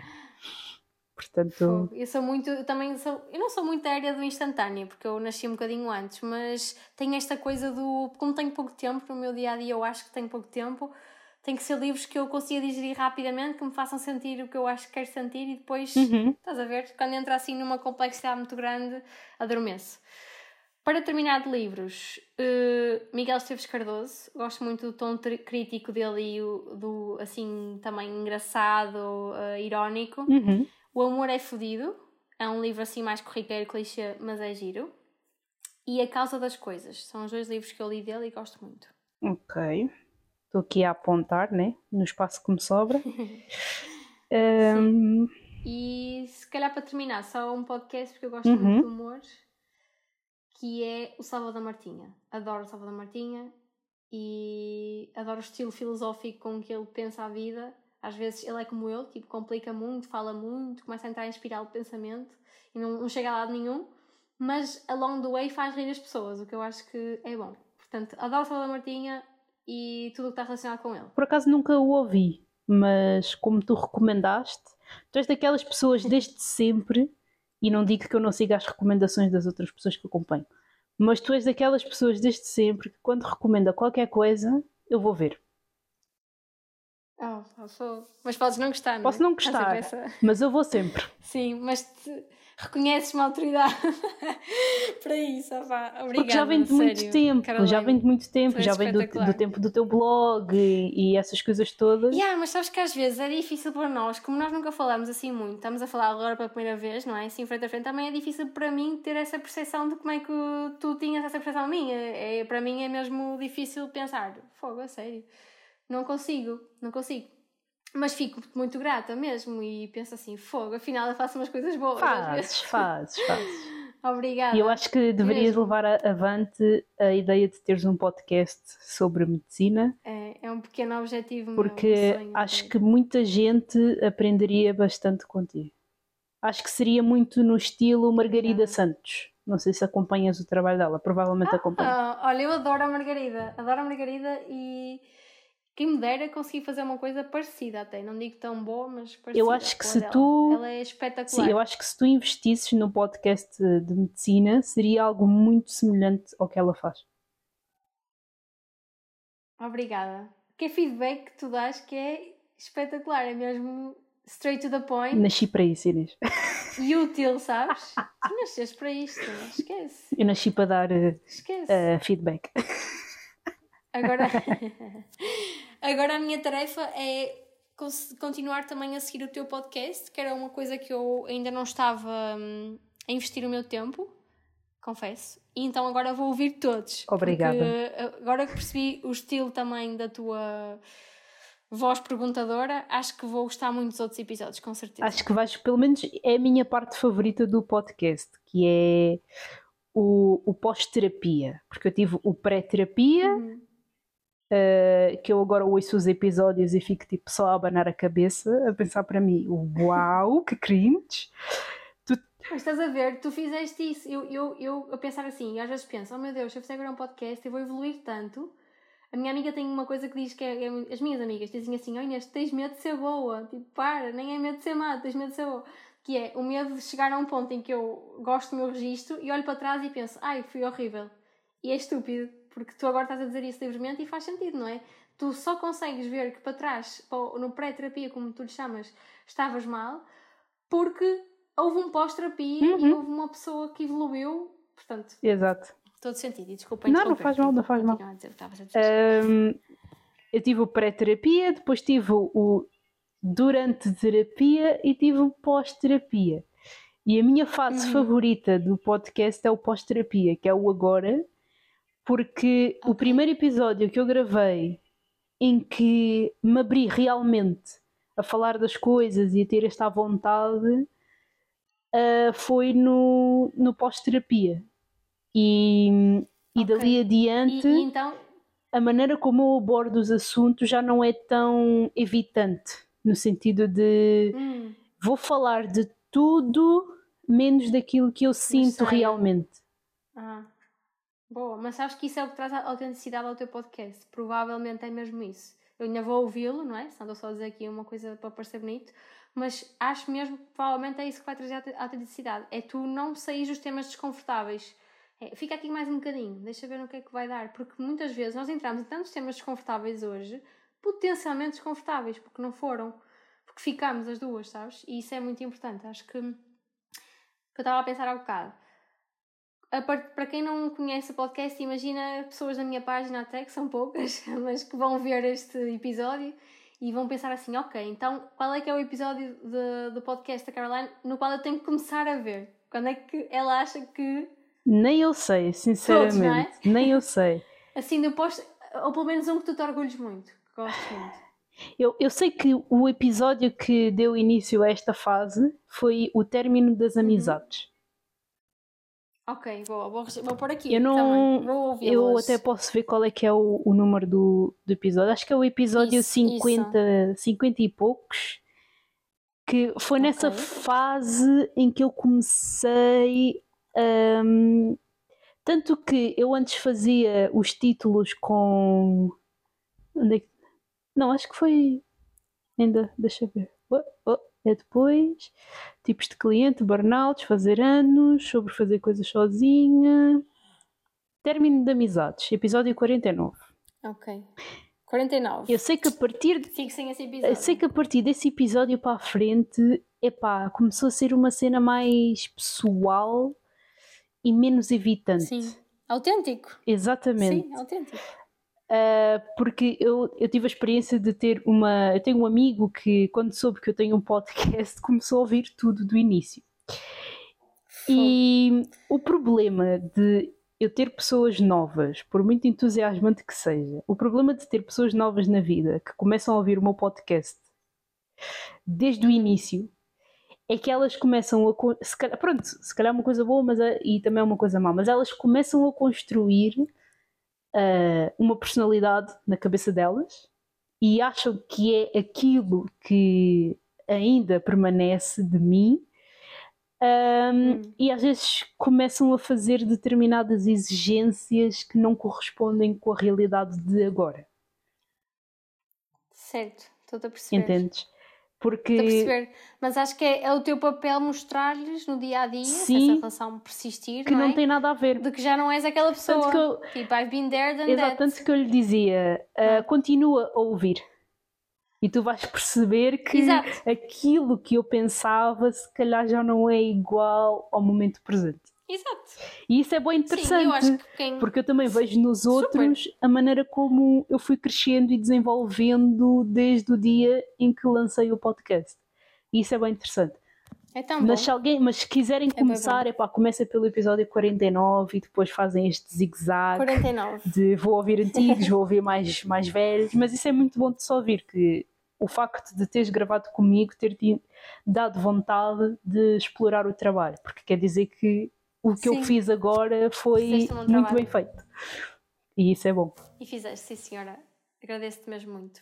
Obrigada. Obrigada eu e vamos agora terminar a, a gravaçãozita. Podes ligar aqui? Podes. Obrigada Inês.